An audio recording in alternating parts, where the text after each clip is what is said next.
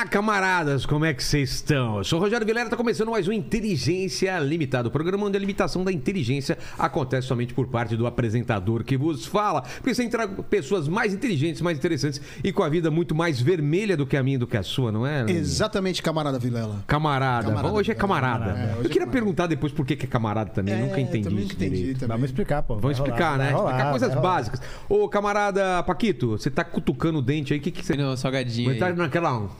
Aqui ainda?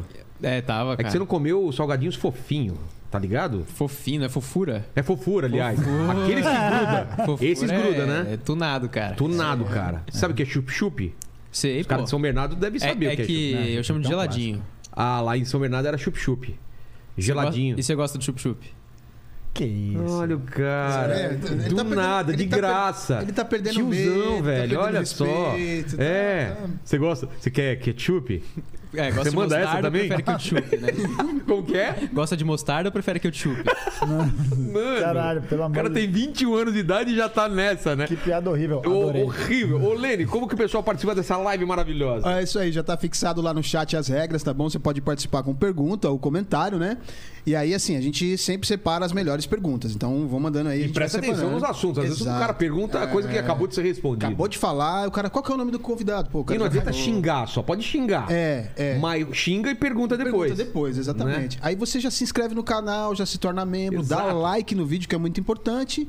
E aí senta que o papo hoje vai render, hein? Então vamos lá, é o seguinte, vocês estão ligados que aqui é um, é um negócio capitalista, né? Eu Claro. preciso de, de presentes, eu preciso de, de De troca, mimos, né? troca, É- é exatamente. isso, é. Então, pode ser coisa inútil de vocês, coisa que vocês não usem mais, coisa que não tem, um- não tem mais uma importância pra ir pro cenário. E o que, que vocês trouxeram? Não, Quem começa? Eu, eu, eu, Gustavo? eu posso começar. Então eu vamos trouxe uma coisa de valor de uso metafórico, que é finalmente explicar para toda a comunidade é, exatamente aqui para poder Aqui, dizer o que é o grande e glorioso Gimo. Né? Gimo, Gimo. incolor cupim. Cupim, A Gimo tá exatamente. devendo uma pra gente, cara. Porra, Nossa senhora. é, é, é porque base, é, na verdade essa lata tá nova, tá? Então dá pra usar. Então É. por isso que é o valor de uso metafórico. Mas o que é? Os caras de pau? Isso aqui é pra cupim de- do pessoal de que é De cara madeira. pau? Não, é porque a gente, durante a live, quando a gente assiste alguém falando uma, uma groselha muito grande, uma merda muito grande, a gente fica comentando assim, nossa senhora, hein, que vontade de tomar gimo, que vontade de tomar gimo. E aí o negócio... Cara, isso não é nem nunca nós, tinha ouvido? Porque é falar. Um jornalista É, do Sul sério? que Isso aí- falou uma parada assim. Explica, é que eu não sei. a Surgiu história com o direito. Farido, sabe o Farido? Porra, o Farido tá lá na Copa Desimpedido, velho.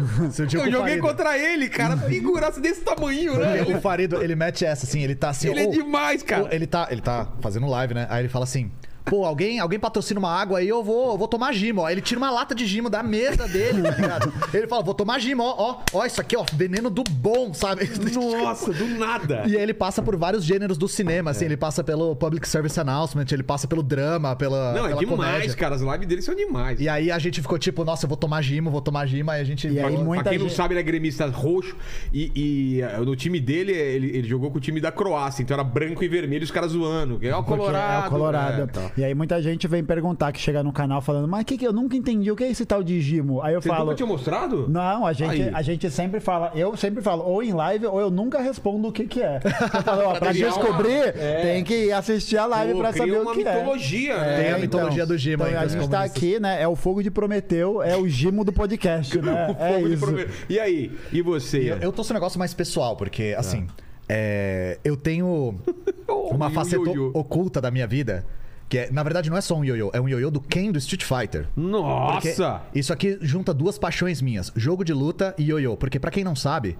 eu sou juiz dos campeonatos nacionais de ioiô, tá, Não gente? existe isso. Invent... Eu falei a mesma coisa. Não eu existe campeonato de ioiô. Eu Você tá inventando. Não, é não existe, cara. Não Eu não existe. só competi. Não existe campeonato de ioiô. Pesquisa aí. É impossível que exista um campeonato de ioiô de adultos. De criança eu acredito. E Mas sabe qual é o mais foda? Os vídeos de eu competindo lá em 2015, 2014, tá cheio de comunista nos comentários agora. tá porque, zoando? porque procuraram meu nome e acharam. E assim, pra comunidade de ioiô, o meu rolê aleatório é esse aqui. Sabe? Eu ser.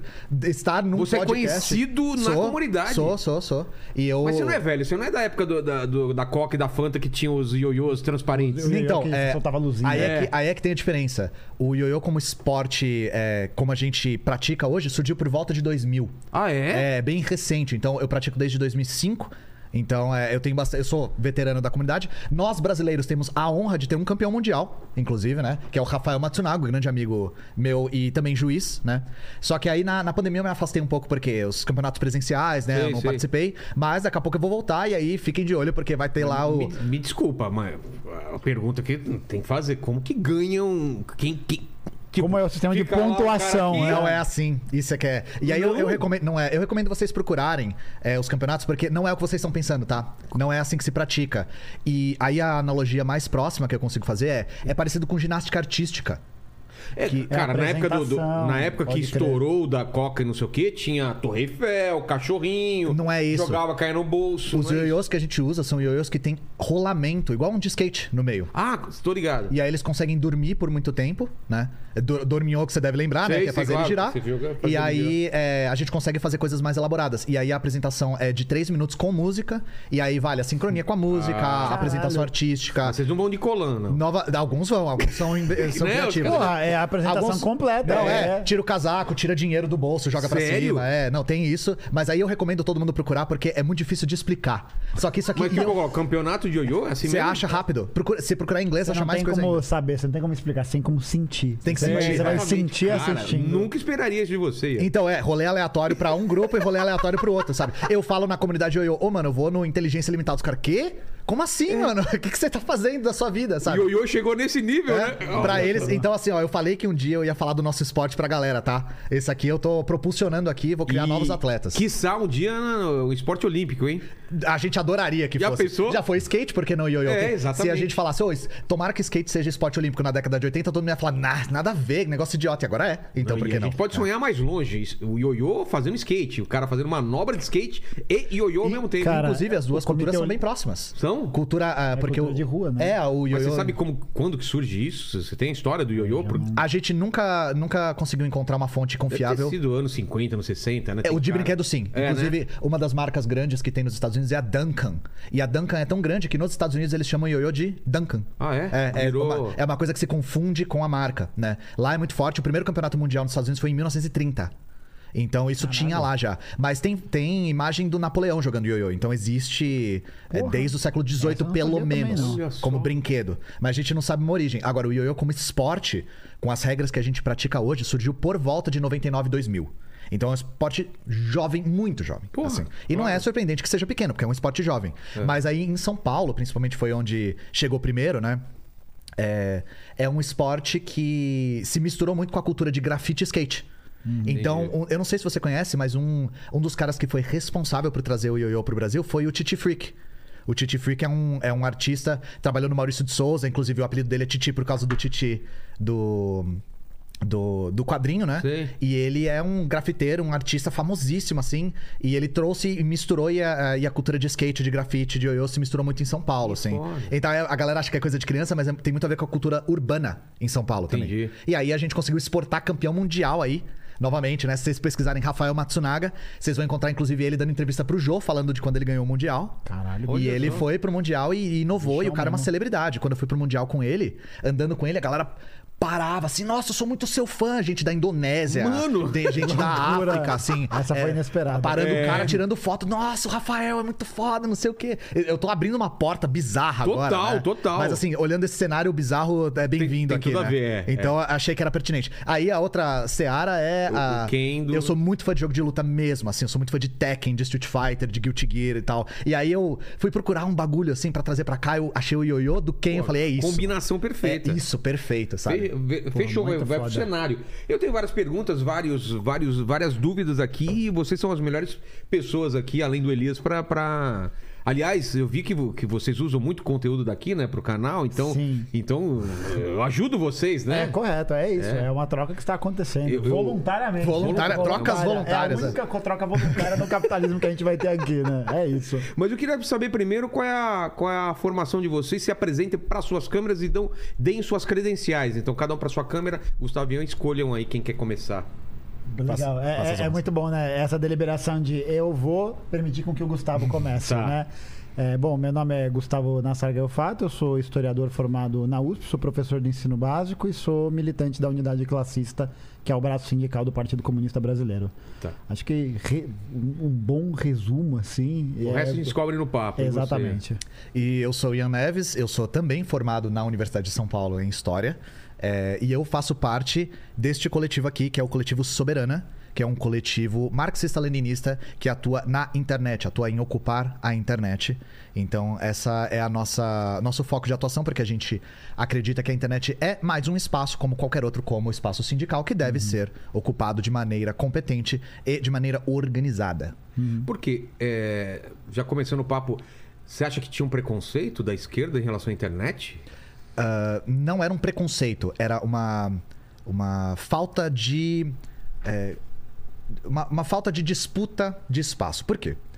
É, a direita é reinante na internet. Total. Absolutamente dominante. No YouTube é muito. Sempre foi? Se- Desde sempre o foi. começo da internet? Aí, eu- Porque é um espaço de organização que é muito simples, né? E, Ah, e tá. ele ganha uma capilaridade muito grande, porque é um ambiente que, além da virtualidade, ele tem essa característica de rede, né? Então, mas o- o- a, a esquerda sempre foi muito organizada fora das redes. Mais do que a, a- a- a direita, os conservadores. É, é e por que- que, que não- isso não teve uma versão já de cara quando É apareceu? eu acho que durante o processo de. Quando, quando a gente tem um esvaziamento muito grande da.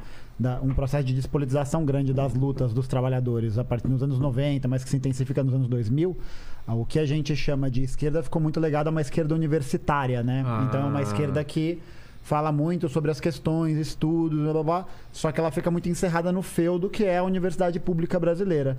E aí o que acontece é que esse tipo de esse tipo de desenvolvimento científico, ele não lida bem com essa questão de, por exemplo, né, a internet ser esse espaço que você não eventualmente não tem todas as referências, que você não tem a ABNT e o caralho a quatro, então esse tipo de afastamento, que é, é proveniente até desse, desse elitismo universitário, acabou deixando que a, esquerda, que a esquerda ficasse de fora desse espaço, né? Porque não, a gente não ocupa a rede social e internet porque isso é coisa de bolsonarista. Sim. Entendeu? Ou é coisa de gente da direita. E, aí a direita fez a festa, né? E quando a gente diz esquerda. Não, e, é- e também não, não, não mediu também a, a força que isso viria a ter, né? Não, não. De mudar a eleição, de mudar com muita coisa. É. Eu acho que também teve esse, esse- essa falta também de, de, de projeção no É. que viria a ser nessas É sociais. uma degradação do- da capacidade de organização, É, né? é. E, e quando a gente diz esquerda, e quando a gente diz esquerda, é importante a gente lembrar que a gente está falando da esquerda revolucionária, né? Isso, é. E É, então vamos, vamos definir isso, que pra mim, progressista, esquerda, extrema esquerda. Vamos, vamos definir. é, você falou Lenini, é, Lenin- Marxista, Marxista, leninista. Leninista, o nosso amigo Lenin, não confundir com Lenin. Exatamente, eu né? sou Lene Crevista. É, Lenin entrevista. Vamos tentar definir isso, porque colocam todo mundo no- no mesmo caldeirão, né? Tipo, é de esquerda. E não é, né? Então, a, a esquerda revolucionária é a esquerda que visa a ruptura com o capitalismo e a superação do modo de produção capitalista. Mas é diferente dos anarquistas, por exemplo, os ANCAPs. e- Os anarquistas fazem parte da esquerda Ah, é? radical também, também. Ah, é? Então são vertentes de esquerda que visam a ruptura com o modo de produção capitalista. Tá. A esquerda progressista, que a gente pode dizer, tem vários nomes: esquerda social-democrata, esquerda progressista, esquerda moderada, Social-liberal, é, social-liberal. tem várias É- denominações. É, a esquerda reformista, ou seja, é a esquerda que não luta pela ruptura. Mas luta pela reforma e o apaziguamento. Então, essas são as duas grandes divisões da esquerda. Mas aí, dentro da esquerda radical, nós temos vários tipos de correntes, né? Uma das correntes mais populares é o anarquismo mesmo, que é uma, uma forma de pensamento que é gestada no século XIX que visa também a destruição do Estado, né? A, a esquerda... Que é estranho, né? O quê? É, é um movimento de esquerda que quer a destruição do Estado, não é? Não, a, a é- princípio é, é, é É porque a gente, paradoxal, né? é que a gente associa esse tipo de É. pauta com uma pauta de um anarcocapitalista, de um Exato. liberal. A gente Exato. pode falar sobre isso, Tá. sobre as diferenças, é. Tá. E aí é o que buga a cabeça da E aí, galera, Exato, né? exato. essa é uma das coisas que vale a pena a gente já dizer. Nós somos comunistas, eu e o Gustavo somos comunistas. O objetivo final do comunismo também é a destruição do Estado.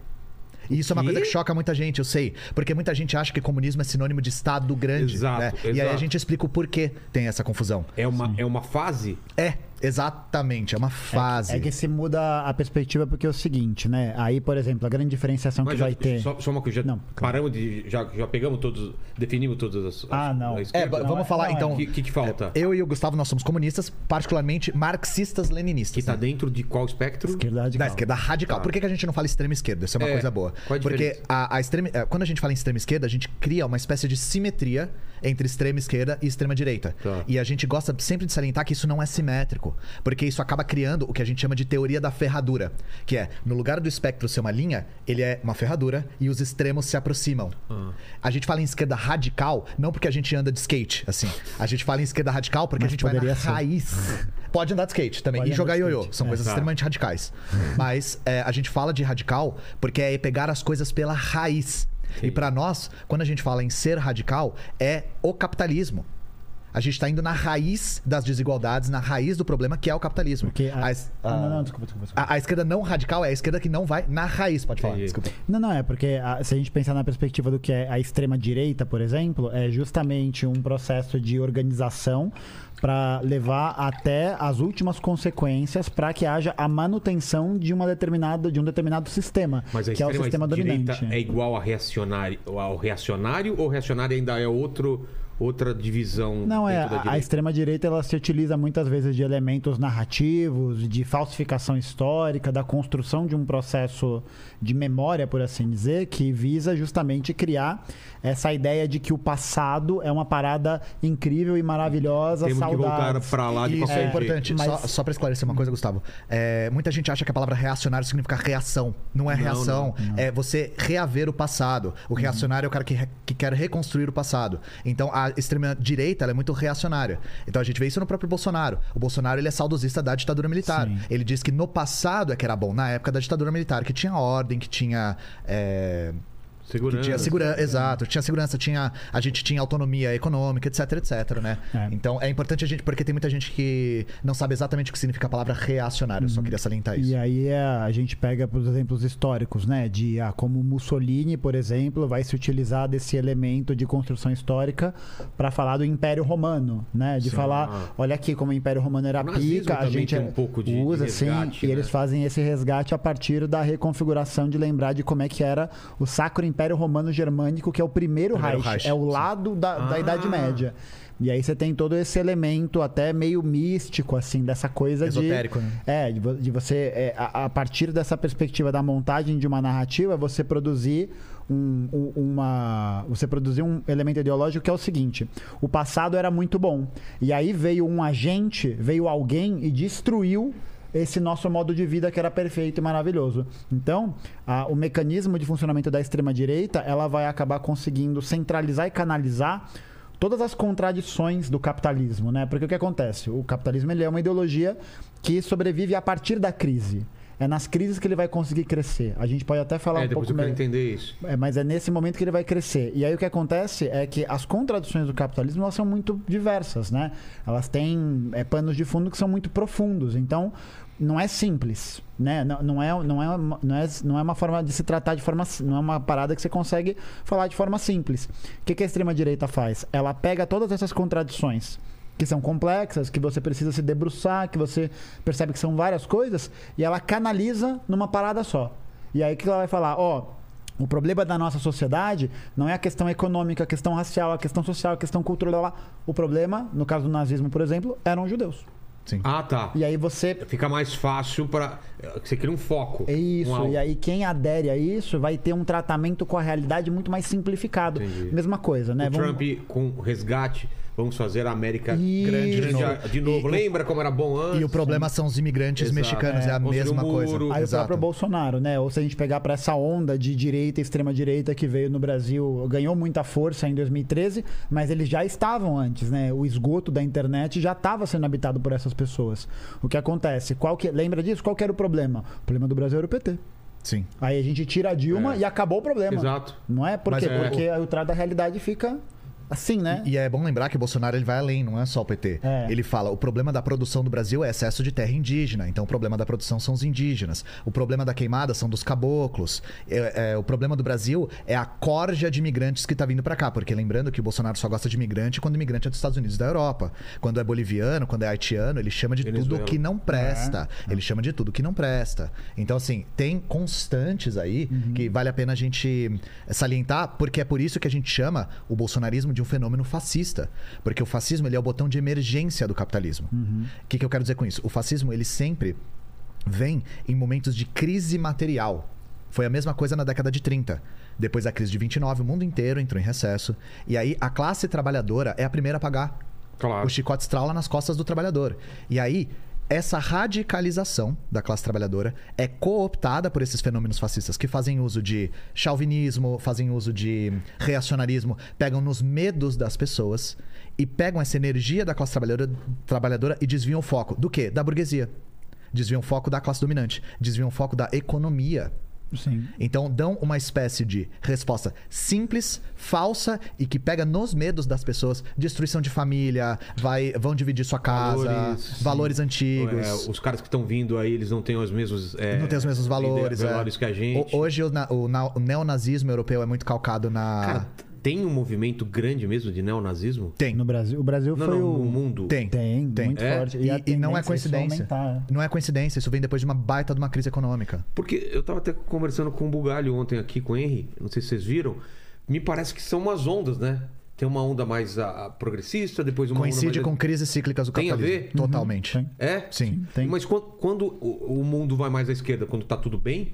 Não, aí depende muito dessa conjuntura como Porque o Obama, ela tá por exemplo, posta, por que, né? que aparece um Obama, aparece o É, então. Lula, aparece quem mais aí no mundo? A primeira, a primeiro grande choque. O, Oba- É. o Obama, se o Obama for de esquerda, eu sou esse macaco aqui. Eu sou uma Brastemp. Ok, ok. Isso aí pra mim é novidade. É mesmo. Não, a, a gente fala. É, É porque lá é tão de direita, mas tão de Que direita. qualquer coisa um pouquinho. Um pouquinho, não é de esquerda, um pouquinho que pegou ali o desvio da Dutra Você pra tá pegar o brincando? retorno.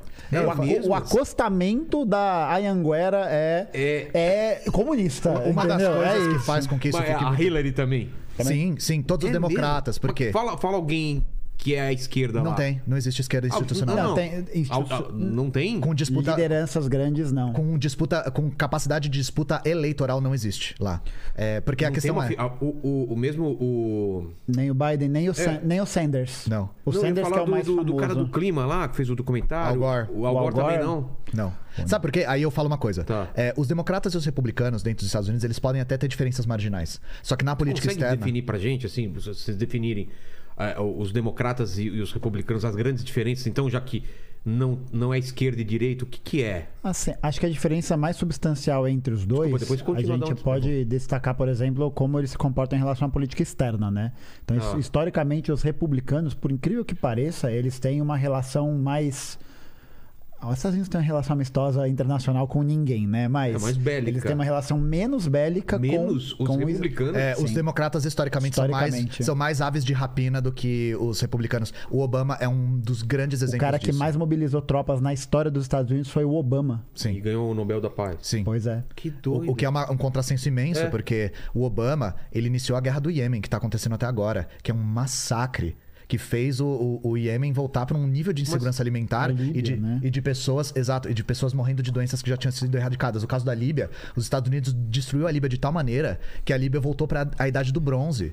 A Líbia tá com venda de escravos em céu aberto agora. Isso tudo por ingerência na época do Obama. A Lí- então, em- é. em política externa, eles são indistinguíveis, porque a política externa dos Estados Unidos é a mesma. Uhum. As diferenças são marginais. E o que a gente pode dizer é, aí usando um pouco do vocabulário marxista, os democratas defendem a ditadura velada da burguesia e os republicanos defendem a ditadura aberta da burguesia. Então são coisas bem diferentes. Os republicanos costumam usar mais da retórica fascista, então é, buscar esse passado glorioso, Patriótico. da patriótico, é, usar da, do medo do imigrante, Mas etc, falar, etc. Os democratas, pelo menos, têm um discurso. O discurso muda, mas a prática não. É só ver a maneira como o Joe Biden tem tratado a fronteira.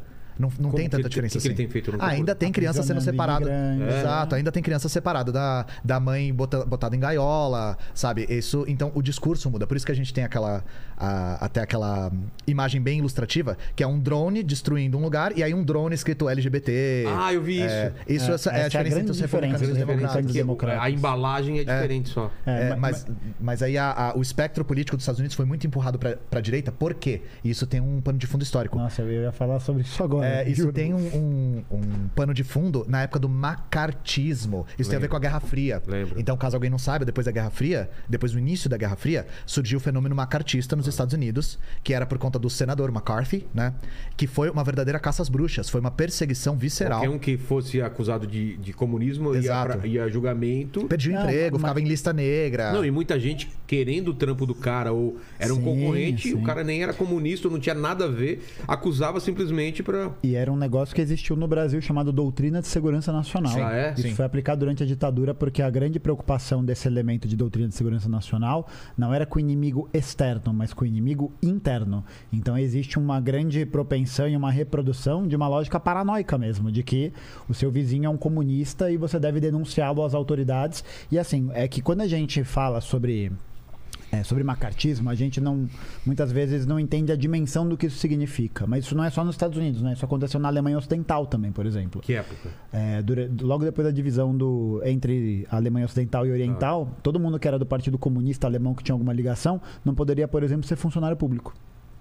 Por exemplo. Tá. Né? Por quê? Porque é- é- mostra que essa associação política ela não é bem vista, ela é de alguma maneira danosa para a organização da Alemanha Ocidental. Até hoje, as pessoas que são organizadas como comunistas têm dificuldades de entrar nos Estados Unidos. E passaporte, assim, tem dificuldade de pegar visto, porque eles verificam essas atividades. Mas, mas isso foi feito por quê? Porque existia um medo real da União Soviética e aí isso foi exagerado ou ficaria. O que, que, que aconteceu na Guerra Os, Fria? os Estados Unidos tinham uma, uma classe trabalhadora muito organizada. É? Eles tinham uma atuação sindical que era muito forte, eles eram muito presentes. E aí, o grande problema foi que depois que a Segunda Guerra Mundial acaba, qual que é a grande impressão internacional? Que a União Soviética ganhou a guerra. É mesmo? Isso que a gente tem de impressão, né? Resgate do Soldado Ryan, Call of Duty, Battlefield e o Caralho 4, são produções culturais que vêm dos anos 90 pra cá, exatamente para poder promover uma distorção da memória histórica, para criar a impressão que o dia D foi super importante. Sim. Que o desembarque ou a, ou a Hiroshima e Nagasaki, por exemplo. nem é citado, né? Sim. Porque, é uma, porque são os dois maiores crimes de guerra da história da É, e humanidade. Hiroshima e Nagasaki não, tem, não teve tanta, tanto peso na rendição do Japão quanto parece. Ah, é? Porque a coisa mais pesada para a rendição do Japão foi a, a libertação da Manchúria por parte do Exército Da Vermelho da União Soviética. Uhum. O que realmente pesou na- no lado do Japão da guerra foi perder o território da China. Então, isso é uma, é uma das coisas que a gente consegue até aferir na época. É, na época da- da- do fim da Segunda Guerra e no pós-guerra, o líder mais popular da face do planeta Terra era o Stalin. Ali. Que- Porque, o porque as pessoas tinham clareza de que o papel da União Soviética na Segunda Guerra tinha sido fundamental. E não só isso. Depois da Segunda Guerra, vários países passaram por processos revolucionários. O mundo passou por um processo de que a gente pode dizer que um terço, um pouco mais de um terço do mundo se tornou do bloco socialista. Ou flertou com essa Exemplo, possibilidade. Vamos lá. O- a Europa do Leste inteira. Romênia, né? Sim, Romênia, Bulgária, Polônia, Hungria, Iugoslávia, Albânia. é, a gente tem no Sudeste Asiático, a gente começa a ver os movimentos na Coreia também. é, a- não que a Coreia seja do Sudeste Asiático, tá? Mas é, a gente vê na- no Vietnã, no Camboja, no, No Laos. Laos. é, a gente Aí começa a ver. começou, os Estados Unidos uh, começou a acender uma luz vermelha, então É, falou, exato. temos que fazer alguma coisa. Inclusive, o paralelo 38, que divide as Coreias, era para impedir o Exército Vermelho de descer ah, o Extremo Oriente e ir fazendo revolução onde passasse. Porque quem é a favor da reunificação da Coreia é a Coreia Popular, é a, a chamada Coreia do Norte. Porque quem essa deliberação de criar uma Coreia ao norte, de orientação socialista e ao sul, ela foi uma imposição internacional. Ah, é? Basicamente, os Estados Unidos mandaram tropas ou financiaram tropas de lá, depois eles mesmos enviam as próprias tropas. E, e aí o que eles fazem é de, é de realmente depor o governo que foi eleito ali para poder transformar aquilo num protetorado, transformar numa base militar, que é o que eles queriam ter feito com o Vietnã. É, e- e não fizeram porque o Vietnã fez uma guerra de reconquista do território. E assim, é, os Estados Unidos entram na, na parte sul da Coreia, abaixo do paralelo 38, em 45. Sabe quando eles saem? Nunca mais. Nunca mais. Tem base militar deles até É, hoje lá. O exército sul-coreano é todo submetido aos Estados Unidos. Os generais são estadunidenses. Até hoje, a Coreia do Sul é uma ocupação militar. E as Coreias, né, se a gente for considerar que tem duas, estão em armistício. A guerra ainda não acabou. Como assim? A guerra não acabou. Eles. Não, a- a- não tem tem, um tratado de acordo de paz. não tem acordo de paz, ninguém ataca ninguém. Eles estão suspensos. É um cessar-fogo. né? Eles estão num cessar-fogo, é. Pô, Que E doideira. E é por isso ajuda a gente a entender, por exemplo, como é que um país como a Coreia Popular tem tanta preocupação com a defesa do seu território, né? É. Porque você imagina, o- a Coreia do Sul faz exercício militar o tempo inteiro e ela tem ao lado dela simplesmente a maior potência militar do planeta Terra. Então é imprescindível que para qualquer país ter uma soberania construída para que ele garanta a sua sua, sua independência, né? Sua autonomia, visando todo esse contexto da Guerra Fria, esse contexto de conquista, é, ele não tem escolha. Ele tem que se armar até os Sim, mas dentes. isso não tira o fato que o cara é maluco, né? Ou É, não. Não. Então, ah, falando um pouco da Coreia, no Tá. caso, né? Porque é interessante a gente falar da Coreia, porque a Coreia é um grande espantalho. Então, essa política que o Gustavo falou é, é, o maior aliado da Coreia era a União Soviética, sem dúvida nenhuma, né? Quando a União Soviética se desfaz, a Coreia, do dia pra noite, perde 40% do seu comércio. E a Coreia é um país bloqueado. E a, gente não Cuba sabe. também acontece isso. Cuba também é Isso. bloqueada, mas Coreia é mais bloqueada, porque É. Coreia é bloqueada por mais países, né? O que faz o bloqueio de Cuba ser tão violento é que os Estados Unidos é a maior potência global e os Estados Unidos sanciona quem comercializa com Cuba. O problema é esse, né?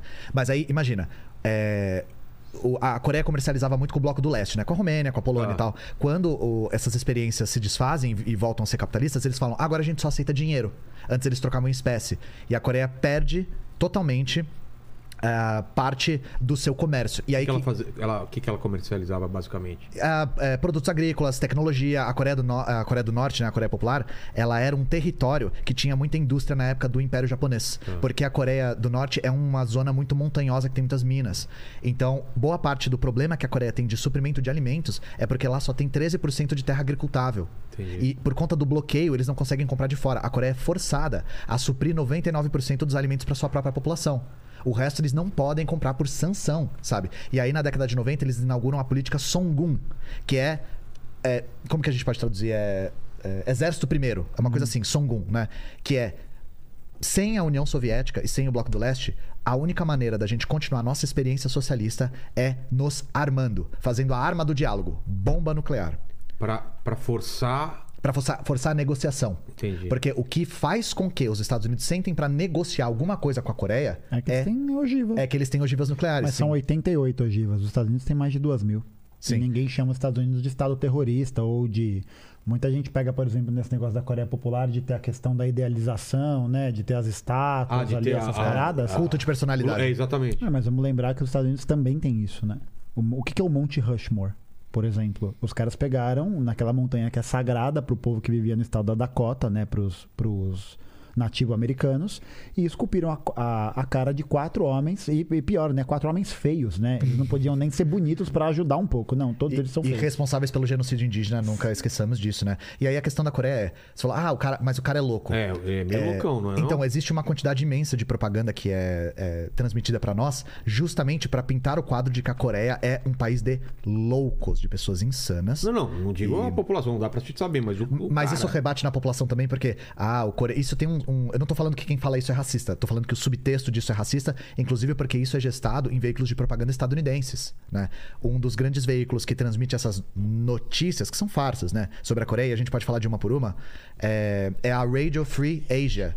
A Radio Free Asia, é, existe a Radio Free Europe também, né? Que são é, veículos de notícias financiados pelo Departamento de Estado estadunidense para propagar propaganda mesmo. Então essas coisas de você tem que cortar o cabelo igual o Kim, ou ninguém pode cortar o cabelo igual o Kim, ou você não pode ter cachorro, é, que mais que tem da você Ah, você não pode sorrir no não dia. pode que sorrir no eles dia, ou tem que sorrir no dia. Então, essas, essas notícias, elas costumam circular por esses veículos de propaganda. Uhum. E a questão é, isso tudo é muito favorável, porque faz com que a gente tenha uma dificuldade imensa de falar da história, da sociedade, da política e da economia coreana, sabe? Todas as vezes que você vai tentar falar sobre isso, a pessoa fica tipo, não, não, mas eu não, não consigo, lá, lá é, é- não tem que sorrir, Você lá... reduz o debate demais, né? Exato. E aí, tipo, é aquilo que a gente até tava conversando em off, não é a gente. É, é tipo, é, é a gente tentar mostrar que essa realidade histórica ela é muito mais complexa do que a mídia fala, né? Ou do que isso aparenta ser. Pra Não, gente pelo é, né? menos é- não fazer. é- É, tipo, pra gente tentar pelo menos, né, fazer um debate que seja minimamente honesto é. com relação a essas coisas, né? É, o Elias veio aqui e falou muito da, da China, mas da Coreia a gente não falou. A gente teve dois ou acho que dois convidados que viajaram pra lá e relataram coisas meio assustadoras também. Não sei se já, já viram esses. Eu, eu vi alguns, né? É, e o que- que eles, é, uma das coisas que eles relatam, po- por exemplo. É, que não, você tem um trajeto e não pode sair daquilo de É. jeito nenhum. Ah, sim. né? Mas, novamente, vamos lembrar que a Coreia está em armistício, não está. Tá em guerra, É, é uma então, a, situação de a Coreia, como ela está em guerra, ela tem uma altíssima segurança com quem entra lá. É, uma das coisas que muita gente relata é que no avião eles pedem pra você não dobrar o jornal, né? Nas Ah, isso- fotos. Isso, eu não. não- É, Como assim? Isso, então, eles pedem pra você não dobrar o, o jornal nas fotos do Kim, né? Ah, isso eu não e, sabia. e, na verdade isso é uma meia verdade. É. É, esses dias me confrontaram com isso. Eu achei, no meio de um monte de mentira, eu achei que isso era uma mentira também. Só que aí começaram a me falar que era verdade, eu fui checar. E na verdade isso é uma meia verdade. Não é que não pode. Eles têm uma superstição. Eles acham que, na verdade, pra eles, na cultura deles, dobrar qualquer foto dá azar. Ah, tá. Então, pra eles é tipo, por favor, não. Se você chegar na frente do Gui e ficar assim, ó.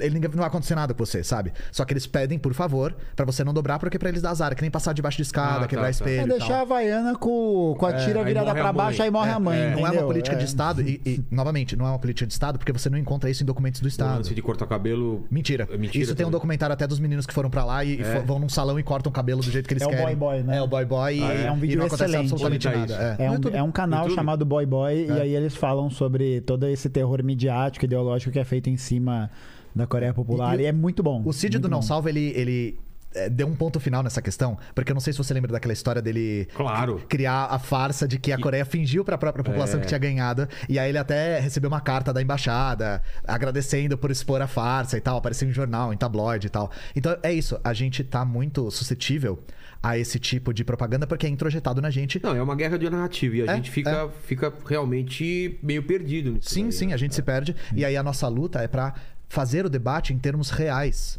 E isso é o que nós comunistas queremos, gente. Mas qual o problema? Claro que vocês imaginam que tem problema lá de liberdade, de, de expressão. Quais são os problemas para a população da, da Coreia do Norte? Vocês têm, têm, Então, têm ideia? quando a gente debate em, em questão de liberdade, É. a gente não debate nos mesmos termos que, por exemplo, é, quem defende liberdade como um conceito abstrato. Como assim? É, a, a base da nossa análise real é o materialismo histórico dialético, que é a filosofia marxista, né? Então nós partimos da realidade material.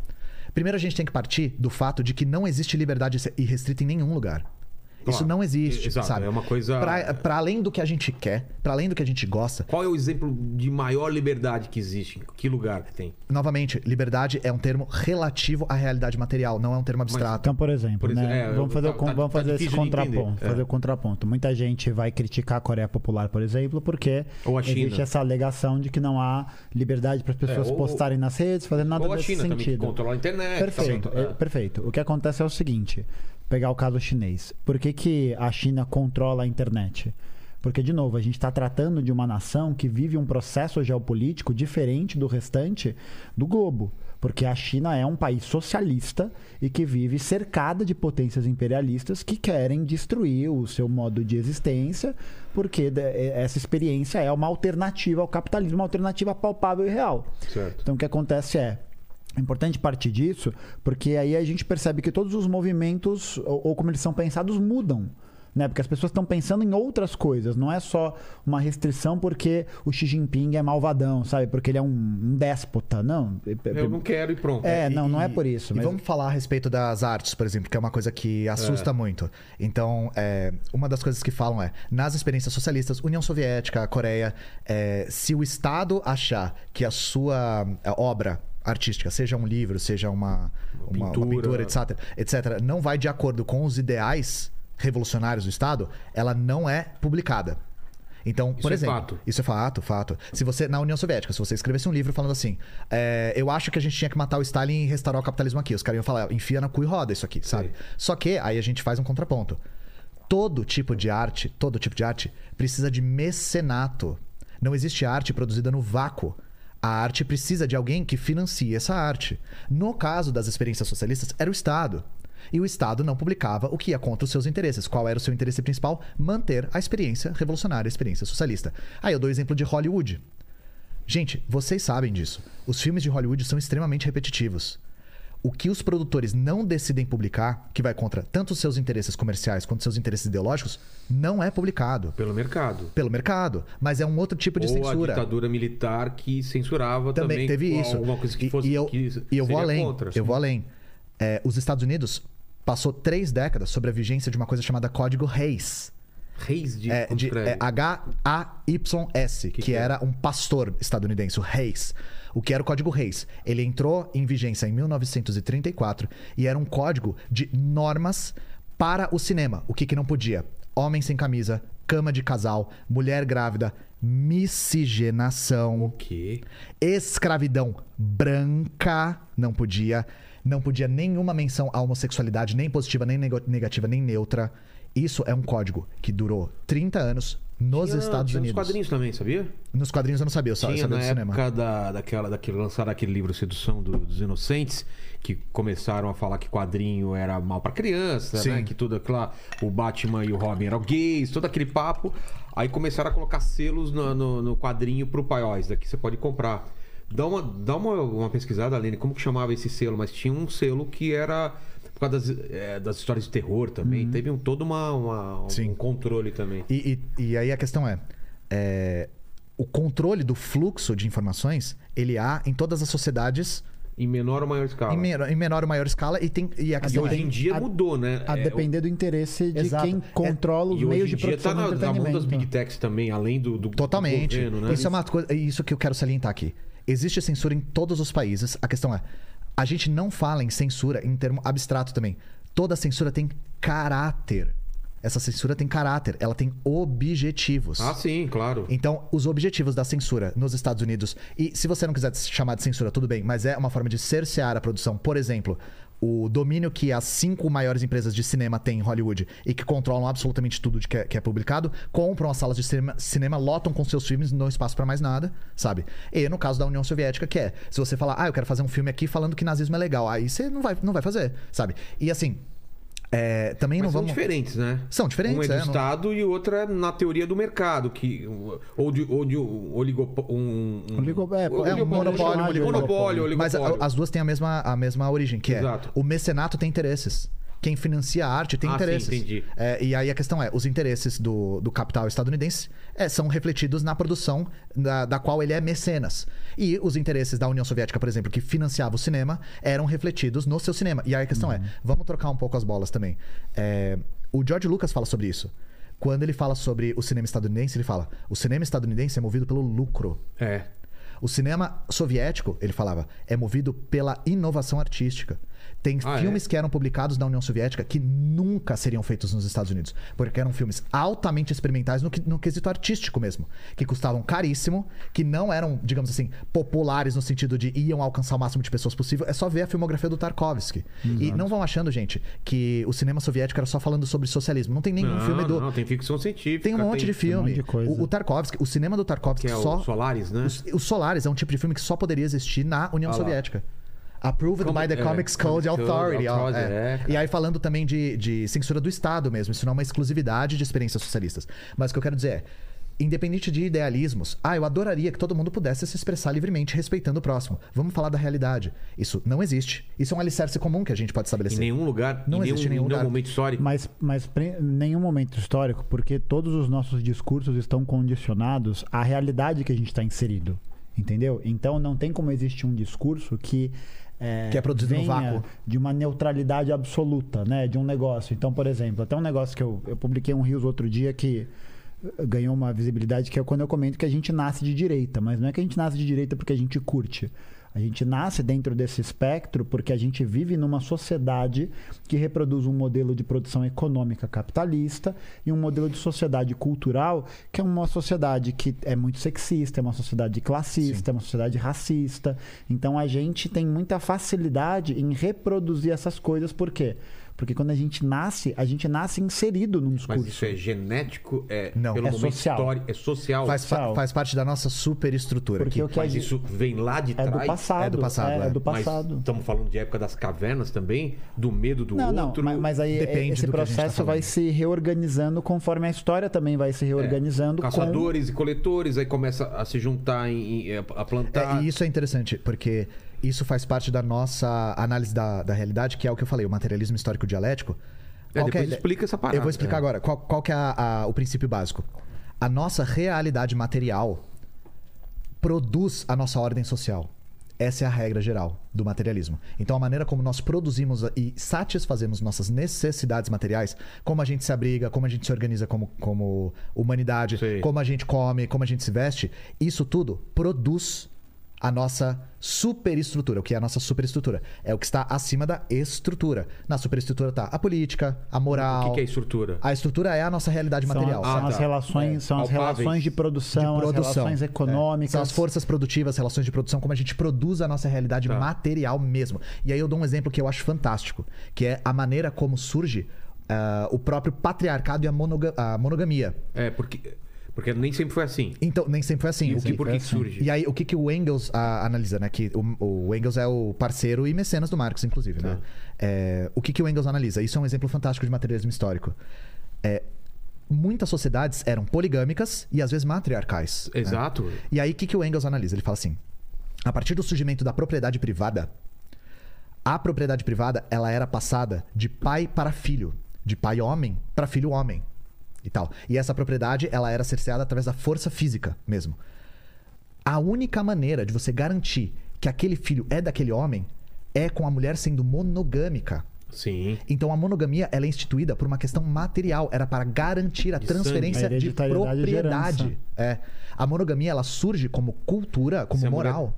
Tem filho de vários caras. Isso. A propriedade não Pode é ser de qualquer pai. Exato. Ah. Você não consegue transferir a propriedade privada de pai para filho. Se você cercear o comportamento sexual da mulher, Bagunça toda É. essa. e aí a questão é, algumas sociedades, por exemplo, a- as, as sociedades islâmicas, têm a poligamia masculina. Porque isso não entra em conflito com a transferência Claro. de propriedade privada de pai para filho. Então o que, que o Engels está ah, observando? Primeiro surge a necessidade material da monogamia e depois a moral, e não o contrário.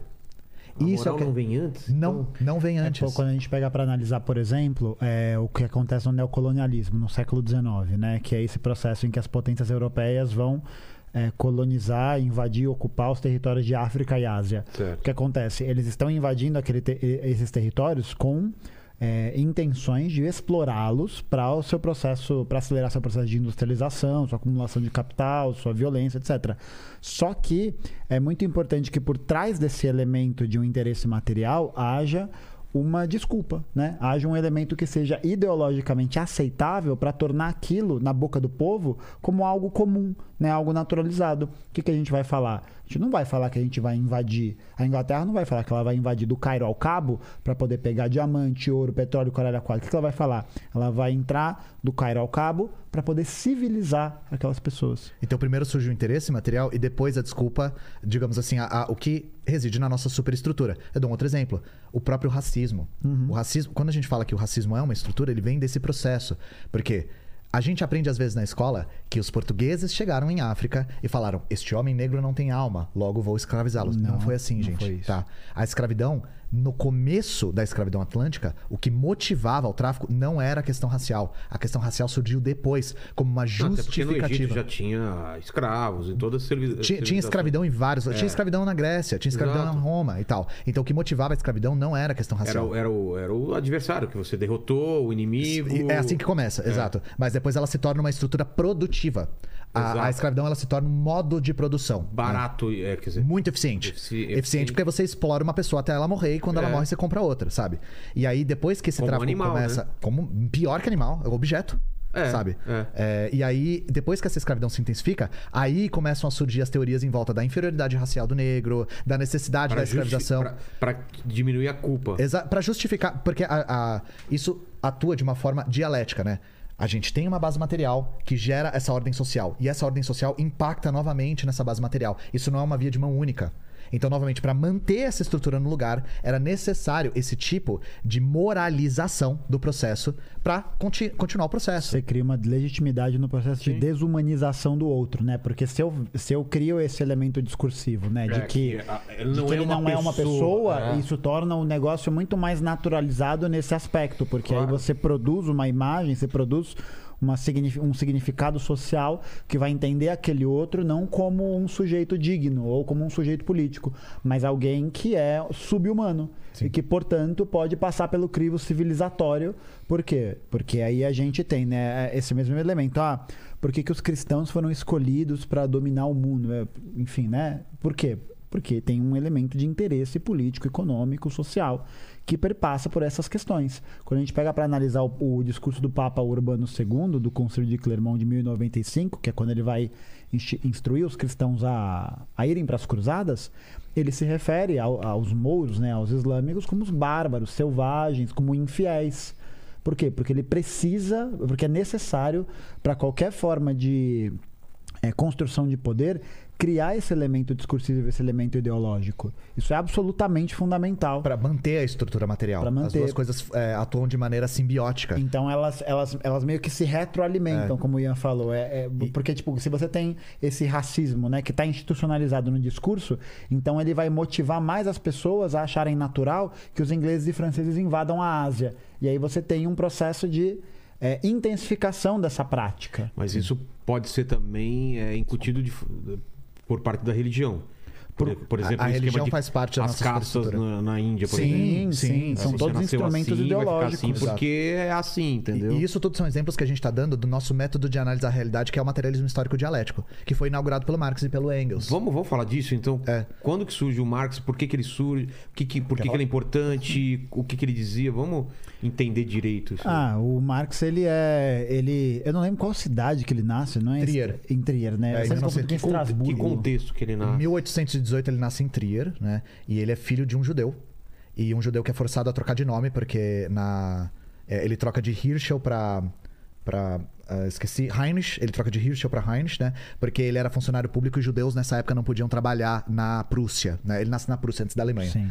E aí o Marx ele vai para a Universidade de Berlim, ele estuda filosofia, estuda história, e aí depois ele entra num grupo chamado Jovens Hegelianos. A maior influência é, filosófica do Marx é o Hegel, né? Da onde vem a dialética. Lembra que a gente falou de materialismo É. histórico dialético? O Hegel, ele, ele elabora a filosofia dialética do Hegel, né? Já existia antes, mas ele elabora dele. Que, que é? O- Pro Hegel. ah, não, ah, caralho, agora É, explicar nossa, dialética, é dialética faculdade, hegeliana né? em Ah, tá. 45 segundos. Mas. Não, relaxa. Não, mas assim, basicamente pro Hegel, é, a- a- o, o elemento dialético ele funciona Vem de diálogo, tá? não Só pra- como não como um, um objeto A que define um objeto B, como se fosse um- uma relação de causa e efeito. Certo. Mas essa, essa produção, né, essa relação entre os sujeitos, ela é produzida de maneira simultânea. Então, o objeto A define o objeto B da mesma forma que o objeto B define o objeto A. Porque nenhum ser existe só em si. Ele existe em si, né? E ele existe para o outro objeto. Então, sei lá, né? A gente só se entende, ou a gente acha que se entende, porque existe um esforço comunicacional da nossa parte que caminha sempre nesse processo de. É, desse, nesse processo de desenvolvimento. Da mesma forma como a estrutura produz uma superestrutura, essa superestrutura ela vai reproduzir a estrutura. Não, mas eu não entendi a, relação do- da- desses dois elementos que. Eu dou um contraponto, Tá. né? É, a dialética ela surge bastante como um contraponto à metafísica. O que que é metafísica? Metafísica é o que está para além da física. Né? Então a metafísica ela concebia os objetos da realidade, os conceitos da realidade, como categorias isoladas entre si.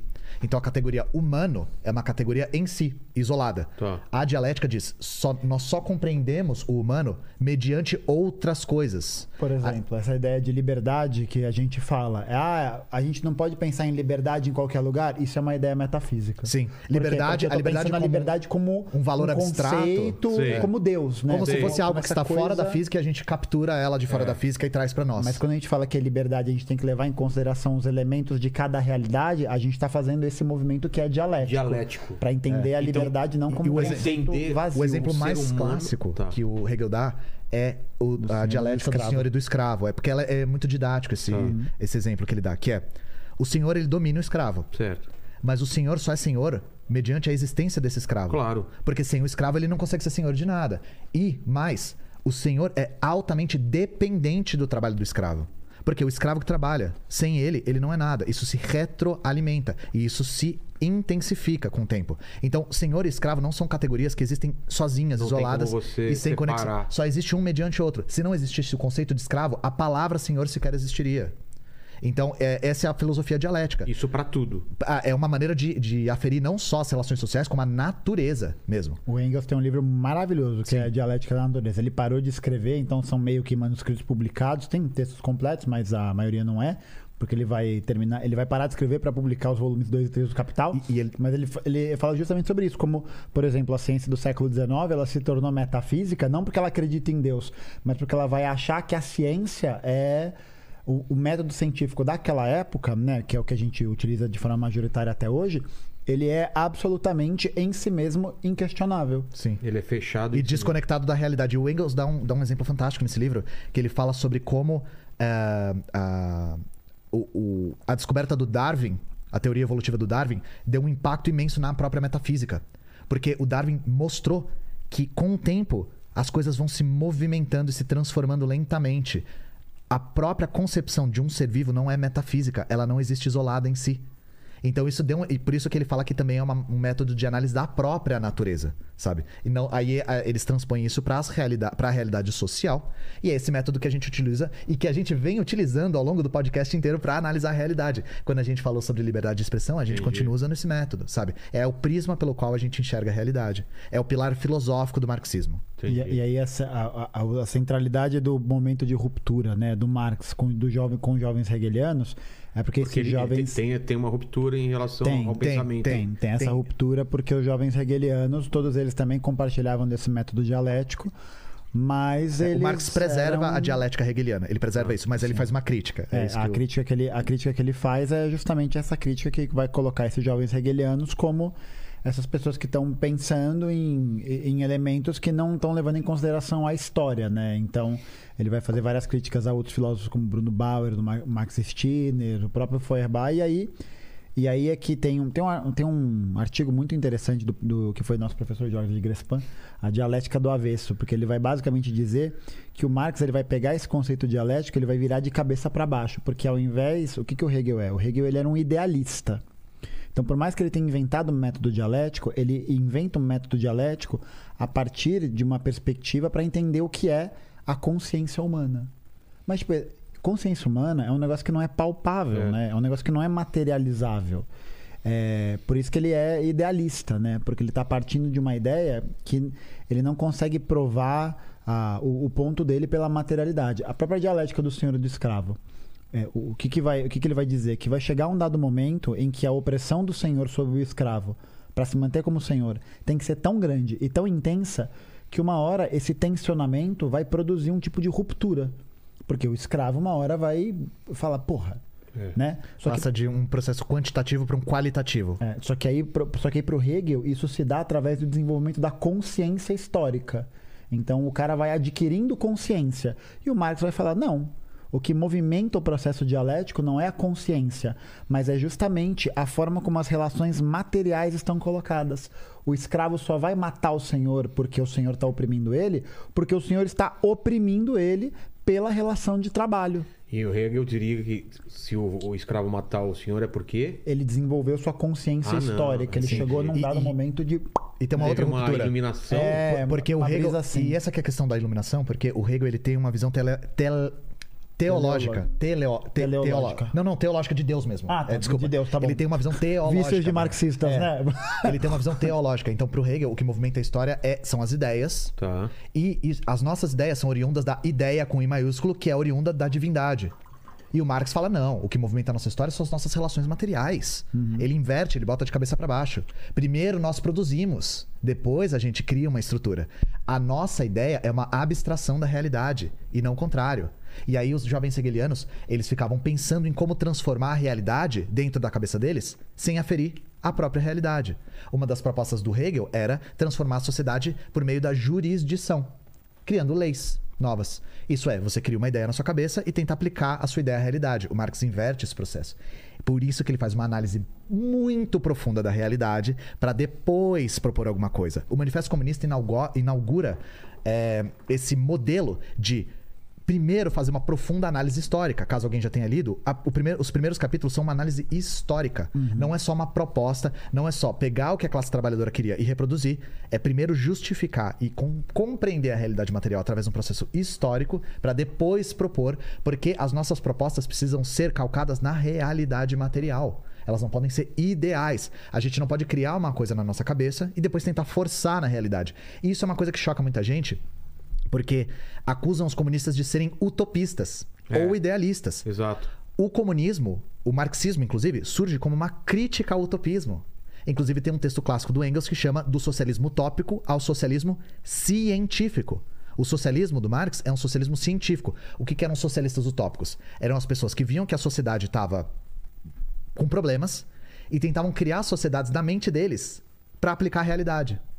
Só que quanto mais essas sociedades eram elaboradas na mente dessas pessoas, mais longe da realidade elas ficavam. Por isso que nós somos muito resistentes em responder ah, se, se no, no comunismo vai ter mão inglesa ou mão francesa, sabe? Porque a gente não sabe, isso depende da nossa realidade material. Depende desses, dessas condições Se a gente históricas que criar, são colocadas. Se a gente criar um mundo na nossa cabeça e falar no comunismo vai ser assim, vai ter X marcas de maionese, é, vai ter, é, sabe, tais jogos de PlayStation. A gente tá criando uma realidade. De- de não tem prever. como. Impossível. Porque a gente tá criando uma realidade aqui que não tá levando em consideração o movimento histórico material. Por isso que, por exemplo, quando alguém vira e fala, ah, mas você gostaria que, por exemplo, o socialismo cubano fosse. Você acha que o Brasil teria o mesmo socialismo que Cuba? A questão é essa: nunca teria. Nunca teria por quê? Porque o Brasil não é Cuba. E o Brasil, Brasil não, não é é a Coreia, Rússia, não é a Rússia, não é a que era a China. Rússia, não é a China, não é. Então a gente tem que entender, e isso o próprio Marx e o Engels definem no A Ideologia Alemã, que é a obra que eles inauguram o materialismo histórico. Sim. Que eles vão colocar isso, não falando do Brasil claramente, né? Mas eles vão colocar isso, de que não tem como a gente aferir um processo histórico a priori, né? Ou seja, antes dele acontecer.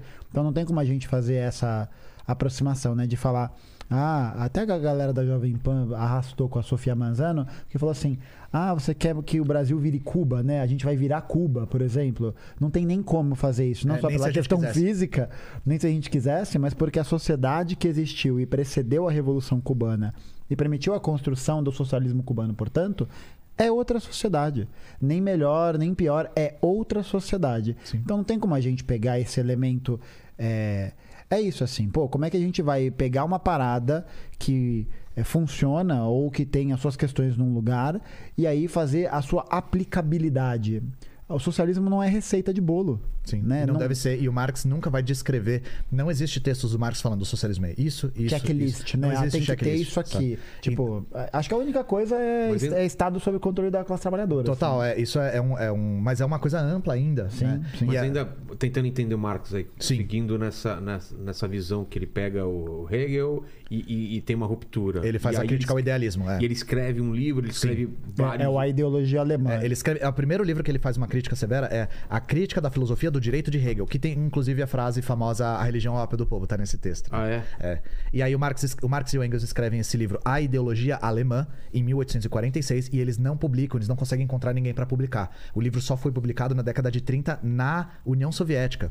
E por quê? Porque as empresas. É um livro muito radical pra época. Lembra, e lembra que a gente falou que todos os processos que envolvem a publicação de filmes, de, É. de- de- dessas coisas, desses produtos da liberdade de expressão, eles estão condicionados às questões materiais que permitam com que, eles, com que elas existam. Eles não encontraram ninguém disposto a publicar. As pessoas leram e, e é um livro fantástico. O próprio Lenin não leu esse livro. Nossa, sabe? muito bom, Lenin É, é um livro muito muito bom. bom. E aí, é, em 1848, eles publicam o Manifesto Comunista. Por quê? O Marx e o Engels. é, o Marx, no caso, porque o Engels era filho de burgueses. O Engels era rico. É, o Marx não. O Marx era jornalista, escritor e ele viveu um perrengue do caramba a vida toda, sabe? E aí o Marx foi sendo expulso de cada país. Ele foi expulso da Prússia, foi pra, pra França, foi expulso da França, foi pra Bélgica, foi expulso da Bélgica, voltou pra Prússia, foi expulso de novo da Prússia. E aí o que, que acontece? Eles entram pra um grupo chamado Liga dos Justos. O que era a Liga dos Justos? Era um, uma organização clandestina de egressos da Prússia que era uma mistura de idealismo com um socialismo utópico. Era o que tinha na época, assim, né? E aí o Marx e o Engels entram nessa liga mediante a condição de poderem mudar a linha da liga. E aí o que, que eles fazem? Eles propõem trocar de Liga dos Justos para Liga dos Comunistas. Eles propõem trocar a palavra de ordem de todos os homens são irmãos para proletários de todos os países univos, que é uma frase super famosa deles, né? E eles ficam encarregados de escrever o programa da liga. E aí eles escrevem o Manifesto do Partido Comunista. É nesse contexto. O Manifesto do Partido Comunista é o programa da Liga dos Comunistas, na época. E por que, que eles escolhem o nome comunista? Né? Na época, a palavra comunista já existia. Comunista eram os jacobinos radicais, era a ala a mais à esquerda da Revolução Francesa. Mas o que, que comunista significava? Significava a atuação da própria classe trabalhadora na revolução. E é isso que eles gostaram tanto. Porque uma das coisas que o Manifesto Comunista inaugura é ele dá a agência revolucionária pros trabalhadores e não para um ser elevado de cima que vai revolucionar e, dirigente e- e libertar. assim. Ele- eles invertem isso, sabe? E aí, por que, que eles também escolhem comunismo? O Engels escreve uma cartinha pro Marx explicando. Ele fala: a gente tem que chamar de comunismo porque o socialismo está muito associado aos socialistas utópicos, sabe? Aqueles caras que criavam sociedades na cabeça e tentavam aplicar. Então eles queriam se afastar disso. E aí, no Manifesto Comunista, tem algumas coisas interessantes. Primeiro, é, inaugura-se o formato de manifesto dessa época, que é primeiro uma análise material, depois as propostas. O manifesto não se propõe a pegar as demandas da classe trabalhadora e reproduzir de maneira cega. Ele coloca a atividade central nas mãos da classe trabalhadora e ele inaugura também a ideia de ditadura do proletariado, que é a luta de classes vai desembocar necessariamente numa revolução, no qual o proletariado tomará o poder do Estado. Porque as contradições do próprio seio do capitalismo vão gestar a sua superação. Que, tipo, pra isso ficar mais claro, assim, imagina o seguinte: o, o capitalista ele depende necessariamente do montante de lucro que ele consegue retirar do quanto aquele trabalhador trabalha, né? Então, é, e isso vai acabar sendo a pedra fundamental do funcionamento do capitalismo, que é primeiro alguém que detém vários meios de produção, mas principalmente que essa classe operária ela não tem nada a não ser a sua força de trabalho para vender.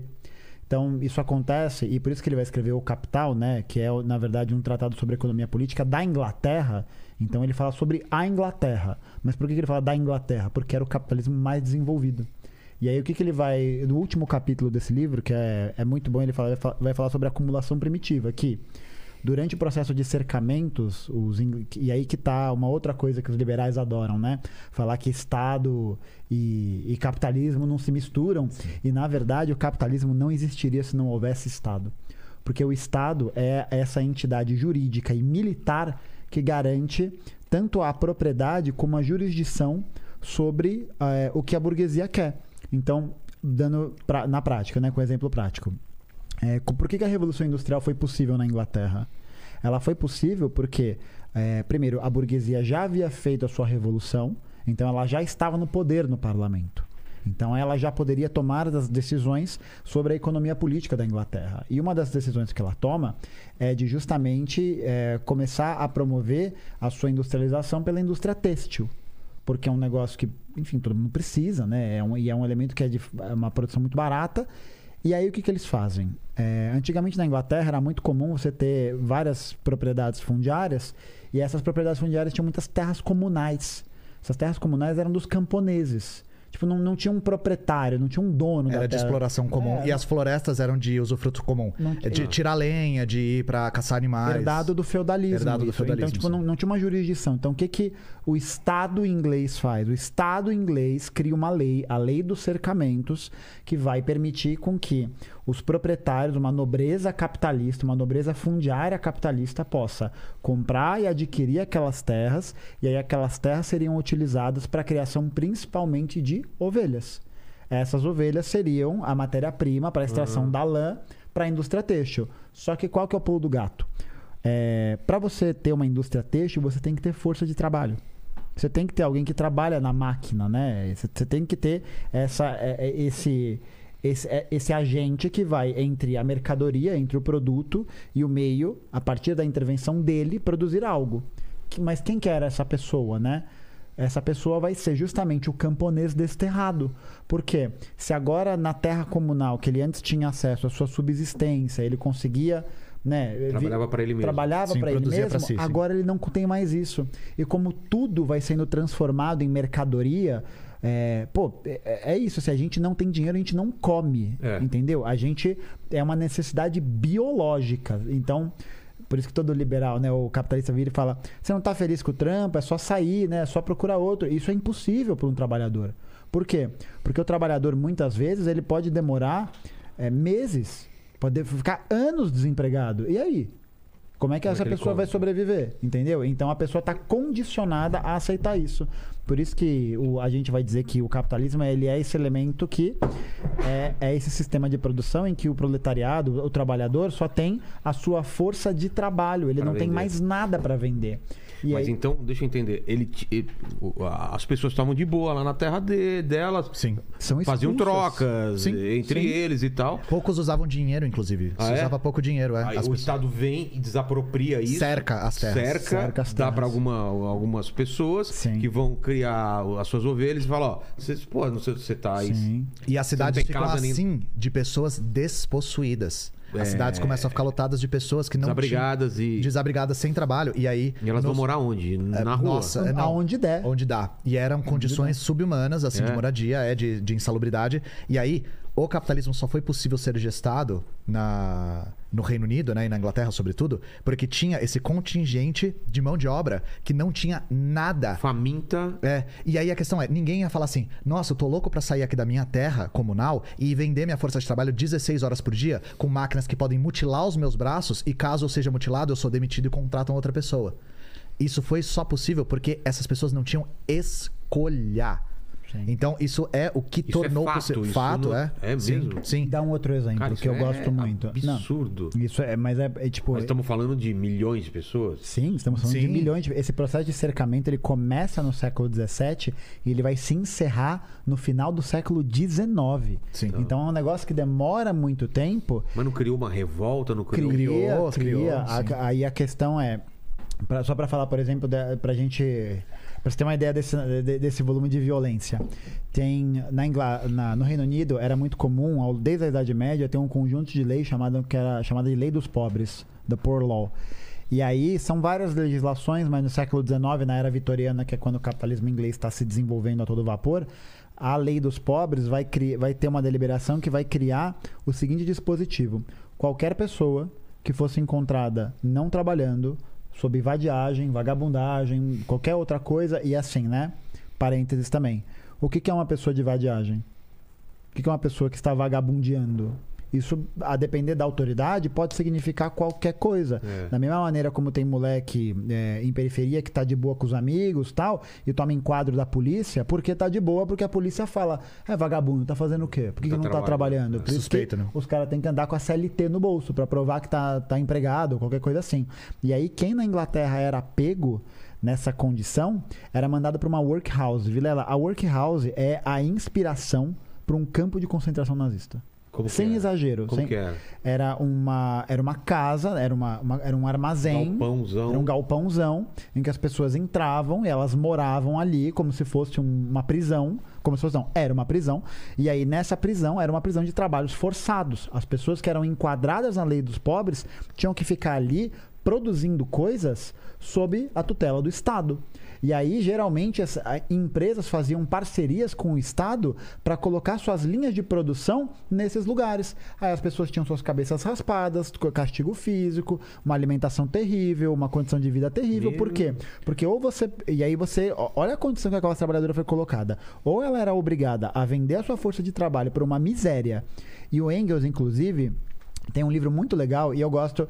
Agora eu vou puxar a sardinha pro meu amigo Frederico Engels, mas eu Uhum. gosto muito mais do estilo de escrita dele do que do Marx, porque ele é muito mais. é- O próprio é Engels vai gostar disso, né? É, eu, eu- eu gosto porque ele, ele é muito Ele é. mais. É muito mais fácil de ler. Então tem um livro do Engels, que é inclusive pelo qual o Marx acaba conhecendo ele, que se chama Situação da Classe Trabalhadora na Inglaterra. E aí ele, como é, filho de um industrial, ele vai para os bairros operários ver como os operários viviam. E é uma desgraça. É Ele- bizarro. Ele não fazia ideia disso? As pessoas. Ele só, só ouvindo falar, mas ele foi olhar. Ele né? foi- ele E foi isso, vivenciar. Gustavo, você falou da wor- das workhouses, isso porque a gente não falou das work schools. É. Que assim, é, não eram só adultos que eram escravizados. Vamos falar o que é, né? Que eram escravizados. Eram crianças acima de qual idade? Três, anos de idade. Tinha, tem- tinha uma categoria de crianças que limpavam chaminé De Que? 4 anos de idade. Porque, por causa do tamanho. Meu filho tem cinco. Seria ele limpando uma. Sim. né? E aí, é, recentemente eu li um texto do. Eu, eu li em live, porque a gente tá lendo alguns textos dos liberais vou, vou usar clássicos em isso live. com ele agora sempre, cara. Me pedir alguma coisa, velho. Vai limpar a Podia estar chaminé. limpando o chaminé Podia tá limpando o chaminé. É, e tá, isso é tá pior. querendo comer um legume, cara. É, é pior. Porque na época das fábricas, eles empregavam crianças porque as crianças tinham mãos pequenas o suficiente pra fazer a manutenção das máquinas. Nó, E muitas podia per- perder. É lógico, se perder, contrata era outra, Muito, era problema. muito comum você ter carta do parlamento que era mandada pelas associações de trabalhadores denunciando esse tipo de coisa. De é, criança que foi engolida, pela, Engolida máquina. E aí você falou, isso não gera revolta? Opa, o primeiro movimento que a gente teve de revolta foi o ludismo. O que, que era o ludismo? Era inspirado num personagem que era arquetipicamente o operário da época, que era o Ned Ludd. E o que, que era o ludismo? Eles destruíam as máquinas. Porque pra eles, qual que foi a, a visão que eles tiveram na época? Pô, a gente tava bem e agora as máquinas estão causando esse caos todo. Vamos destruir as máquinas.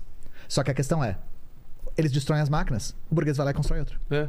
não funciona, sabe? Mas foi o primeiro tipo de revolta espontânea da classe. Aí depois surgiu o cartismo, que foi uma, uma revolta mais organizada, mas ainda não tinha perspectiva de classes. Eles achavam que a burguesia e os proletários eram da mesma classe. Eles queriam ainda. participar da política do parlamento. Isso, é. Então- Eles achavam que os inimigos deles eram a, a aristocracia. Sim. Era a família real e tal. Ah, tá. É, e aí não tinha essa perspectiva ainda de que o burguês, na verdade, tinha um antagonismo de classes com ele. Então você vai ver as exigências dos cartistas, é isso. São exigências jurídicas e exigências políticas.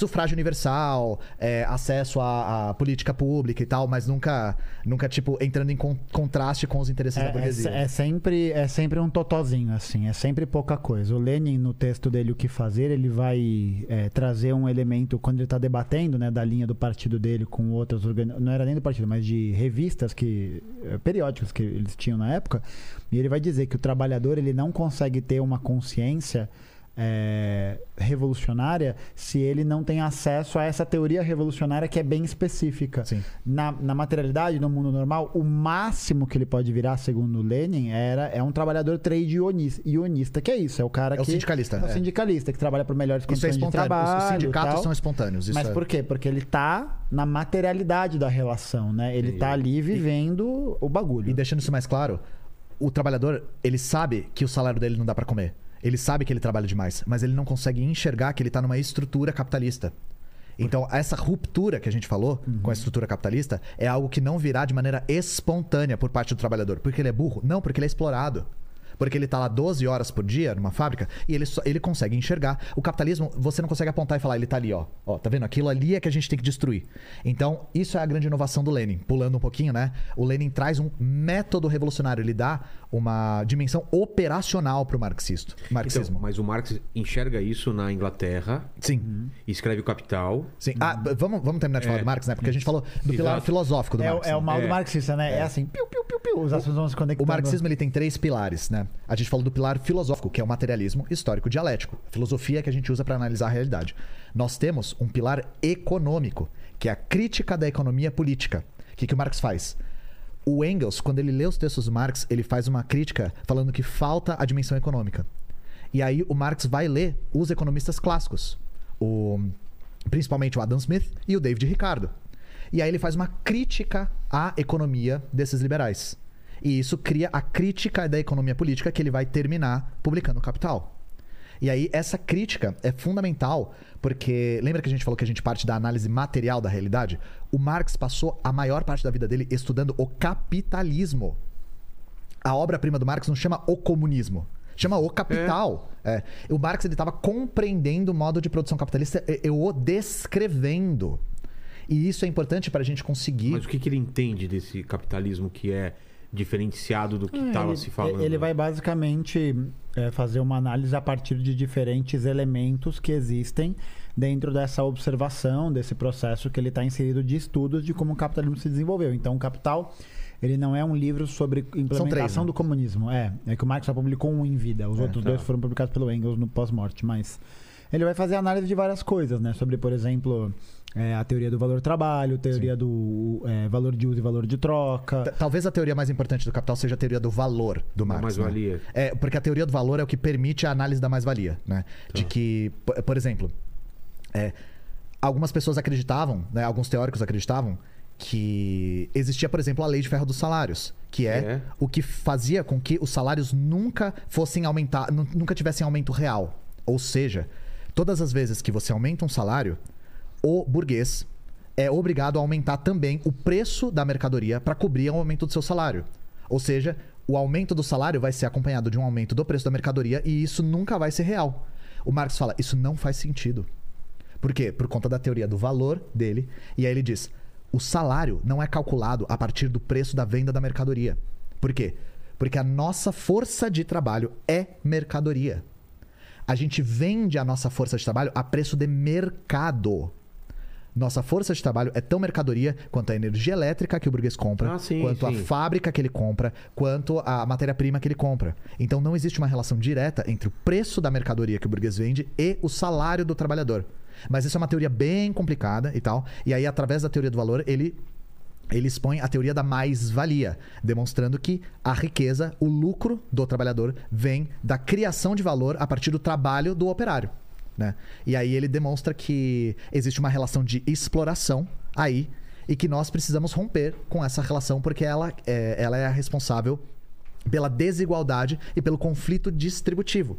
Por isso que a riqueza se acumula na mão de quem tem o meio de produção e as pessoas que produzem tudo não têm nada.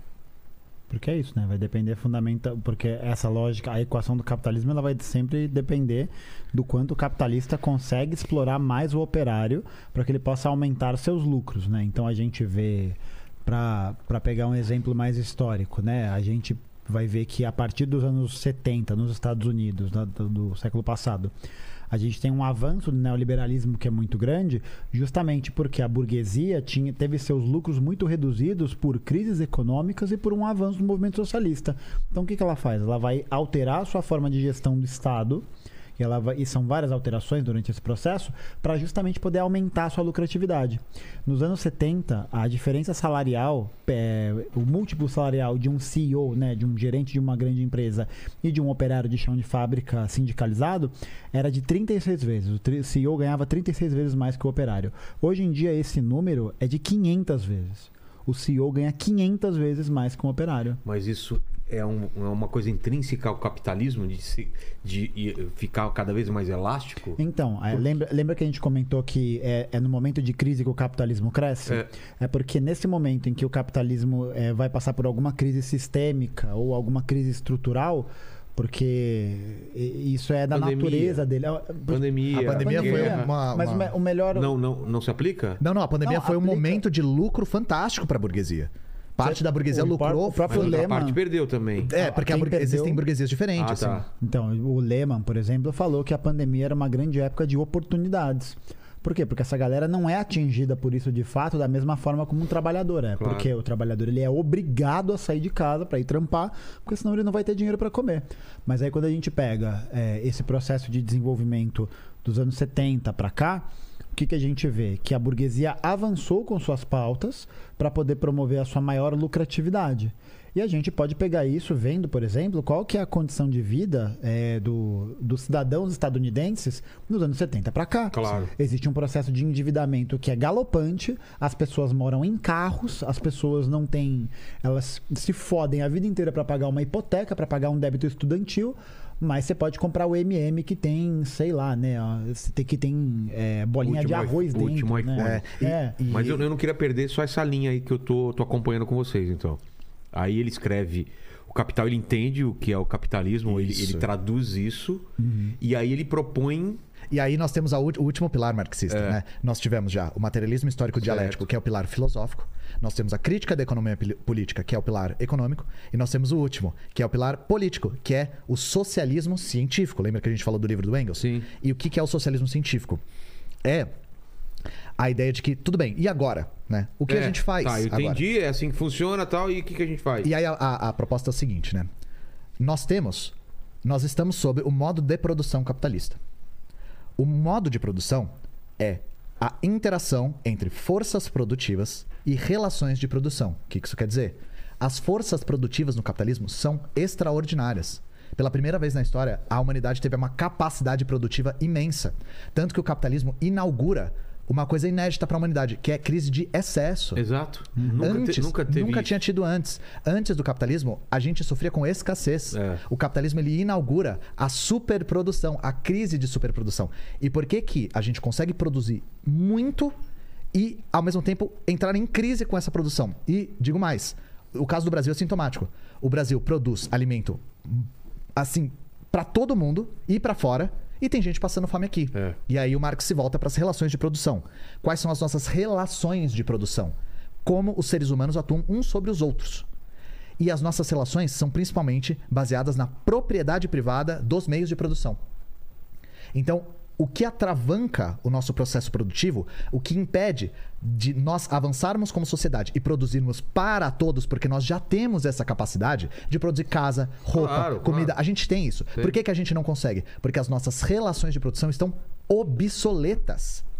E aí o Marx vê. Relações de produção, você fala de empregado e patrão? É, que você tá falando no microcosmo, né? É, Mas falando como a estrutura de uma sociedade, a nossa produção é baseada na propriedade privada dos meios de produção. E aí o que, que o Marx diz? Nós temos que romper com isso. Por quê? Você tá, ele diz que precisa ter alguém acima que controle. Não, é, não. Tá, tá tendo excesso, tá tendo. Não, basicamente ele vai dizer que a propriedade privada dos meios de produção é justamente a burguesia que controla todos os elementos que garantem a produção da vida material. No caso da Inglaterra na O época. campo, a indústria, mas a gente Isso pode foi ir avançando ao longo da Europa e depois Sim. foi exportado. internet, cinema, Sim. pode ser um monte de coisa, né? Porque todos esses elementos é o que constituem essa forma de dominação. Então, como, enfim, né? Aí, cê- aí é isso. O Marx vai dizer que existe essa obsolência desse modo de produção. Porque é, isso acaba só produzindo elementos de crise de superabastecimento e essas crises vão acabar fazendo com que o capitalismo precise é, é, aumentar a sua exploração, aumentar a sua relação de exploração contra os trabalhadores, Então, para que não a é uma coisa não... boa, a princípio, essa- esse, esse excesso, esse excedente. Então, é, aí é é a grande pergunta que o Marx faz. É. Por que, que a gente consegue produzir tanto excedente e as pessoas não têm acesso a esse, esse excedente? A resposta que ele dá, propriedade privada. É a própria lógica da propriedade privada dos meios de produção que atravanca a nossa capacidade produtiva. Mas acon- vai, acontecer, vai acontecendo desses trabalhadores terem mais poder de compra e, e consumir as coisas. ou Então, não. depende. Depende, de novo, circunstancialmente de cada época. No Brasil, a gente vê que não é um fato. A fome no Brasil é falta de alimento? Não, Não, né? não, não é. falta de acesso, não é? É. Essa é a grande contradição do capitalismo. Por quê? Porque no capitalismo, se uma mercadoria não se transforma em capital, ela é descartada. É só a gente ver, por exemplo, que um dos eixos centrais do que os comunistas defendem é sobre a urgência de superação do capitalismo, não porque ele é feio, bobo e chato, Sim. mas porque senão os nossos recursos naturais vão acabar. extinguidos. Sim, é a nossa extinção como espécie mesmo. Entendi. E aí a questão é, o que, que o Marx ele enxerga na propriedade privada dos meios de produção? Esse, é, esse atravancamento da nossa capacidade produtiva. E aí a questão é, nós precisamos passar por um processo revolucionário que vai acarretar na ditadura do proletariado. E aí essa palavra ditadura, para fora da teoria da marxista, ela assusta muito. Claro. Mas para dentro da teoria marxista a gente precisa contextualizar ela. Pro Marx e para os marxistas, o Estado é um aparato de violência específico de classes. Necessariamente. O que isso quer dizer? O Estado ele não surge para apaziguar os conflitos. Ele surge para impedir que uma classe suponha- eh, superponha a outra. Então, o esta- nosso Estado é burguês e ele serve para violentar a classe trabalhadora que não está no poder para mantê-la no lugar. O que, que Marx diz? Quando nós fizermos uma revolução, o Estado vai continuar. Só que agora essa lógica vai se inverter. O Estado vai continuar sendo um aparato de violência específico de classes. Só que agora a classe trabalhadora vai estar no poder e vai extinguir a burguesia como classe. Então qual que é a ideia? São os trabalhadores tomarem o poder do Estado, destruírem o aparato do Estado burguês, construir um Estado revolucionário proletário e utilizar esse aparato do Estado para extinguir a burguesia como classe. E aí, novamente, não é extinguir a burguesia fisicamente, não é Não é fuzilar o burguês. É você fazer o burguês se tornar trabalhador. Trabalhador. É fazer com que ele viva do trabalho dele como todo mundo. Porque sabe? se a gente parar pra pensar, né? Hoje em dia a galera costuma dizer que o socialismo po- po- poderia produzir um vagabundo, uma pessoa É. que não quer trabalhar. É isso que eu falei, eu- isso que eu tava pensando quando você tava falando. Qual é a, mo- a motivação que a. A gente fala sobre ter? isso. Eu dou um Tá. exemplo real pra gente Tá, falar tá. sobre Não, mas a questão é, a gente pode mesmo, e, e não precisa nem ir pra muito longe, né? A gente tem um monte de gente que vai trabalhar a vida inteira vendendo picolé na, na praia, amanhã, à tarde É. e nunca vai conseguir ter uma casa financiada ou vai se endividar o resto da vida. Por quê? Porque ela não tem acesso a um meio de produção que lhe garanta uma vida digna. Ela não tem acesso a uma moradia popular, ela não tem acesso a uma política de soberania alimentar, porque tudo isso é transformado em mercadoria. Tudo isso é transformado em produto para ser consumido. A gente pode. E, e aquilo que não dá lucro, aquilo que não vai é, promover essa recirculação de capital em forma de dinheiro, é descartado ou se torna objeto de especulação. Tipo Veja, imóvel. Exatamente. veja imóvel. imóvel. Existem 1.749 imóveis ociosos no centro de São Paulo. Ou seja, imóveis que não cumprem a função constitucional de uso de social da propriedade. Por que, que essas pessoas não têm seus imó- esses imóveis retirados delas? Por quê? Porque justamente quem controla o Estado burguês e, portanto, controla as leis são amigos dessas pessoas que têm os prédios. Da mesma forma como uma punição com relação a um crime eh, de colarinho branco e tal, nunca vai ser proporcional ou nunca vai acontecer do mesmo jeito se uma pessoa da classe trabalhadora comete um crime. É só a gente ver, por exemplo, como é que o jornalismo penal fica incentivando a população brasileira a sentir ódio das pessoas, com os da Atena da vida tal. Mas o filho, e vamos lembrar, né? Tem o filho aí de um grande bilionário que foi processado por ter atropelado e matado um ciclista. E o que, que ele fez? Qual foi a punição que o Estado Qual? deu? Ele, ele pagou com cesta básica. Agora, se fosse um membro da classe trabalhadora, se fosse um homem negro, um homem periférico, um homem trabalhador, ele seria alvo de pedra, né? Ele seria colocado como no lugar aonde ele pertence na consciência social, né? No lugar de subhumano, né? No, no lugar de ser, de ser justamente descartado. Então, tudo que no capitalismo que não se transforma é, em mercadoria lucrativa é promptoriamente descartado. E, e aí a questão de. Todas as vezes que nós comunistas falamos, nosso objetivo é a classe trabalhadora tomar o poder do Estado e extinguir a burguesia como classe. E frequentemente a gente escuta a palavra utópico quando a gente fala isso. Isso é impossível, isso é utópico. Gente, isso já aconteceu. Onde? Na União na União Soviética. Soviética. Não existia burguesia na União Soviética. Não existe burguesia na Coreia hoje. O que, que aconteceu? Quando os bolcheviques, né, que eram ah, ah, o, o equivalente ao Partido Comunista, né, o Partido Comunista Bolchevique, quando eles tomam poder, eles extinguem, por exemplo, a burguesia industrial. Eles expropriam as fábricas. Em quanto tempo? Um dia. No dia seguinte da Por? Revolução, Porque eles têm o papel jurídico, eles É. têm o papel e falar, ó, acabou. Acabou, tá expropriado. E assim, aí por isso que a gente fala de violência específica de classes. Porque foi uma ruptura violenta. Não teve indenização. Não teve nada, sabe? Perdeu. Agora a fábrica ou é do Estado ou é dos próprios trabalhadores. Ou é cooperativa ou é estatal. No campo, o- a questão foi um pouco diferente, né? Porque foi um processo mais lento. A União Soviética tinha um problema sério de abastecimento no campo. Mas a questão é, com a burguesia industrial, rapidamente ela foi expropriada. E aí, a humanidade observou o maior salto produtivo que ela já tinha visto. Foi o salto da União Soviética. A União Soviética foi do arado de madeira para começar um programa espacial em 30 anos. A humanidade nunca tinha observado tal salto produtivo. Mas o que, que deu errado, então? Ih, longa história. Nossa, Porque é. são 70 anos de União Soviética e não é a mesma União Soviética, né? Mas São aí a questão é. Porque Mas- começou a criar também as oligarquias, sei lá, um pessoal. Depende do começou- período, é. Começou a ficar poderoso e. Sim. É porque, na verdade, essa galera que a gente costuma associar com essas oligarquias É. são justamente membros do Partido Comunista a partir dos anos 70, dos Isso, anos é. 80. Tem um outro período. tem uma degradação ideológica muito forte porque o debate político para de existir. E aí, é até um negócio interessante do materialismo, né? Pra, para que haja esse processo de construção da sociedade socialista, é importante que haja o debate político o tempo todo. É. Por quê? Para justamente a gente não cair no dogmatismo.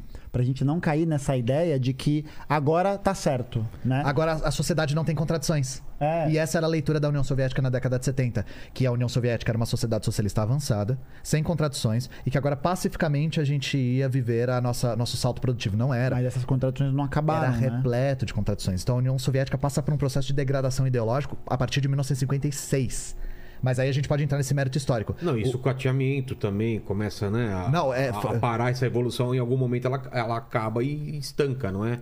De, de questão de salto produtivo, não. Porque a- É? é, o salto. a- realmente é impressionante, assim, o, a capacidade da União Soviética produtiva e científica chegou na segunda maior economia do mundo. Mas essas pessoas eram forçadas a trabalhar.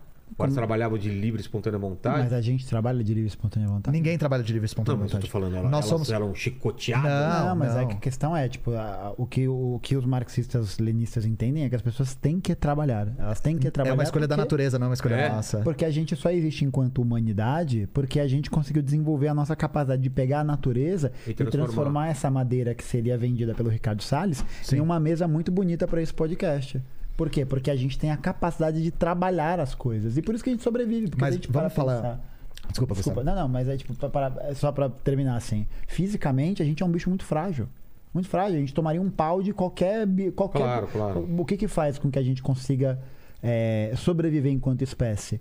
Essa capacidade de manipulação da natureza e a nossa organização social. Em, clã- em clãs, né? Em, É. em organizações tribais, qualquer coisa nesse Então ele, sentido. ele diz que isso, tipo, tem que trabalhar, não tem opção de não trabalhar. Porque a gente depende do A gente trabalho. precisa satisfazer nossas necessidades materiais e a gente só satisfaz as nossas necessidades mediante ao trabalho. Só que a questão é: o capitalismo tem uma contradição muito aparente. A gente tem hoje em dia uma tecnologia extraordinária. Sim. Nós estamos ao vivo para um monte de gente agora através da internet. É. E a gente nunca trabalhou tanto, Vilela.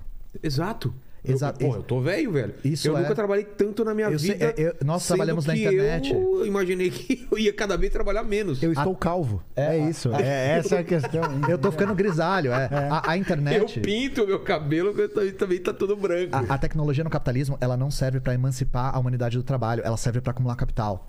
E aí eu dou o exemplo da União Soviética. A União Soviética foi um dos primeiros países do mundo, não foi o primeiro, o primeiro foi o Uruguai, mas foi um dos primeiros países do mundo. É um país, né? Era um país plurinacional. Claro. Mas é, é a instituir a jornada de 8 horas de trabalho. Porque antes era. 10, 12, 14, 16, depende do lugar.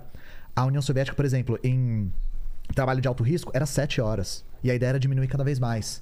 Ah, eles faziam um planejamento urbano de tal maneira que você conseguia ir pro seu trabalho andando. Não precisava pegar nenhum transporte. Até porque não era todo mundo que tinha acesso a carro. Eles faziam microdistritos e tinha regras. Eles tinham que fazer os complexos habitacionais. E nesse microdistrito tinha que ter loja, eh, casa de recreação para idosos, creche, eh, tinha que ter um hospital em pelo menos 5 quilômetros de cada distrito.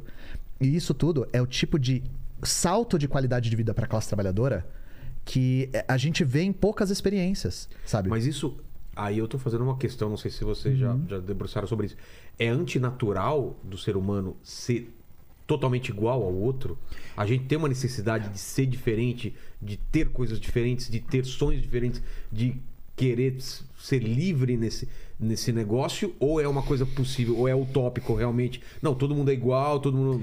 Então, eu acho que a que- uma questão central para a gente poder desmistificar é que nunca o Marx e o Engels vão defender que as pessoas tenham ou sejam iguais. Por que não são? Não, e aí eu vou falar uma coisa, é, e eu dou até a referência. Na crítica do programa de Gotha, o Marx ele toca nesse ponto da igualdade. Gota ou Gotham? É Six? Gotha, é Gotha, Gotha. Gotha, É, esse porque é- esse é o a- Gotha- o, Gotha- o programa de Gotha Gotha era é- o- a unificação de dois partidos sociais-democratas da Alemanha e o Marx lê o programa e critica esse programa e ele fala de igualdade. Ele fala: o horizonte da igualdade é um horizonte falso. Por quê? Nós aqui temos, temos necessidades diferentes. né? Total. Todo mundo tem. E nós três temos necessidades diferentes de um idoso, Claro. de um cadeirante, de uma criança. Então, se nós distribuirmos a riqueza igualmente, isso gera desigualdade. Por quê? É. Porque eu preciso de menos do que um idoso. Claro. Só que se a gente distribuir desigual, aí é desigual. Então não é igual. Então- A igualdade é um paradoxo. O Marx nunca defendeu a igualdade. Nunca defendeu. E aí, como você sai disso? Mas ah, não se sai, porque o nosso, o nosso objetivo não é a igualdade. E qual é o objetivo? O É que obje- as pessoas tenham vidas dignas A a, partir do emancipação da trabalho classe. delas. Mas não é, é uma coisa é, etérea, uma, uma coisa que não, você não consegue medir. Qual que é a sua necessidade? Qual que é a sua? Cada um vai querer puxar mais pra você, defender os seus, defender a sua família. Eu preciso de mais, ó. cara. Então, não é, é não é suficiente pra mim. essa fala, lógica- mas, mas é suficiente. Alguém, quem define o que é suficiente? Então, é, é que é essa lógica da gente se entender enquanto sujeitos atomizados em nossas famílias é uma lógica burguesa. É uma lógica da sociedade burguesa. Então a gente não se entende enquanto coletividade, mas se entende enquanto indivíduo. É o contrário? Não, é, o Marx e o Engels vão definir que essa perspectiva de compreensão da realidade do mundo é uma perspectiva burguesa. Não, mas ele, ele defende que a gente tem que se entender como indivíduo ou como uma como- sociedade? Não, não, ele não defende nenhum dos dois. Porque ele não, ele não cria uma regra que a gente tem que. Ele analisa a realidade. E é esse mesmo argumento de falar o ser humano é naturalmente individualista. A, a gente pode jogar esse argumento contra ele próprio. Por quê? A gente pode argumentar que o ser humano é naturalmente coletivista. Por quê? Porque só os seres humanos que se organizaram coletivamente conseguiram sobreviver. Com certeza. Então, essa lógica de natureza humana, ela age contra ela própria. Não, mas eu tô falando na parte de sobrevivência, a gente é individualista. É. Não, é, não é. Então, esse é o meu argumento. Não é? Não, porque nas sociedades humanas que ah, é, reinava a lógica individualista, é, elas não conseguiam durar Mas, por muito exemplo, na tempo. pandemia, numa guerra, você, você sente que, cara, entre você e eu, eu vou matar você pra eu Não, sobreviver, mas, sabe? mas é pensar que essa é uma situação de exceção exato, social. exato. né? No, no Mas não limite- necessariamente, né? Não necessariamente. Não, não, claro, tem, tem exemplos de. de, de- de- E, e a gente defende a. a- é, uma, eu vou dar um outro exemplo real também, né? É, uma das coisas que as experiências socialistas tentaram fazer e fizeram com muita competência foi expandir pra caramba o sistema educacional. Claro. Sabe? Porque aí, com uma educação de ponta e qualidade, a gente consegue fazer esse tipo de reflexão a respeito da realidade material com muito mais qualificação. E isso foi uma das coisas que a União Soviética tinha um sistema educacional bastante arrojado, bastante desenvolvido, é, e as outras experiências socialistas focaram no mesmo, porque eles acreditavam justamente que a própria educação da população ia conseguir é, elevar a nossa consciência a ponto da gente conseguir manter a experiência revolucionária, né? E aí, novamente, a- a- o fim da União Soviética foi uma- uma- um processo forçoso, veio Não, de cima mas, para mas baixo. antes de a gente pra isso, eu, eu não consegui entender isso daí. Como que você mantém essas pessoas é, é, coletivamente instigadas a fazer um é, bem comum? É um processo de desenvolvimento da consciência coletiva que se dá através do processo educacional, dessa Mas você falou que a organização. família é um entrave para isso? Não é, que a não é que a família exatamente seja um entrave, mas a forma como a gente concebe a família, que é uma forma burguesa de Que é concepção de E família. extremamente recente, é eu- recente. De eu proteger. Não, não, isso é natural. não, isso, Então, isso é é, natural. ok, mas não de proteção, mas da gente sempre, é, da gente ser colocado, e a gente, enquanto classe trabalhadora, acaba sendo colocado nessa perspectiva, porque a gente não, não tem escolha, É. de uns contra os outros. Isso. Né? É uma disputa entre pessoas. E- e- é. e posso- É, porque o elemento competitivo da sociedade capitalista ele é fundamental para que nós, trabalhadores, não nos organizemos coletivamente e assim a gente não possa enxergar que, sim, nós temos necessidades diferentes, mas talvez nossas necessidades comuns se sobreponham às Entendi. nossas diferenças de necessidade. E, aí, tipo, é isso, né? Pô, você imagina, é. As pessoas, a, a gente vive e, e acha que precisa ter o quanto tem, porque a gente vive numa sociedade que nos massacra com mensagens dizendo isso. Né? Então a gente recebe mensagens dizendo que a gente tem que consumir, que a gente tem que ser mais, que a gente tem que ter mais. É. Então, quando a gente pensa numa sociedade que vai passar por uma alteração desse, desse processo cultural, desse processo ideológico, automaticamente essas ideias também serão alteradas por uma outra forma de lógica de consumo, Mas por isso não exemplo. foi provado que, que não é real quando as pessoas que tinham essa vida preferiram o capitalismo? Quando Não, caia, caia, era isso que eu tava o falando. muro? Não É. é. Agora eu esse, toco a bola pro. Esse processo não foi por parte da população, foi de cima para baixo. Como assim? A população protestou contra o fim da União Soviética. Ah, o fim da União É. Soviética aconteceu por uma manobra de dentro de setores do Partido Exato. Comunista da União Soviética. Fizeram um referendo logo nas vésperas da União Soviética para saber se as pessoas queriam continuar a experiência socialista ou retornar ao capitalismo. Em outras palavras, eles não colocam exatamente assim. Tá. Nenhum país, nenhum, respondeu que queria voltar ao capitalismo. Todos responderam, em maioria, que queriam permanecer em experiências socialistas. Países que é, a maioria foi 50%, 51%, 55%, até países que foi 98%, sabe? Porque, realmente, o socialismo causou um aumento na qualidade de vida de certas regiões que eram semi-feudais, que foi extraordinário e a população conseguiu observar isso. E aí a questão é, o fim da União Soviética foi um processo de cima para baixo, de dentro de setores do partido encastelados, que tinham encerrado o debate eh, econômico. Já existia bilionários dentro da União Soviética antes da restauração do capitalismo. Sim. Isso se tornou a classe burocrática russa hoje. Teve tanque na rua, bombardearam o Soviético Supremo e a, a população protestou e foi massacrada pelo exército. Não foi um processo democrático. É que a gente tem essa ilusão porque o maior espólio da Guerra Fria é o domínio da narrativa. Depois que deixou de existir um bloco antagônico à hegemonia estadunidense, Acabou. os Estados Unidos têm o domínio da narrativa. Os caras passam de trator, né, Eles bicho? conseguem contar a história que eles quiserem agora. Mas na, na, na Alemanha dividida, você tinha só um lado querendo ir pelo outro. Não tinha isso? Então, existia porque essas contradições, elas, como a gente havia comentado, elas não foram plenamente superadas. Sim. E a gente tem que lembrar, Era uma experiência senão jovem. a gente cai naquela perspectiva, por exemplo, de que a gente vê manifestação de bolsonarista, quando a gente pega pra filmar a manifestação de pertinho, fala, caralho, olha quanta gente, pá. Só que é a mesma coisa, a gente tem que pensar para analisar quais que são os grupos que estavam interessados em fazer essa mudança. Eram grupos que tá, eram principalmente pessoas jovens, muito jovens, que estavam em, em algum aspecto, em alguma dinâmica, inseridos nessa perspectiva de ver as mercadorias, de ver Sim, o, o fetiche da mercadoria, né? Então não são todos os setores que, que aderem. Mas, mas não é justo a gente deixar as pessoas escolherem também? Se, a se o, o jovem ele quer isso, a gente tem que forçar ele Então. pelo por um bem maior? É isso que eu queria entender. É que nesse caso a gente precisa novamente lembrar que a situação desses países era uma situação contra-hegemônica. Então é muito complicado, por exemplo, você permitir com que, é, sei lá, né, pegar o exemplo de Cuba. Muita gente vai falar que o socialismo não funciona porque cubanos fogem de É, Cuba. sim. Mas a gente tem que primeiro pensar que, primeiro, nem todas as pessoas serão felizes no socialismo. Porque, de novo, é um processo de longa duração, né? Ele- essas contradições, essas eventualidades, elas não vão acabar, elas não vão se encerrar no processo revolucionário. Então, sim, tem bastante gente que é seduzida, né, pelos, por esses elementos da mercadoria, do fetiche, de uma vida melhor nos Estados Unidos e tal. E por que que existe esse cerco tão grande por parte do governo cubano e não deixar que as pessoas saiam? Porque Cuba vive a, não sei se a 200 ou 400 quilômetros de distância da Flórida. É muito perto. É muito perto e é simplesmente um país que conseguiu promover uma revolução socialista e impedir a retomada da ilha pelas forças estadunidenses, mesmo Fidel Castro tendo sofrido mais de 600 tentativas de assassinato. Então, como é que um país desse vai poder garantir uma normalidade de, de trânsito né, de pessoas estando nessa condição? Pô, é muito difícil. É, a gente tem que é, lembrar que não existe nenhuma experiência socialista em nenhum lugar que não sofreu cerco por parte de potências imperialistas. Porque toda e qualquer experiência socialista é um risco imenso. Lembra que eu falei que a burguesia foi extinta como classe na União Soviética? Sim. Isso foi uma inspiração imensa para o movimento trabalhador mundial. Na década de 20, você vê pipocar partidos comunistas em todos os países, inclusive aqui. O Partido Comunista Brasileiro tem 100 anos, surgiu nessa época. Então, isso era muito perigoso. Imagina se os trabalhadores olhassem e falassem: como assim?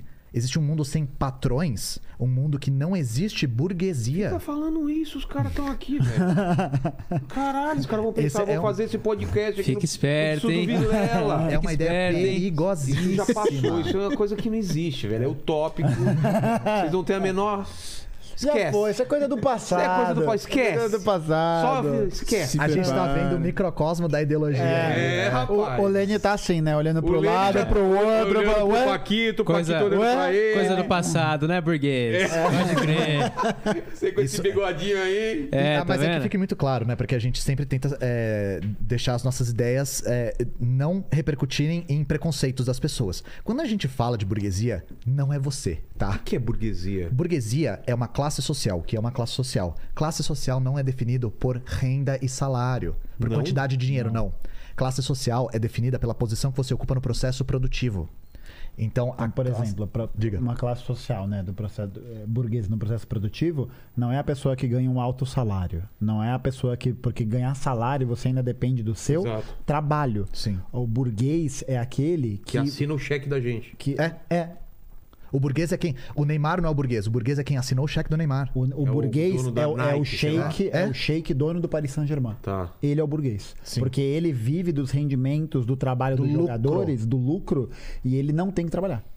E, e essa é a questão muito delicada, porque. É, o, o- Neymar depende do trabalho dele ainda. Sim, ele tem assim. que vender o trabalho. E ele é uma exceção, a gente não pode tomar exceção pela regra também. A maior parte dos jogadores de futebol tem salário. Claro, é. é. E, e aí a questão é, por que, que a gente tem a ilusão de que a classe média e a classe A, digamos assim, pelo recorte do IBGE, é a burguesia? Por quê? Porque a gente tem contato direto com ela. A gente não tem contato com a burguesia. Você não vai dar rolê no shopping encontrar o Lehman.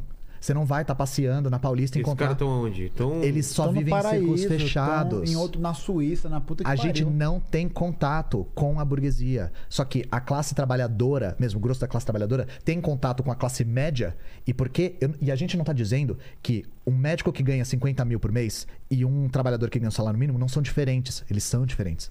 O que a gente tá dizendo é que eles são da mesma classe social. Entendi. Eles são da mesma classe social. E por que, que isso é tão importante? Então, tamo junto aí. Passou Agora perto. Nunca deixei de acreditar Ah, em vocês, hein, beleza. cara? Nunca Meu, critiquei. aqui, cara. Aqui, E a- ó. e a gente pode frio já, o Ah, Vilela. Jujuba. Vamos encontrar, vamos encontrar o dono do YouTube, né? A, a gente pode colocar o pequeno empreendedor, o pequeno burguês, como classe média também. Por quê? Porque junto com o grande capital, junto com a grande burguesia, vem o poder político. Isso que diferencia bastante a pequena burguesia da grande burguesia.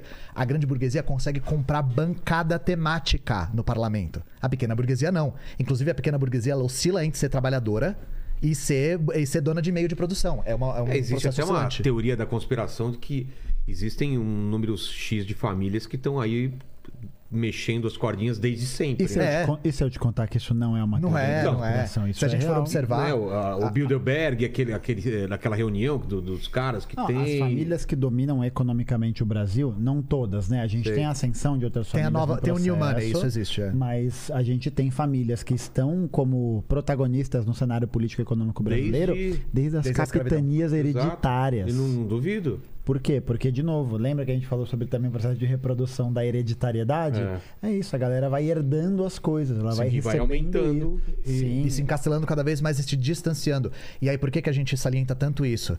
A gente viu, por exemplo, aquele episódio do MC da falar burguesia fede e todo mundo criticar porque ele tava no Lollapalooza. É, primeiro, gente, a burguesia não estava no Lollapalooza, tá? Aquelas pessoas são classe média, classe alta. Isso não é burguesia. A questão é, mesmo que o estilo de vida de uma pessoa que ganha 30, é, 50 mil por mês seja radicalmente diferente de quem ganha um salário mínimo, a pessoa que ganha 30, 50 por mês não é a raiz da desigualdade. Lembra que nós somos da esquerda radical? A gente vai na raiz da questão. Então, achar que essas pessoas são a raiz da desigualdade é um erro. Elas não são. É um erro de leitura. É um erro de leitura. Mas um Elon Musk da vida. Ele, Ele é, é burguês. burguês. Ele é um Então. burguês com B maiúsculo. Então, mas. o- o- o- o- tudo bem, tem o Elon Musk e o, e o cara da Microsoft lá, o, Bill Gates, Bill Gates. Jeff Bill Gates, Bezos. quando ele, ele sai disso daí e começa a doar e, e fazer melhorias, ele, nome ele de- deixa de fazer, ele deixa de fazer parte da burguesia ou ele continua sendo. Não, ele continua porque a maior parte desses trabalhos filantrópicos são para fazer abatimento de imposto de renda. Ah, é? Sim. E existe também um grande trabalho de manutenção da imagem pública, né? De Claro. uma espécie de lavar as mãos. E aí a questão é, lembra que a gente falou do poder político? Sei. O Elon Musk abertamente falou, a gente dá golpe em quem a gente quiser. Lembra dessa história? Lembro, lembro. Isso é poder político. Venezuela, tá falando. Na Bolívia, Na Bolívia, porque ele porque a precisa das Bolívia tinha reservas de lítio. lítio. É, as reservas de lítio da Bolívia eram importantíssimas para fabricação das baterias da Tesla. Então, é, o Elon Musk ele falou a parte baixa em voz alta, sabe? Sei. Mas todo mundo já sabia. A burguesia tem poder político, inclusive poder político internacional. Isso é real, não é uma É, piadinha. Não é, não é. O poder político é, é uma das coisas que caracteriza a burguesia como classe, sabe? Sim, a gente vê, por O exemplo. petróleo. Sim, é o controle desses meios. A gente Sim. vê, por exemplo, como esse interesse aparece é, quando a gente pega para ver quem são os principais financiadores dos camisas negras do Mussolini lá É, na década de isso é 20 e importante. 30. Quem são? Os empresários italianos. Sim.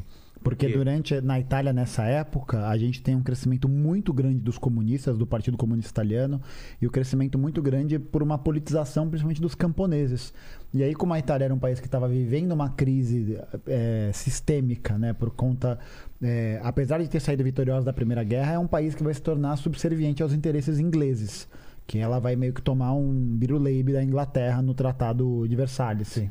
Ela, ela, ela, ela tinha colônias prometidas para ela, ela não recebe essas colônias e ela vai se tornar essa periferia da Europa. Aí a gente tem o fortalecimento desses grupos. O que acontece? Os empresários aparecem justamente para poder financiar outros grupos paramilitares que, visa, que viriam a eliminar a atividade de esquerda comunista anarquista na Itália pela via da violência, que é literalmente você botar os caras para correr. Então a gente tem uma, uma desmobilização muito grande pelo medo que as milícias fascistas vão impor a esses grupos. E como essas. Que é isso, né? A milícia fascista vai arrumar o uniforme aonde? Vai arrumar a arma onde? É. Tá ligado? Ela precisa de dinheiro. De onde que vem esse dinheiro? Dos comunistas não é, porque a, a comunista é tudo fudido, né? Então vem de quem? Vem desses grupos, é, tanto econômicos quanto políticos, que se sentem ameaçados pela ascensão justamente dessas novas pautas que podem questionar a sua ordem. Veja, por exemplo, o que foi a ditadura militar no Brasil. A gente chama de ditadura militar, mas é importante que a gente saliente que a gente tem que chamar de ditadura civil empresarial militar, porque o Congresso Nacional estava fechado com os militares. Porque para o Congresso Nacional, que era composto por latifundiários, por industriais, por pessoas que tinham meios de produção, as reformas de base do Jango, que eram reformas, não eram, não era socialização das terras, nada disso, eram reformas, elas representariam um grande golpe nesse poder econômico e político do Congresso. Então o Congresso vai apertar o botão de emergência, que no caso eram as Forças Armadas Brasileiras, que eram são historicamente formadas pela escola, eh, os oficiais, né, pela escola Superior de Guerra, que foi fundada pelos Estados Unidos da América. Então é um, é, é um grupo de oficialato que é muito anticomunista. Alguns são até nacionalistas, mas são muito anticomunistas e muito antipovo. E muito, muitos deles alinhados com os Estados Unidos. Então não foi. Eles não hesitaram em ativar esse botão para poder garantir o seu poder político. E aí depois, o que acaba acontecendo é que o feitiço vira contra o feiticeiro, porque o próprio Congresso vai se fuder em relação a isso, porque vai ser fechado, vai ser É. perseguido e tal. Mas como isso está alinhado, o interesse econômico e político des- dessa burguesia de Elon Musk, da vida Jeff Bezos, da vida. Pô, pro Jeff Bezos é maravilhoso, maravilhosa a ideia do- dos Correios ser privatizado, por exemplo. Porque aí dessa maneira ele consegue colocar a Amazon Prime como esse serviço que vai atender, teori só teoricamente, né? Porque na prática não vai ser isso que vai acontecer. Como um serviço bom, barato, para atender todos os lugares. Mas por que, que ele vai apoiar isso? Não é porque ele é um cara benfeitor, porque ele é um cara legal, mas porque ele vai ganhar dinheiro tendo acesso a um sistema de um, a um sistema logístico de um país como o Brasil, que é gigantesco. Ah, os Estados Falando que, que ele, ele ganhando o correio e ganhando todas essas rotas, Ele ele, ganha um um poder absurdo de distribuir qualquer Claro. coisa. E isso é uma característica fundamental do neoliberalismo, que se torna uma doutrina econômica dominante a partir da década de 80, principalmente nos Estados Unidos, e na- no Reino Unido né, e no Chile. Por que que... É, uma das características principais é o capital financeiro começa a superar o capital produtivo em poder político. Como assim? O capital financeiro supera o... É, a, a burguesia ligada ao capital financeiro Começa a... começa a superar em poder político a burguesia ligada ao capital industrial. Por exemplo, os, os, os os acionistas majoritários da Petrobras, atenção, você aí que tem 20 ações da É, não é Petrobras, você, não é- é um é acionista conselho majoritário de da Petrobras, tá? Dando esse recado, não, porque é capaz... o cara já... Não, é, pô, foda, tá é. falando de mim, pô, tem aqui 600 reais da Petrobras aqui. Não, não é Não você. é você, tá bom? Fica tranquilo. Mas os acionistas majoritários da Petrobras literalmente comandam qual vai ser a política tocada pela empresa no Brasil. Sim. E isso afe- afeta a vida de centenas de milhões de pessoas. E isso é uma toada neoliberal, porque a partir do neoliberalismo, nós começamos a ver o mercado avançando sobre setores que ele não tinha avançado pregressamente. Então, Quais? distribuição de água é o mais sintomático. No Chile isso aconteceu. Na Inglaterra toda a distribuição de água foi privatizada. A gente vê a privatização de aeroportos, setor estratégico. Não é privatização, né? É a concessão por um tempo Sei. limitado, mas é uma PPP, né? é, é uma, é uma privatização, mas é uma setor estratégico não pode ser privatizado de maneira permanente, né? Então aeroporto, trem, é, energia elétrica, Não é rodo- permanente, é por 50 anos. Exato, né? é por 50 anos. É. E, e aí é assim, é, não é permanente porque caso tiver uma guerra eles vão devolver, confia. É, confia. confia, né? bota- é, acredite. Acredite. E aí a, a gente vê isso no Brasil também. Ah, isso se inaugura no Brasil de fato com a era Collor, que começa uma onda de privatizações. O discurso dele era é, menos Estado, mais governo, né? Então ele começa essa primeira onda de privatizações. Um dos presidentes que privatizou em menor tempo e mais coisas foi o Itamar Franco, Ah, que é? é? um cara que a gente não lembra, ele privatizou a CSN, por exemplo, né? Que era uma indústria estratégica brasileira. É, e a gente vê isso ao longo da década de 90 inteira, inteira não só o fechamento de estatais e autarquias, como a privatização de setores estratégicos que pregressamente não eram eh, mercadoria. E isso é um avanço que tem a ver com a própria contradição do capitalismo. O capitalismo, como ele está em constante expansão, uma hora ele chega nos seus limites físicos. E aí ele tem algumas opções. Ou encontrar novos mercados, por isso que ele se expande para o planeta todo, ou destruir o tecido produtivo. Por isso que crises são momentos oportunos de expansão do capital. E aí o neoliberalismo começa a avançar sobre esses setores estratégicos, porque como o a dimensão financeira do capital começa a superar a produtiva, o interessante para essa burguesia financeira é criar ativos para especular. Então a ideia é privatizar um setor, por exemplo, elétrico, comprar ativos, e esperar o valor crescer e vender. E só especular, sem criar nada. É só ganho de poder econômico e político movimentando ações. E isso é uma, uma constante que a gente tem visto e que consegue, conseguiu avançar a passos largos agora a partir do governo Temer e com o governo Bolsonaro, tentando privatizar a Eletrobras, tentando privatizar os Correios, tentando. Bom, a política da própria Petrobras, que foi da época do Temer, que agora tem uma ingerência dominante dos interesses privados numa indústria que é fundamental para o Brasil e que acarretou numa inflação é, que a gente não via há muito tempo, é, porque é, no Brasil a inflação ela é muito, muito também oriunda da política de preços dos combustíveis que encarece absolutamente tudo da nossa Porque a vida nossa cotidiana. malha de transporte é rodoviária, É, né? não é metroviária, é, inclusive a matra- malha metroviária foi sucateada com o tempo, os trens foram sendo fechados, porque, novamente, a burguesia ligada à, à fabricação das montadoras é, e da distribuição de combustível tinha interesse nisso também. Então, isso tudo não é uma teoria da conspiração. O poder político da burguesia, ele tá nos rodeando o tempo todo, sabe? E aí a gente sempre tem que salientar. é, não vale a pena a gente colocar classe trabalhadora contra classe trabalhadora. A gente tem que ter clareza de quem são os nossos antagonistas de classe. E não é o cara que tem um salário alto. Porque esse cara não é a raiz do problema, nem se ele quiser. Só que tem um grande problema. Às vezes, esse próprio cara, por ter um estilo de vida diferente, ele acha que ele é a classe Claro. dominante. Porque ele quer, é- e é evidentemente, né? A gente quer naturalmente ter um estilo de vida mais confortável, com menos perrengue. Ninguém quer passar perrengue. É uma Sim, merda claro, passar claro. perrengue. Só que aí pode até chegar num determinado estágio que uma pessoa que ganha 100 mil reais, 200 mil reais, ela eventualmente consiga acumular É possível, o capital, é. o dinheiro e aí virar um burguês. É bem difícil, mas é possível. Mas agora, é, é isso. A pessoa que faz um curso de como investir na bolsa de valores para ficar rico. Ela dificilmente vai, vai ficar. é, muito Sim. dificilmente vai ficar, né? É só a gente ver, por exemplo, que a galera que 93% das pessoas que entraram na bolsa de valores no, em São Paulo para fazer day trade, que é um negócio que a galera fala muito, né? Day trade e swing trade, perde dinheiro. Claro. Perde Sim. dinheiro porque é, recebe essa mensagem, né, de que é possível enriquecer desse jeito. E a bolsa de valores é um grande cassino, né? É, o caça-níquel é. É, é o eu, e caça- o, eu e o Paquito perdemos quanto? 200 reais cada um, né? No, naquele negócio de É, acho aposta que foi de- por aí. É de que tinha jogo. uma promoção lá que dobrava a aposta que você É, fazia. cara. Ah, eu então... participei, eu perdi também.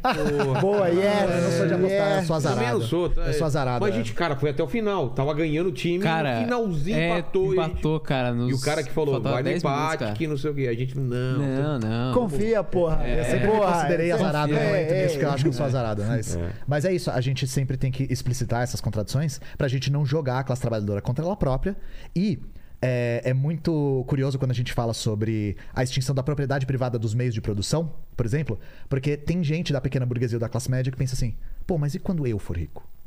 E quando eu tiver uma fábrica? KKK. Aí vão querer expropriar a minha? E assim, gente, sejamos realistas, né? A maior parte das pessoas nunca vai ter acesso a esse tipo de coisa. Inclusive, isso se concentra cada vez mais. Isso cada vez mais vai se tornando monopólio. oligopólios. Exato. Vai, vai se tornando cada vez mais inacessível. Então, quando a gente fala em propriedade privada, é, a gente está falando do interesse da maioria. E, novamente, já no Marx ele identifica na propriedade privada dos meios de produção E aquele papo de ter uma casa grande, vai entrar e vai não morar com tantas famílias e não sei o quê. Ah, eu posso dar um exemplo histórico? Claro. Né? É, essa coisa, isso era muito usado. A gente tava conversando antes sobre a era Collor e tal. Sim. E um dos espantalhos era: o Lula vai dividir a sua casa e botar um mendigo lado, eu né? lembro disso. Então, vamos falar do que aconteceu. um mendigo lá. É, não é isso, mas era esse espan- Acorda e tem um é, cara do era lado, esse, assim. era isso circulando nos WhatsApps ainda de que o Lula vai. Foi 13 anos de PT, não aconteceu, mas vai acontecer agora, né? É um negócio, é um contrassenso imenso. Mas aí, o que aconteceu, por exemplo, na União Soviética? A União Soviética, a Rússia, vamos falar da Rússia, né? Porque a União Soviética é só em 22. A Rússia, ela lega do czarismo um passado de déficit habitacional brutal. As pessoas dormiam em buraco no chão, dormiam em barraca, em uma espécie de favela, dormiam em galpões, assim, que eram caixas de madeira que as pessoas se colocavam, sem energia elétrica, frio pra caramba, um monte de doença circulando. Então, quando a Revolução Russa acontece, eles têm que lidar com esse chabu, sabe? E aí o que, que acontece? É, eles fazem uma lei que é prédio pra cima de X andares é expropriado. Então, se você tinha um prédio de dois, três andares, o prédio continuava sendo seu. O seu. Só que se você era um burguês que tinha vários prédios de 12 andares, vapo. Por quê? Porque eles precisavam urgentemente resolver o déficit habitacional e não só. A União Soviética começou a se industrializar e as pessoas começaram a ir pra cidade. E aí precisava de casa. E uma coisa que eles fizeram é mansão da aristocracia. Mansão gigantesca, assim, que ocupava quarteirão. Vapo. Nada. Expropriado pelo Estado, encheram de trabalhador. Era um por quarto, assim. E aí, é, isso gerou uma das primeiras formas de moradia típica da União Soviética, que era a comunalca. A comunalca eram casas comuns, que cada um tinha o seu quarto e sala, mas o banheiro, a cozinha e os corredores eram compartilhados. Então, o cômodo era tão grande, porque era de aristocrata mesmo, sabe? Era de gente nobre. É, não é mansão o- como a não, gente não, é mansão que conhece você não, você não normalmente. imagina, assim. É, são palácios. Palácio, exato, cheio de trabalhador. Isso que é uma imagem da União Soviética é, fantástica, assim. E aí você vê na cozinha quatro fogões.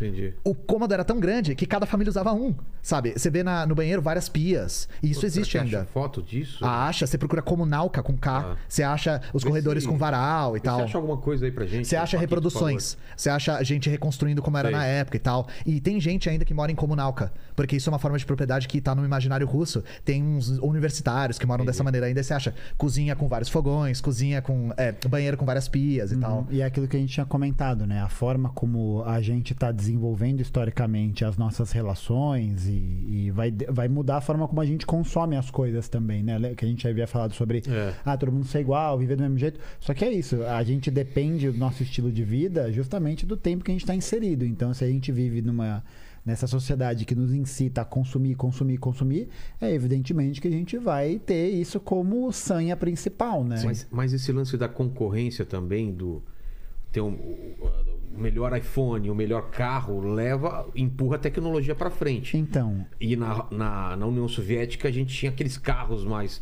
Né, não, você Eram não, carros não ia pro design. Exatamente, eram É. funcionais. O design não era uma coisa que Não, mas, preocupava. mas aí eu vou te falar, uma das escolas mais, é, mais influentes do mundo de design eram. só tá pequenininho. É, tá pequenininho. Ah, tá, não dá- Mas aí- as pessoas, tipo, em, em Em- bancadas diferentes, Entendi. né? Fazendo coisas diferentes. Porque era uma cozinha de um palácio ou de uma mansão. E aí as pessoas se dividiam. é, várias famílias. As pessoas conheciam a cueca um do outro, assim, Coloca tipo. pro, pro povo aí também, por favor. é, e aí. é, a gente- do que a gente tá falando? Desculpa me, me distrair. Do, do, do design que você Ah, falou. sim. Ah, nós temos uma escola de design que precedeu a Bauhaus na União Soviética, que é muito influente. E vocês nem imaginam quão influente é. É a Vico Temas. Vico Temas é uma sigla em russo, eu não lembro o que, que significa. Mas a, a Vico Temas, ela, ela é muito influente em design e estética mesmo. Estética e também? Estética, muito estética. Eles, eles prezavam muito. Você já viu os pôsteres soviéticos? Já, não. Eles, eles tinham. Eles prezavam pela qualidade técnica. Porque E- Bauhaus era aquela coisa da, da utilidade do objeto, o né? Vico Temas precedeu isso. É? era, era a mistura da estética com funcionalidade. Entendi. E aí eu dou um outro exemplo. A gente tem a, a imagem na nossa cabeça das casas soviéticas, as- aquelas caixinhas de sapato. Total. Aquilo é só a partir da década de 50. Uhum. Quando, Antes, quando o Khrushchev vai tentar É. cumprir o déficit habitacional total, assim. Entendi. da- e antes disso, as casas eram de tijolo e era, elas eram lotadas de rococós, assim. Então não dá nem pra dizer que tem um estilo único, porque cada casa tinha um estilo. Eram casas adornadas dentro. Nossa, o, é te- muito o- o bonito. pé dire... era, é muito bonito. Inclusive, até hoje, esse tipo de casa da década de, de 50 pra trás é muito almejada pelos russos e custa muito caro. Porque todas essas casas foram privatizadas depois. E aí, nessa época, eles, eles chamavam esse tipo de, de construção de Stalinka, né? Que é o estilo do Stalin. Que foi na época quando o Stalin era secretário-geral. Depois, quando o Khrushchev é, assume, depois da Segunda Guerra, a União Soviética tinha passado um baque brutal. Os nazistas não só mataram muitos soviéticos, como destruíram muito da infraestrutura. E aí ele começa esse projeto de construir fábricas, oh, desculpa, construir casas em fábricas, levar e montar como se fosse Lego. Sim. E aí você vê a caixinha de sapato, sabe? Você vê até na série Chernobyl, as caixinhas tudo igual. É. Aquilo, a Pripyat é uma construção que tinha o que eles chamavam de Khrushchevka, né? Que era aquela caixinha. E aí, é, aí vantagens, vantagens e desvantagens. Na época das casinhas todas adornadas, tudo bonitinho, ainda existia muita propriedade comunal. Então, era duas, três, quatro famílias morando na mesma casa. Na época da Khrushchevka, que eram as casinhas todas Cada um iguais, sua. cada um tinha a sua. Então, eles estavam tentando resolver o problema. Só que aí tem uma questão na, é, na União Soviética toda, no finalzinho da União Soviética, 80% das casas eram do Estado, 20% eram propriedade pessoal. Então tinha, você tinha sua casa. É que a- o grosso da população não comprou casa. Só que existe uma vantagem muito grande da, da- do planejamento urbano estar nas mãos do Estado, do Estado revolucionário, não é qualquer Estado, né? O aluguel não passava de 5% do seu salário. Então era um aluguel. Aliás, não era só aluguel. Era o aluguel com água, com aquecimento, com luz, não passava de 5%. No final chegava a 10%, assim, por cento. Dos trabalhadores muito pobres, era 2%, ou menos de 2% o, o aluguel. Então, assim, a acessibilidade da moradia era imensa. Depois que a União Soviética caiu, eles começam um processo de dar os títulos para as pessoas que moravam nessa casa. Então você estava lá no seu apartamento do estado pagando o seu aluguel e aí você recebeu o título, né? Sua casa é sua agora. O que, que aconteceu? A iniciativa privada começou a avançar em cima dessas casas. E aí eles começaram a cercar, comprar e especular. Principalmente em cima das mais cobiçadas, que eram as estalinkas, né? Entendi. E aí, hoje, um aluguel em Moscou, em São Petersburgo, é nossa senhora. É É, inviável, assim, é um negócio caríssimo. muito então, caro. a política habitacional ela é um problema de ordem coletiva. Né? A gente não pode pensar em cada indivíduo, indivíduo é, quando a gente tem um problema de déficit em vários lugares e que é legado do capitalismo. Isso é outra coisa que a gente nunca pode esquecer. Uma experiência sai da outra. A gente não pode esquecer que a Rússia, quando ela se tornou socialista, ela tinha deixado de ser capitalista. E esse legado não vai embora do dia pra noite, né? Fora que a Rússia passou por guerra civil, passou por é, cerco, passou por guerra- Segunda Guerra Mundial, que matou 22 milhões de soviéticos, que destruiu tanta casa que, mesmo com 22 milhões de soviéticos mortos, 25 milhões a mais ficaram sem ter onde morar. Você imagina essa, esse nível de A destruição? destruição né? da União Soviética foi uma parada sinistra. Foi, assim. é, foi uma um coisa negócio brutal. Sinistro. É, inclusive tem um, tem um filme, a gente tá muito acostumado a ver filmes que mostram a perspectiva dos aliados, né? Já até sei qual É, eu é, recomendo já. um filme muito. É difícil de assistir, mas é um filme chamado Vai Veja. Nossa. Que é um filme bielorrusso que mostra o avanço da União Soviética em cima da Bielorrússia, particularmente. Esse filme não é pra você assistir em dias que você não tá bem. Porque ele mostra. É pesadíssimo. muito pesado. que é um menino que ele, ele encontra um rifle. É é, quantos anos ele tem? Fala no filme? Deve ter 17. é, é, tem ele encontra um rifle e ele quer ir pra guerra pra proteger a família. Porque ele tem raiva dos nazistas e ele vai pra frente, ele é bielorrusso. E aí ele encontra o horror, né? E não é pouco horror, não. Os nazistas, ele- eles não só matavam todo mundo nas vilas, eles queimavam as vilas. Então não era só dominar, era exterminar a população, porque pros nazistas, aquelas pessoas eram de uma raça que não merecia estar ali. A raça eslava era inferior e não tinha o direito de estar naquele território. Então eles juntavam vilas inteiras dentro de depósitos de. de como é que eu falo barn? Né? Aqueles. É, de, de celeiro. Celeiro, isso, obrigado. Eles juntavam dentro dos celeiros, né? Colocavam mulher, criança, idoso e botavam fogo e matavam todo mundo, sabe? E tem, tem um monte de. é, é, arqueologia funerária, né? Sim. De gente levando tiro, mãe abraçada com filho, levando tiro na nuca. Porque era de extermínio mesmo, extermínio racial. E aí esse menino ele vai pra guerra e ele encontra esse cenário. E aí ele vai. A, a- a saúde mental dele vai se deteriorando e você vai se deteriorando junto com ele, né? E é, é interessante da gente ver a brutalidade que foi o avanço nazista sob ah, os povos eslavos até chegar na União Soviética. Porque é uma coisa que a gente não tem clareza. A gente vê esses filmes que o Gustavo falou, Soga- é, é, é, Resgate do Soldado Ryan, a gente vê a brutalidade dos nazistas também, né? Mas do lado dos eslavos foi uma coisa. É, eles pagaram um preço essa, altíssimo. tinha essa perspectiva racial no meio do processo, né? E era um negócio que era bem comum. E, e principalmente porque para os ingleses, para os franceses, para os estadunidenses, era até a- aceitável é, não, não intervir na guerra tão frontalmente contra a Alemanha nazista, porque para eles era interessante que a Alemanha nazista invadisse a União Soviética e aí destruísse a União Soviética. Sim. E aí dessa maneira você depois matava dois coelhos com uma cajadada. Só que o que eles não esperavam foi esse processo de resistência do Exército Vermelho. Só pra gente ter uma dimensão, é, no, no dia do desembarque do dia D, que é de que, né, Resgate do Soldado Ryan, Call of Duty Sim. caralho, né, vários barquinhos foda. Tinha mais tropa, a maioria das praias da Normandia estavam desocupadas. A praia que eles vão enfrentar uma resistência maior é a praia dos filmes, né? Se eu não me engano, é a praia de Omaha, mas eu não É. tenho certeza. E tinham mais divisões do exército, da, da Wehrmacht, do exército nazista, na Iugoslávia, sendo combatidos pelos partisãos socialistas do Tito, que era uma outra experiência socialista, do que exércitos inteiros que foram utilizados para tomar Paris em 1940, porque quando os nazistas avançam para Paris, tem mais colaboracionista, tem mais gente que luta ao lado dos nazistas do que contra os nazistas. É. Porque isso é uma outra, uma outra coisa, né? As pessoas. A, a gente costuma achar. Isso é uma coisa que é até produzido por essa questão da teoria da ferradura e tal. Que o nazismo ele é um, um, um elemento de exceção ideológica, né? De que ele é um ponto fora da curva, que o Hitler era um lunático e que ele promoveu tudo isso. A grande questão, é, Vilela, é que, na verdade, a Alemanha nazista só fez o que França, Inglaterra e Estados Unidos já faziam em seus territórios. Como assim? Lembra, já ouviu falar de Jim Crow Laws? As leis de segregação Sim, sim, racial sim. dos Estados Unidos? É Claro. exata. A Alemanha nazista copiou a lição de casa dos Estados Unidos nas Jim Tem Crow Laws. carta de chanceler, de diplomata alemão elogiando o sistema das Jim Crow Laws, porque eles querem fazer essa aplicação contra a população judaica. Se a gente pegar, por exemplo, o que os franceses fazem na Argélia, é a destruição sistemática, a mesma coisa. É matar, é matar camponesa, é matar mãe, é matar criança.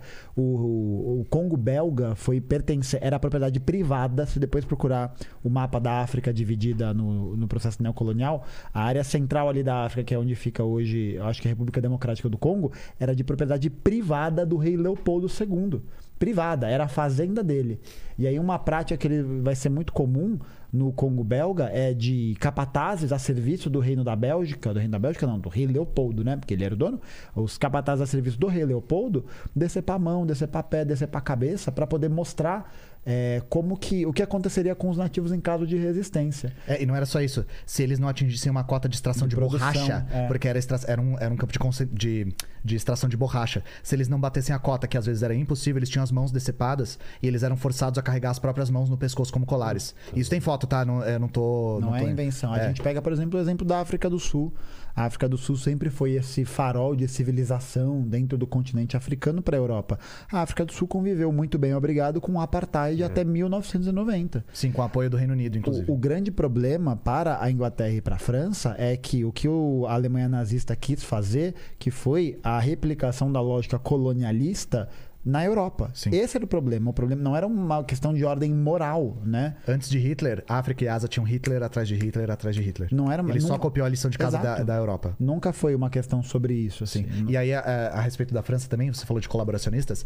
Poucas pessoas é, lembram, né, quem não estudou a fundo, que a, a França teve um- uma experiência fascista também, que foi a. França de Vichy. Né? A França de Vichy sob o, o Pétain. Sobre o general É, Petain. o general Pétain era o Hitler, né? Era o líder fascista da França, que foi uma das é, foi a área colaboracionista da França. Então assim, é, apagar esse histórico todo de é, ou vista grossa ou até colaboração dos países que formariam os aliados com a Alemanha nazista é um processo ideológico. Novamente, a gente volta porque a gente estava falando antes.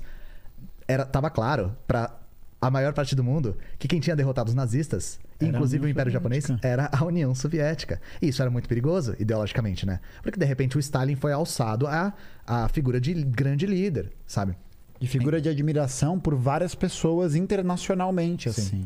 Eu vou no banheiro rapidinho. Vai lá, vai lá. Isso aconteceu, de fato. Sim, Tava sim. pra acontecer. Tem um livro, tem um livro muito legal sobre esse tema que é um livro de abrir os olhos assim. É, chama Stalin História Crítica de uma Lenda Negra de um de um filósofo italiano chamado Domenico Lussurdo que ele vai abordar justamente como é que foi esse processo de criação desse terror ideológico, de fomentação das é, é, da transformação da figura de Stalin em um monstro. E é um livro bem interessante porque ele não faz uma defesa é, cega, meio idílica, sabe? Um negócio meio apaixonado. Ah, Sei. Stalin, rainha, fada sensata, Ah, nunca é, errou. é. Não, não é isso. É uma avaliação histórica honesta e que lida com várias questões da, da realidade soviética. As questões de número. Ele matou pra caramba, ele, Então, é, ele é o que. Uma das que coisas que é, gran- que, é, que é creditada muito pro Stalin é, a supo, é, é o suposto Galadomor, né? O Holodomor. Holodomor, é. é. é, e- só que o que acontece é o seguinte: é, acho que até o Elias explicou isso no debate dele contra a Renata, como foi o processo de acumulação de capital para a União Soviética, né? Não sei se você lembra, mas ele fala que a União Soviética, por não ter a condição para se industrializar, ela precisava arrumar uma forma de acumular capital mais rapidamente para que ela pudesse acumular dinheiros para que ela pudesse construir o maquinário dela para ela se industrializar. E a forma que ela encontrou isso foi de fazer nos campos, né? Então existe uma- um processo de coletivização forçada dos campos.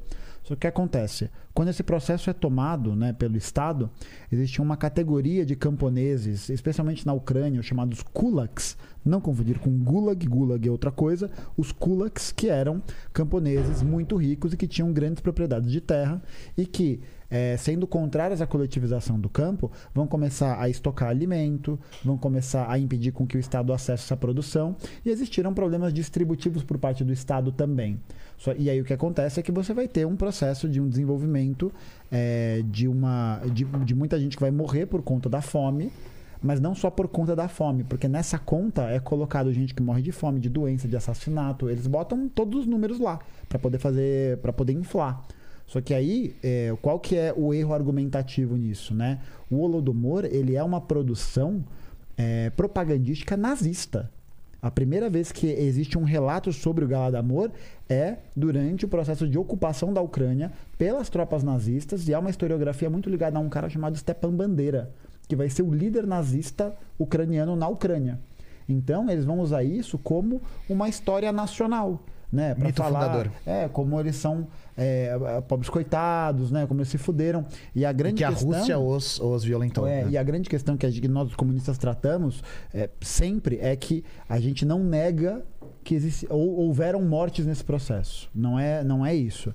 O que a gente diz é que essa teoria do Galadomor não é verdadeira, porque, diferentemente do Holocausto, que foi um projeto do Estado nazista em eliminar, não existe um documento histórico, uma fonte, um relato, nada, não tem nada, nada, nada, nada, nada que faça esse link é, de, uma, de, um, um processo projeto. intencional dos soviéticos em matarem os ucranianos. Isso não faz nem tanto sentido, porque sequer Stalin era russo, Stalin era georgiano, e a União Soviética tem uma política bastante multiétnica, multinacional durante seu desenvolvimento.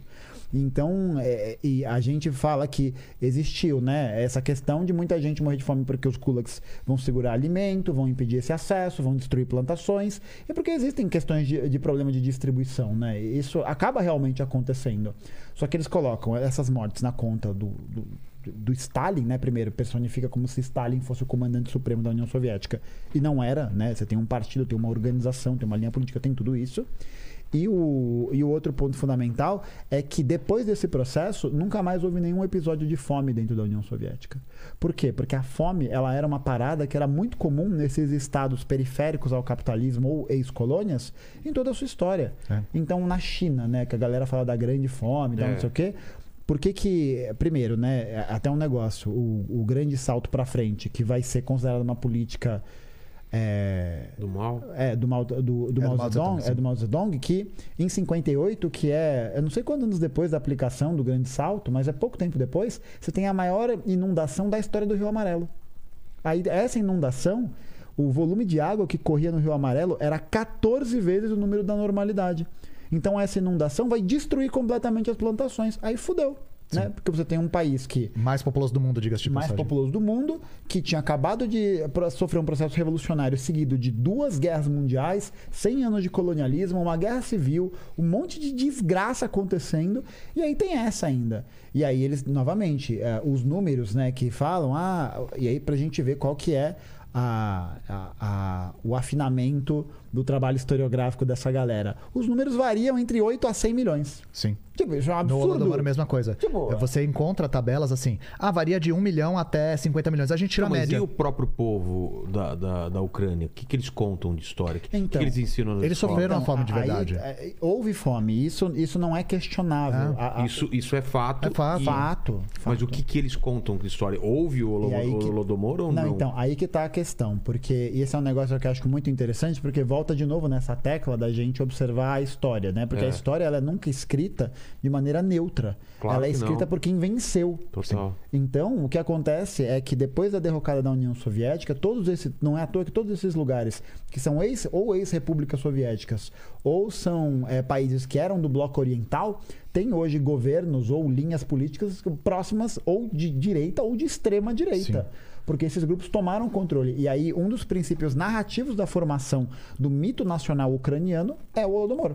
Inclusive, Ah, entendi. E Logo aí eles depois- usam isso como, Como- ferramenta. Como, como uma, uma forma também de unir Isso. o povo em- em- contra a Rússia ou contra, É. contra esse, esse inimigo que no passado. É, e aí você cria um sentimento de coesão nacional, É. né? Todo mundo Mas- vai mas- ter alguma coisa. Mas vocês estão dizendo que isso pode ter acontecido ou não aconteceu? Não, a, a- Não é- a morte por fome aconteceu. O que Mas- não aconteceu é, É de ser o deliberada- Holodomor. é, aí eu vou, vou falar uma Mas, coisa. mas você falou que não tem documento, mas não pode ter destruído esses documentos ou ter ocultado esses Não, a- documentos? é, tem algumas questões. Sim, mas vamos lá, vamos complexificar a questão. Tá.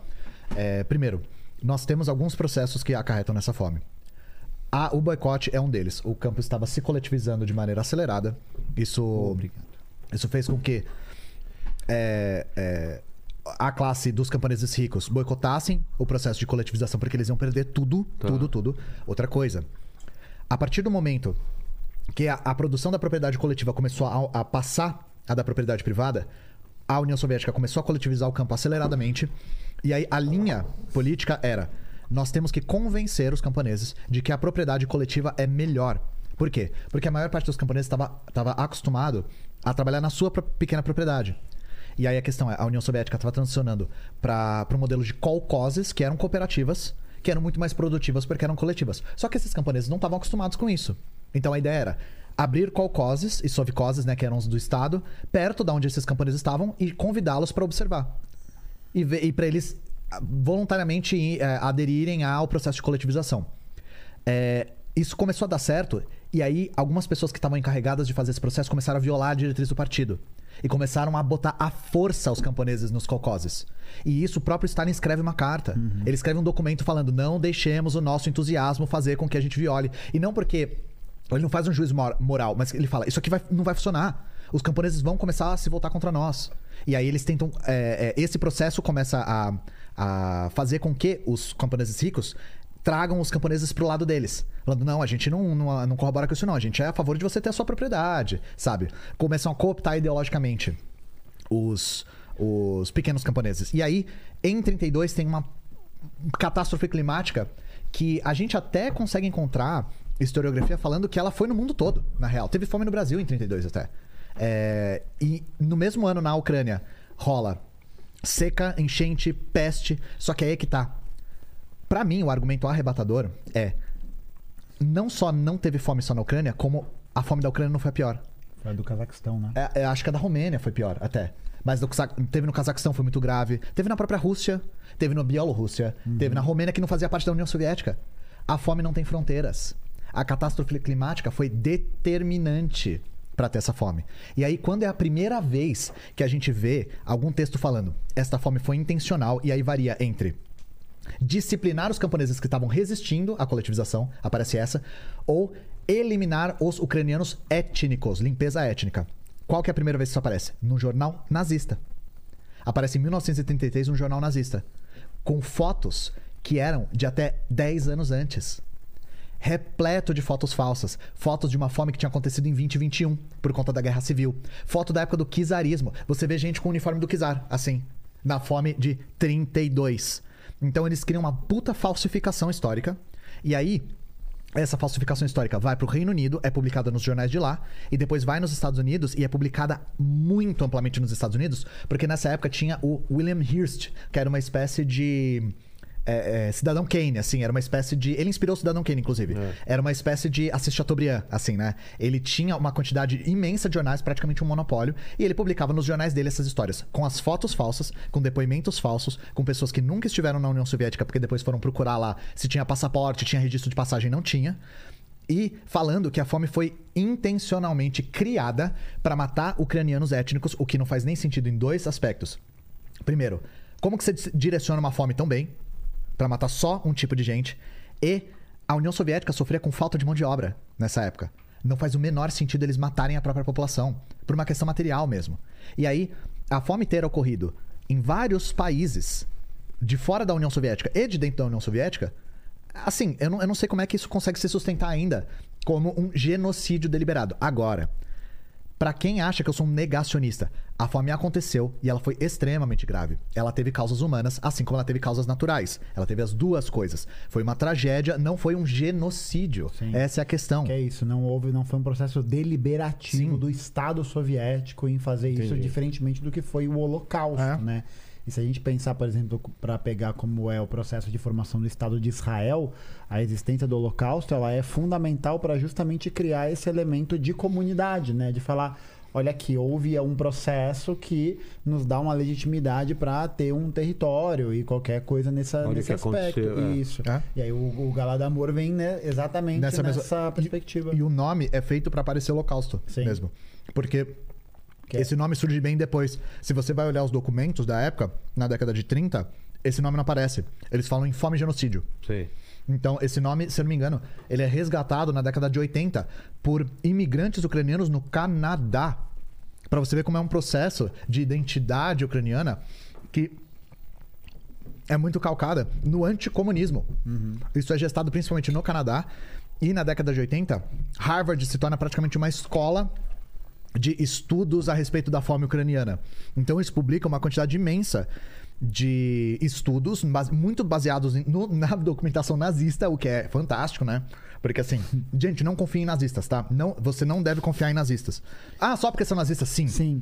Sim. Exatamente, sim. Exatamente. Os, ca- os caras literalmente. É aquilo, né? Os caras literalmente defendem o extermínio da- É. de outros povos. Já começa um pouco errado, né? É, Dá pra não confie em nazistas. É. Ah, é, você só é contra a fonte porque é nazista? Exatamente. Exatamente. Exatamente. E aí eles produzem uma quantidade imensa de material. Como se isso não fosse o. O. grande. O né? suficiente, né? E ele- eles Só produzem. por causa disso. É, Pra você ter uma ideia, eles produzem um monte de coisa com foto falsa. Até hoje, se você for em museu, você vai ver foto falsa. É? E quando eu digo falsa, é- não é da mesma época. Ah, tá. São fotos que você encontra em arquivos de, de outras fomes, em outros lugares, que não são nem na Ucrânia. É, é, a gente não tem certeza absoluta de que há alguma foto desse evento. Tem algumas poucas que não se sabe, né? Que são de anônimos e. E são fotos bem, assim, que não. Não trazem muita informação, né? Mas fotos de pilhas de corpos, crianças esqueléticas, isso tudo é de uma fome da década de 20. Uma fome muito bem documentada, inclusive. É, que foi por conta da Guerra Civil, na época da, da Revolução Russa. E aí, nessa época, eles até produzem um documentário que usa material fictício pra ilustrar. Só que sem avisar. Então é um monte de foto que não é da época misturado com vídeo fictício de gente passando fome no campo e tal. Então é uma fabricação que tem um interesse político muito claro. Criar um nacionalismo ucraniano, chauvinista, e aí chauvinismo, caso alguém não saiba, não é, é não só um sentimento nacional exacerbado, mas também uma rejeição ao estrangeiro. Então é esse nacionalismo ucraniano que é chauvinista. Que é, não só a Ucrânia é boa, mas ela é melhor que a Rússia. A Rússia é um país genocida que sempre antagonizou a Ucrânia. E criar essa balcanização na região foi fundamental depois do período da, da destruição das experiências socialistas no Bloco do Leste. E foi o que o Gustavo falou. Não é à toa que boa parte desses países hoje tem fenômenos de, de direita ou de extrema direita. A própria Ucrânia, quando acaba a União Soviética, um dos primeiros partidos a ser fundado depois da União Soviética foi o Partido Na- Social Nacional. Isso lembra alguma coisa? Partido Social Nacional. Tro- é, a dica aí pro, pro ouvinte, pro, teles, tu- pro telespec. Troca as, as duas palavras. É literalmente um Troca partido aquilo. nazista, tá? É. Eles só inverteram as palavras. E esse partido teve um papel fundamental na Revolução Ucraniana de 2014, né? Então você vê. ah, Hoje esse partido chama Svoboda, que significa liberdade em ucraniano. É, você vê as, as, as bandeiras deles, que é um dedinho assim, que faz o tridente ucraniano, né? É, nesses protestos o tempo todo. E é um negócio assim, você vê eles falando, os caras são nazi. Sem, sem vergonha de ser. E esse processo vem se intensificando cada vez mais na Ucrânia. São nazi não contra os judeus. Aí é o... Não, não, é. Nazi no sentido de. Eles são é, partidos fascistas. E aí, uma- essa é uma das coisas que eu acho que vale a pena a gente conversar sobre. O fascismo, ele é um fenômeno político-ideológico. Então, se utiliza muito o nome fascismo pra falar tal fenômeno não é fascista porque na Itália isso não aconteceu. A gente usa o nome fascismo porque o fascismo italiano foi o primeiro que, que se transformou numa, num fenômeno de massas muito amplo. Mas ele não é o primeiro fenômeno fascista. Antes do. Perdeu o espirro. Nossa, peraí. Vai, vai vir, hein? Perdeu. Hum. Já foi, já foi, já foi embora. Antes do fascismo italiano, a gente teve. Você cortou na câmera? Você não fez sacanagem, eu, eu né? não, não peguei a hora que você ah, tava. não, é, não é pra pegar, né? Eu aqui. Não, eu não, fiquei não na peguei. expectativa. é eu também, cara. É muito ruim isso. Nossa. que- Eita, porra. Engoliu. a- Antes do fenômeno fascista, a gente teve a Action Française, por exemplo, que foi um, um fenômeno com as mesmas características do fascismo italiano, e a gente teve o integralismo lusitano. Então, são fenômenos que tinham as mesmas características, só que o fascismo italiano, principalmente por conta da crise italiana e do crescimento do movimento de massas na Itália, aí ele ganha uma projeção gigantesca na década de 20, e aí se associa fascismo com o fenômeno italiano. Mas o que é o fascismo? O fascismo é, número um, um fenômeno político ideológico. Por isso que a gente classifica, por exemplo, o fenômeno bolsonarista como um fenômeno fascista. Ele é conservador, ele sempre se volta para o passado e para a tradição. Isso é uma constante. Ele é chauvinista e ele é de defesa do capitalismo. Isso é uma coisa importante da gente dizer, porque se cria essa simetria entre o fascismo, o nazismo e o comunismo, mas a gente nunca pode deixar de salientar que o fascismo e o nazismo foram fenômenos de defesa do capitalismo e de expansão do capitalismo. Foi como o Gustavo falou, todas as grandes marcas fechavam com o nazismo e com o fascismo. A primeira onda de privatizações na Europa veio através do fascismo e do nazismo. E isso é uma das coisas que faz com que os fenômenos comunista e nazista e fascista sejam diametralmente opostos. Eu falei, Vilela, na União Soviética a burguesia foi extinta como classe é incomparável. E aí pega um pôster nazista e um pôster soviético e fala: Nossa, olha como é parecido. Ah, eu e o Gustavo somos parecidos porque os dois têm dois braços, sabe? Você consegue, você consegue comparar a superfície com qualquer coisa, sabe? Mas a gente tá falando da essência. A gente tem, por exemplo, o chauvinismo, que é uma coisa que eu falei. Qual a É o- diferença entre o chauvinismo e o xenofomismo? é, a xenofobia faz parte do chauvinismo. Porque o chauvinismo é esse sentimento de rejeição ao estrangeiro, de que o estrangeiro contamina. Aí eu dou o exemplo da União Soviética. Internacionalismo proletário. O que guiava a União Soviética era trabalhadores de todos os países univos. Tinha a, a Comintern, ou a Internacional Comunista na União Soviética. Eles tinham solidariedade internacional. É à toa que o, a, boa parte dos processos revolucionários que acontecem em Ásia, em África, na América tal, são todos financiados, assim. São todos, por exemplo, né? Cuba vai entrar numa decadência muito, muito foda nos anos 90, justamente porque a União Soviética comprava o açúcar cubano a um preço muito mais elevado do que no mercado internacional, exatamente para conseguir sustentar as políticas do Estado cubano. E aí, quando a União Soviética acaba, Cuba entra numa crise fuderosa porque perdeu esse grande parceiro comercial e sofre o embargo econômico ainda, Sim. né? Então a União Soviética ela era fundamental para esse desenvolvimento e ainda mais, né? Acho que, a- acho que eu só diria que tem um lugar que foi mais internacionalista que a União Soviética, que foi a Alemanha Oriental. A Alemanha Oriental, Por porque a Alemanha Oriental participou ativamente de processos é, contra a colonização em Moçambique, em Angola, de mandar tropas, Ah, de, sim, de- de sim. mandar gente. E- e- mas a União Soviética tem outro aspecto interessante. A União Soviética era uma união de repúblicas socialistas soviéticas. O que guiava a união dessas repúblicas era a autonomia dos povos. Os povos tinham o direito de se autodeterminar e de sair da União Soviética se quisessem. É que eles escolheram não sair. E eu dou um exemplo. A Iugoslávia recusou a entrada na União Soviética. E esse pedido foi respeitado. A, a Iugoslávia não quis entrar e não entrou. Simples assim, sabe? Então, esse primeiro, primeiro princípio, né? Segundo, é, a idealização do passado do conservadorismo é muito utilizada por fenômenos fascistas, né? A gente deu os exemplos aí da Itália com o Império Romano, da, a- da Alemanha com o Primeiro Reich, do Bolsonaro mesmo com a ditadura Mas eu militar. sinto isso do Putin, de querer resgatar O Putin é um também. puta fascista. Não é? É que, Sim. na verdade, o Putin, ele, como um bom oportunista safado que ele é, o que, que ele faz? Ele. Ah, Putin, né?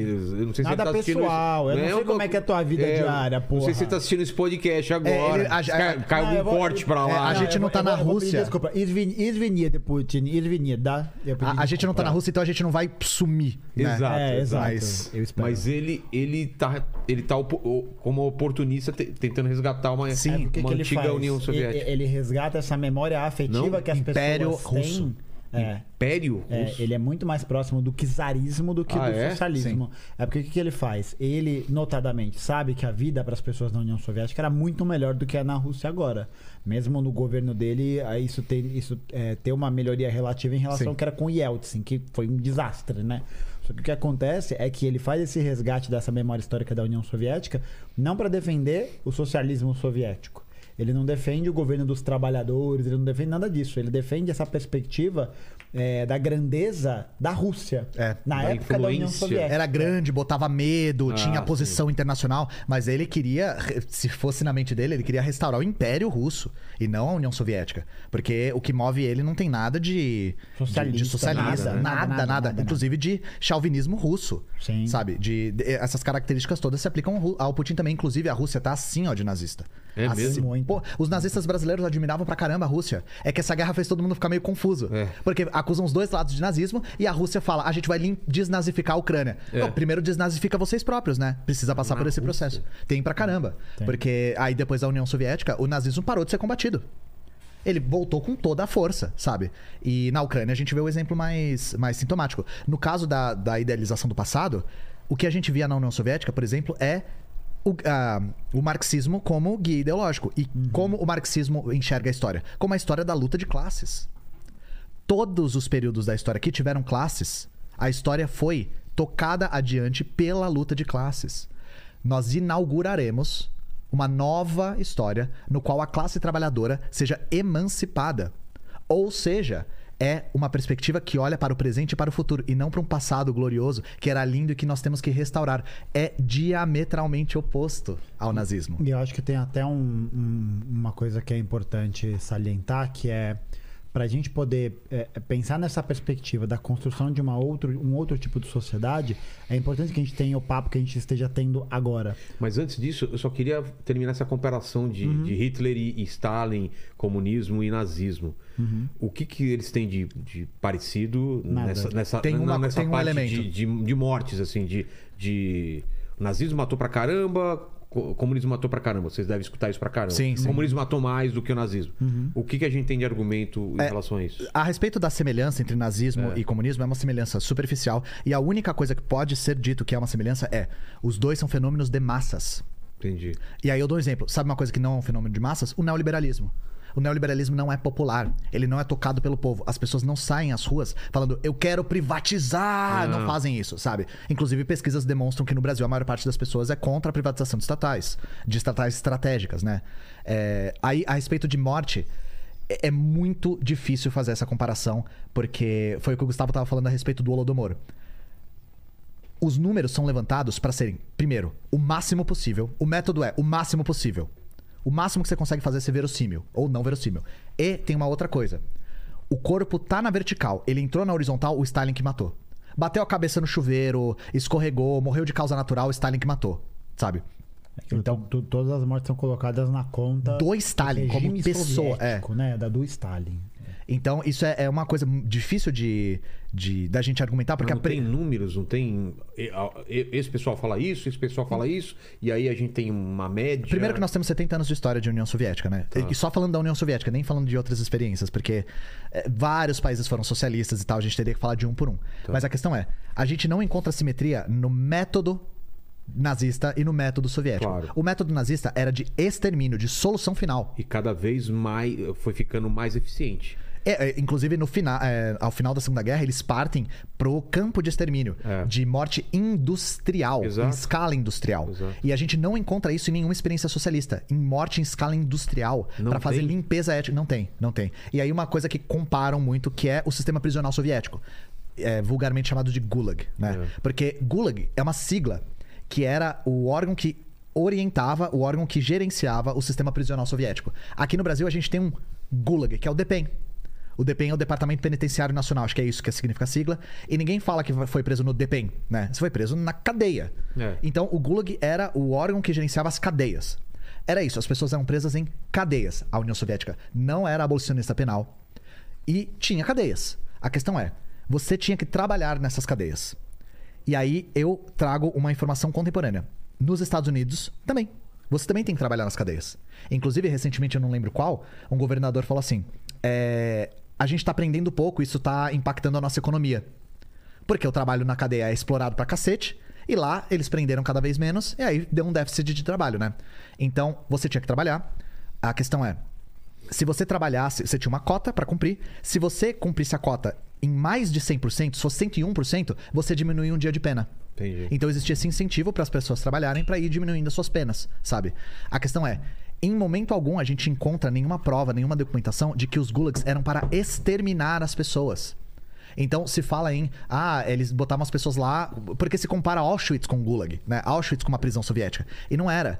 Não dá pra gente chamar de campo de concentração, porque o objetivo não era botar as pessoas lá para matá-las ou para fazê-las trabalhar até a morte. Muitas pessoas eram soltas. Cumpriam suas penas e eram soltas. Todos os lugares têm sistemas prisionais, sabe? E aí a questão é, é, o contingente de pessoas nesse sistema aumentou bastante depois da década de 40. Por quê? Porque eles prenderam um monte de nazista, sabe? E aí vão falar, ah, não, tinha muita gente. Sim, é.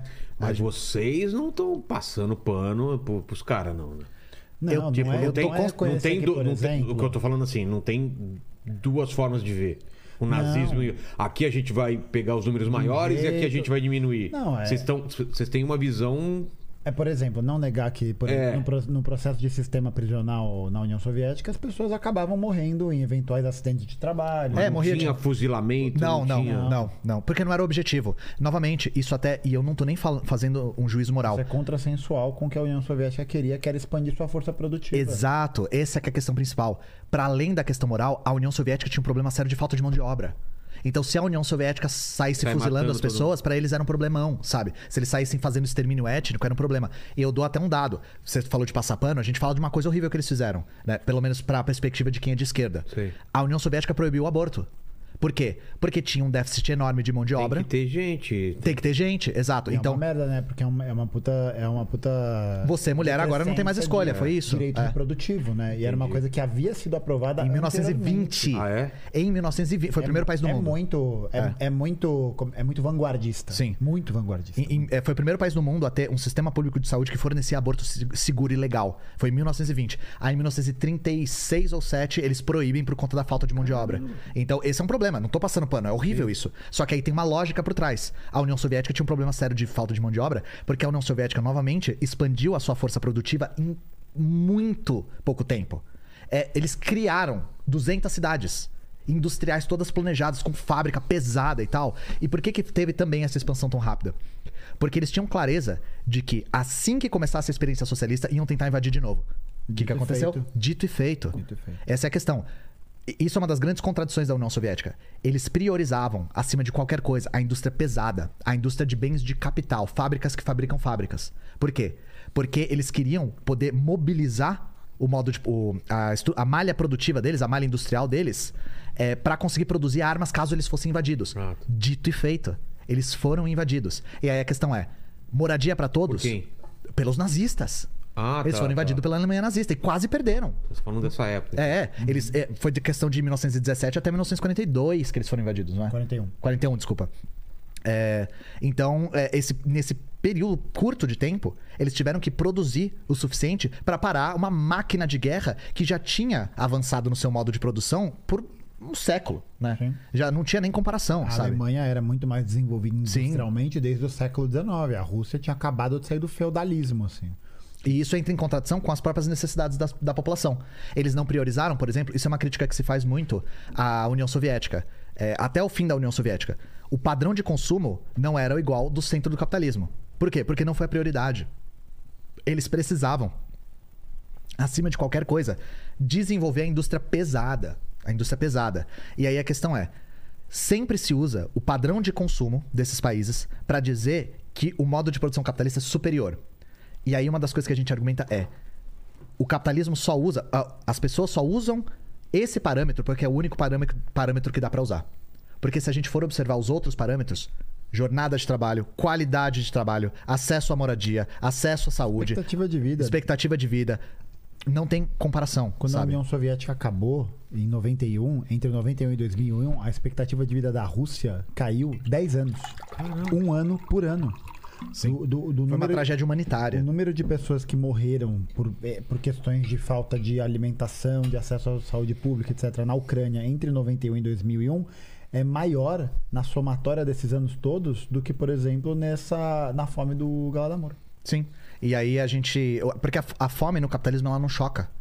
A gente naturalizou isso de tal forma que ela não é chocante. É, tem jornalista na Jovem Pan que fala que ah, esse número de 33 milhões de pessoas passando fome ou insegurança alimentar é falso. Uhum. Ou que, ah, é isso, ah, não existe fome porque eu não vejo ninguém cadavérico nas ruas pedindo Sim. um pedaço de pão. Mas a gente sabe que existe. E o que é mais nefasto ainda, né? Porque a gente percebe que o atendimento de uma necessidade humana no capitalismo se transforma num produto comercializável. então quê? tem O- a fome, a- você a- falou? ali- o alimento, a água. Ah. Tipo, é isso. Isso aqui que constitui 80, 70%, sei lá quanto do nosso corpo, é uma... É uma mercadoria. É, é uma mercadoria. É uma mercadoria. Isso aqui, as empresas têm interesse em privatizar acesso à água para lucrar a partir dessa necessidade que a gente tem de beber água. E. e- É ah, desculpa. Não, mas é, é isso, né? E aí a respeito também de fome, porque ah, o grande espantalho é no comunismo se passa fome. Vamos falar então de fatos, né? É, na União Soviética, nós tivemos episódios de fome? Sim. Quando? A gente teve um, três muito graves. Um na década de 20, quando a União Soviética foi invadida por potências estrangeiras depois da Revolução. Foi invadida pela Polônia, foi invadida pelo Japão, foi invadida pela França, tinha dado um puta calote na França, foi invadida pela Inglaterra, foi inva- invadida pela Alemanha. E aí teve uma fome muito grave, que gerou essas fotos que eu falei que foram usadas depois. Aí em 32 teve uma fome muito grave, que é o que se dá o nome de Holodomor, né? E aí na Segunda Guerra teve uma fome muito grave também. Então nós temos três episódios de fome grave que teve na União Soviética, né? Tirando episódios de focos em lugares específicos. Depois disso, a União Soviética desenvolve a sua autonomia e a sua segurança alimentar de tal maneira que passa os Estados Unidos em qualidade e quantidade. Então a segurança alimentar, antes do fim da União Soviética, era maior do que nos Estados Unidos, quando ela volta com o fim da União Soviética. depois do fim, o desemprego bate quase.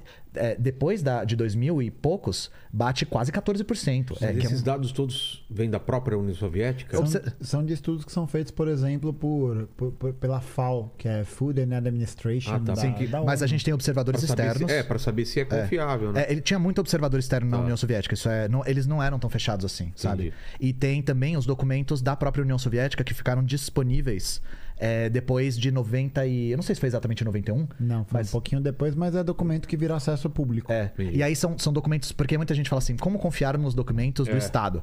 É, muitas, muitas dessas pesquisas vêm de documentos burocráticos que não eram feitos para circular. Então são documentos que eram para gestão do Estado. Não era tipo, o próprio partido publicou no Pravda que a União Soviética não tem fome. Não é isso. Eram dados que eles levantavam em censo e tal para conseguir analisar a sociedade, isso dentro do Estado. Era tudo classificado e tal. E aí, tanto que se tinha hipóteses antes, mas depois da abertura do arquivo se confirmou e, se- e não se confirmou muita coisa. né? Entendi. Porque a gente foi é, inundado de documentação nova, um monte de coisa nova surgiu para estudar e estão estudando até hoje. A sovietologia é uma ciência que tem muito chão ainda por conta da abertura desses arquivos que não conseguiu ser analisada na sua totalidade, né? Entendi. Então, é... e agora a gente vem falar do, do capitalismo. Uhum. O capitalismo ele não tem jeito, ele não é alguma coisa que ele pode evoluir para uma coisa melhor, ele é intrinsecamente é, fadado a- ao que a gente vê, aumentar a diferença, aumentar a pobreza, ou ele tem jeito? Então, a, a gente, Não quero paixões aqui, eu quero, quero como diz uma grande ideóloga, menos emoção e mais razão. Exato. Né? Grande exato. ideóloga. É, Exato. kkk. Mas Ra- é, na razão. O que, que vocês acham? é, a gente pode analisar que os momentos em que a classe trabalha. Primeiro, né? Uma coisa que eu acho fundamental. Existe o capital. A, a galera, muita gente pergunta: ah, o socialismo ele deu errado e o capitalismo ele deu certo. E eu digo que sim, isso é verdade, porque não existe sistema econômico que dá Olha errado só. e que dá é o corte desse Caramba, hein? Esse Can- corte é, corta. Total. aí, ó. não, já Acabou, cortou. Acabou é, aqui. acabou, Acabou, acabou, acabou acabou, aqui. acabou e esse tudo. corte vai circular Vá, agora. acabou, é. Nossa. Vazou, é. Comunista assume que... Assume a verdade. Vai é. cair o você. Ok, É, ok, é, ok. Exatamente. É. Caralho, Foi forçado isso do ok, ok? Não era o Rodrigão, era o. Não, Nelson Rubens, né? Nelson Rubens, é. Nelson Rubens. Mas nenhum sistema econômico ele dá é, é, é na sua totalidade errado ou na sua totalidade certo. Então, quando a gente olha, por exemplo, para o capitalismo brasileiro, para a sociedade brasileira, o capitalismo funcionou? Sim, ele funcionou para os latifundiários, para os burgueses, para os industriais, para o mercado financeiro. O que acontece é os momentos em que o capitalismo vai funcionar, entre aspas, para a classe trabalhadora. Então, estou considerando funcionamento, é esse aprimoramento da qualidade de vida. Tá. Então, acesso à moradia, a serviços públicos, até um consumo mediano, assim. É, são justamente ou em momentos em que é, a gente tem governos é, de esquerda, na história não só é, da, da Europa, mas também como da América Latina, por exemplo, que você tem uma- um processo maior de democratização, ainda que muito limitado em muitos aspectos, a gente pode até falar disso. Mas é, a gente vê que esse desenvolvimento ele só acontece justamente porque senão união, é, essa perspectiva do socialismo era uma ameaça. Então o que, que o capitalismo, o que, que os gerentes do capitalismo fazem? É uma coisa que um camarada meu, Eribaldo, ele fala bastante, eu acho bem interessante. Eles dão os anéis para não dar os dedos. Então, o que, que eles fazem? É, atendendo a essas pressões sociais, vai ter a criação de sistema público de saúde, vai ter a criação de malha ferroviária pública, a baixo custo, moradia popular, blá blá blá, piriri pororó.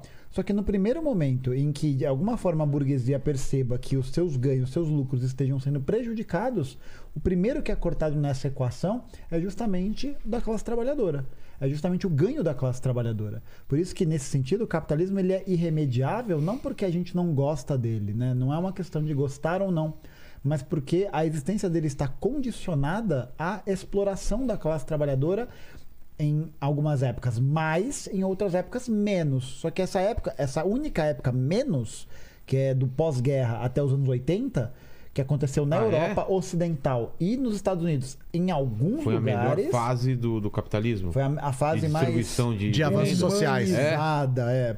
Mas por quê? Porque existia essa perspectiva de, de uma periculosidade provocada pela existência de uma proposta contra-hegemônica que era a União Soviética. Mas não teve também uma necessidade de criar um mercado consumidor maior? Então, mas a questão é que só pode existir mercado consumidor quando a classe trabalhadora tem como consumir. Então, dá Então. mais poder aquisitivo para ela. Isso, exato. Mas e aí, nesse, nessa questão de ganhar mais poder aquisitivo, isso significa fortalecimento dos sindicatos, fortalecimento das Sim. pautas econômicas. Isso significa justamente um, fortale- um fortalecimento da classe trabalhadora enquanto classe. Então ela está ganhando elementos econômicos porque ela tem uma vida melhor e justamente para que ela não fique enchendo o saco, se organizando com um comunista subversivo para destruir o Estado. Mas o que a gente escuta aqui, né, Lene e Paquito, do- dos liberais, neoliberais, é que isso acaba destruindo a ideia do marxismo, né? Do, porque a classe trabalhadora começa a ter bens e fala, "Pô, Sim, tô é- legal aqui, pra que que eu vou... É um processo, por Não isso é? que é o que E a aí gente eles- chama de reformismo. E aí né? eles, vão, eles falam sobre o marxismo cultural, que aí vai pra outro, outra um espantalho. esfera.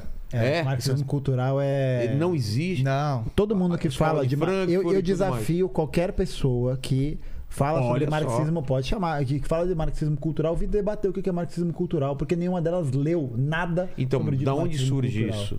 É mais, uma, é mais um desses espantalhos Mas existiu dizer... a escola de Frankfurt? Existiu, sim, escola de Não, é, Frankfurt mas é, existiu. é, é uma conspiração. Mas a sabe, escola de Frankfurt, ela é muito anti-soviética, inclusive. Sim. Ela é contra as experiências do socialismo real, porque é uma galera meio encastelada na academia. que São vários, o Theodor Adorno, Horkheimer. Então, mas tem, tem essa ideia na escola de Frankfurt de dominar a. Não, não, a- essa ideia não pela- existe. Ah, não existe? Não, essa ideia não existe. Pela- E- e nenhum- nenhuma dessas pessoas leu a escola de Frankfurt, muito menos o Gramsci, sabe? Porque Sei. quem fala sobre hegemonia cultural é o Gramsci, só que, é, tipo, é, o, o argumento de marxismo cultural para tomar o poder ou qualquer coisa assim, ele não faz muito sentido porque se, se isso fosse verdade, já era pra gente estar vivendo no socialismo, É, caralho. Vamos deixar muito claro: nenhum comunista, nenhum marxista-leninista, sobretudo, acredita que nós vamos implementar o comunismo através da cultura. Cultura, não, isso, isso- é um não absurdo. existe. Porque Porque, isso é impossível. Porque- Porque lembra que a gente estava falando no começo, Vilela, que a nossa realidade material precede a nossa organização social? Sim. Sem uma transformação material, a gente não consegue transformar. Não transforma a- cultura, Exato. tipo, porque é isso. Uma coisa precede a outra. Isso é impossível, inclusive, é antimaterialista. É por isso que a gente nunca vai ter uma mudança. A gente pode até ter Mas mudanças. não tem uma mudança de, de, de cabeça, uma mudança. de- Impossível. de- essas mudanças de mentalidade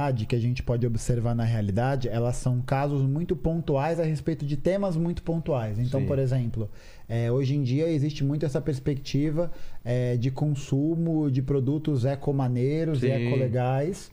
Mas é, esse tipo de consumo ele não é pensado porque o planeta está sendo destruído. Porque o que destrói o planeta não é você aí, jovem, que fica meia hora no banheiro, né? Porque seu pé tá muito sujo. E a gente sabe que não é por isso. O que causa a destruição do ambiente é o quanto de água o agronegócio usa para desperdiçar. É o quanto a água é infectada por mercúrio pelo garimpo ilegal. E, e isso é uma das coisas que eu queria é, entrar. Você falou sobre o capitalismo ser irremediável. Né? Uma das coisas que a gente tem nessa equação hoje em dia e que está cada vez mais claro é que o capitalismo ele vai, vai acarretar na nossa extinção como espécie. Por quê? Porque no capitalismo não se produz para atender às necessidades humanas. Se produz, sobretudo, para atender à expansão do capital. A prioridade é a expansão do capital e o lucro. Só que isso entra em limites físicos. Claro. Então, essa exploração que o Gustavo está falando não é para aumentar o, o acesso, é para expandir o capital. E isso vai continuar expandindo até exaurir o território e até exaurir tudo que a gente tem no planeta. Então, é uma perspectiva de realmente, na nossa, no nosso ponto de vista, de socialismo ou barbárie, Sim. de socialismo ou extinção. Mano, a gente pega pra ver a declaração do Elon Musk. O cara leva em consideração colonizar um outro planeta ao invés de mudar o sistema produtivo. É, é um absurdo, é uma parada completamente absurda. E, e a gente tem até um, um termo que não é de um marxista, mas a gente se apropria, que é o do realismo capitalista, do Mark Fisher, né? Que é, é mais fácil imaginar o fim do mundo do que o fim do capitalismo. E uma das coisas que o Mark Fisher faz é usar muitos exemplos de cultura pop. E ele dá o exemplo do Wally. O Wally é isso. Total. O Wally, o mundo acabou por causa de capitalismo, e aí o capitalismo continua no espaço. É. Então é mais fácil imaginar o mundo inteiro acabando por conta de um modo de produção, e esse modo de produção não acabando. E isso já está introjetado na nossa cabeça. Eu tenho certeza que as pessoas que fizeram o Wally nem pensaram sobre, porque elas não conseguem pensar em um lugar que não tenha capitalismo. Isso é impensável. E isso se intensifica, sobretudo, depois do fim da União Soviética que, e do, do Bloco do Leste, que tira de cenário Essa um bloco, perspectiva uma perspectiva né? histórica. É. E isso foi uma das coisas que fez com que essa, esse sentimento apático em relação ao capitalismo, porque mesmo que as pessoas acreditem que ele é nocivo, que ele vai acarretar na nossa, na nossa ex- extinção, muita gente pensa, fazer o quê? A Margaret Thatcher, que é uma das principais é, ideólogas do neoliberalismo, né, e, e que muitos liberais que, que colam nesses programas defendem abertamente, ela vai dizer que ela tem uma frase muito famosa que quando estoura a greve dos mineiros na Inglaterra em 84, porque ela vai privatizar as minas de carvão, Ela e aí fechou, na ela- verdade. Foi pior que privatizar, ela é, fechou. Ela, ela ia fechar as minas É. de carvão. Aí Ela vai fazer esse processo e ela vai. E os sindicatos de trabalhadores de, da mineração não querem, obviamente. E era um dos sindicatos mais fortes e mais articulados de toda a Inglaterra, porque sim. ele existe E de há todo mundo. 200 anos. E de assim. todo mundo, o sindicato era fantástico. E aí, a violência que ela empreende contra esses, essas pessoas, é, junto com a violência midiática que é promovida, porque existe um desabastecimento de energia na Inglaterra e lá faz muito frio. Então, a culpa toda sobre o frio, a falta de luz, etc., é acreditada aos mineiros. Fora que os mineiros apanhavam da polícia, apanhava pra caralho. E aí, essa insistência dela, ela vai ser marcada por uma frase que ela vai dizer é, there is no alternative. Não há alternativa. Isso acaba criando justamente esse sentimento de derrotismo que é muito forte, porque a opressão do capital ela vem tão forte, ela vem tão forte que a gente pensa que a gente está desalentado, que não que Sim. realmente não É, o, há outra opção. O argumento que eu escuto não é nem que, que, que é o perfeito o capitalismo, mas é que não tem alternativa Exato. melhor, não é? E, e isso cola muito hoje em dia com, com a própria classe trabalhadora É. por conta da, da conjuntura que a gente viveu depois dos anos 90. Então tem duas coisas que acontecem. A primeira é o fim do Bloco do Leste da União É. Soviética, que cria essa perspectiva de fim da história, como dizia Ou o de Francis fracasso também. É, de fracasso, de fim da história, de vitória do capitalismo. Exato, todos exato. esses aspectos, né? Mas tem um outro aspecto. Tem um aspecto material também. O Brasil é um exemplo disso. Nós estamos vivendo uma economia pós-fordista. Então, o Brasil está se deslocando em direção a ter a maior parte da sua mão de obra no setor de serviços. E isso faz com que as pessoas se desconectem cada vez mais e trabalhem isoladamente umas das outras. Então, essa coisa do o capitalismo é, não é possível de se superar é muito também é, fruto do fato das pessoas não viverem mais em comunidade, de viverem para si isoladas umas das outras. Para dar um exemplo histórico relacionado com a Margaret Thatcher, além de atacar o sindicato, sabe que outra coisa ela ataca com muita firmeza? Isso é O importante. futebol. Sim.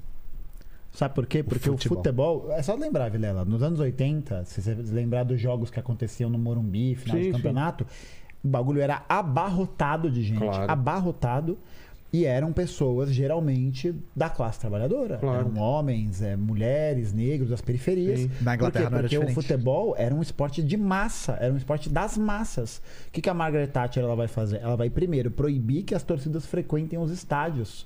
Ela proíbe como? Ela Ela queria que as pessoas assistissem pela TV. Porque, porque na época. Por causa de violência? Por causa que de ela- violência. Então, porque ela usa vai isso como usar a desculpa. né? E aí o que acontece é o hooliganismo, que era uma atividade bastante comum na Inglaterra, ela acontece justamente por uma destruição das condições de trabalho e de vida. É só a gente ver que onde tem pleno emprego, onde as pessoas têm uma condição de vida decente, não tem violência. Claro. Não tem, né? Porque as pessoas não têm por que ser violentas, não tem por que fazer essas coisas. Então, ah, não, não é que não existe, né? Mas é um nível absolutamente diminuto em relação ao que é na América Latina, por exemplo. Claro. E aí ela ataca sistematicamente o futebol, as torcidas organizadas, os sindicatos, porque são espaços de ambientação coletivos.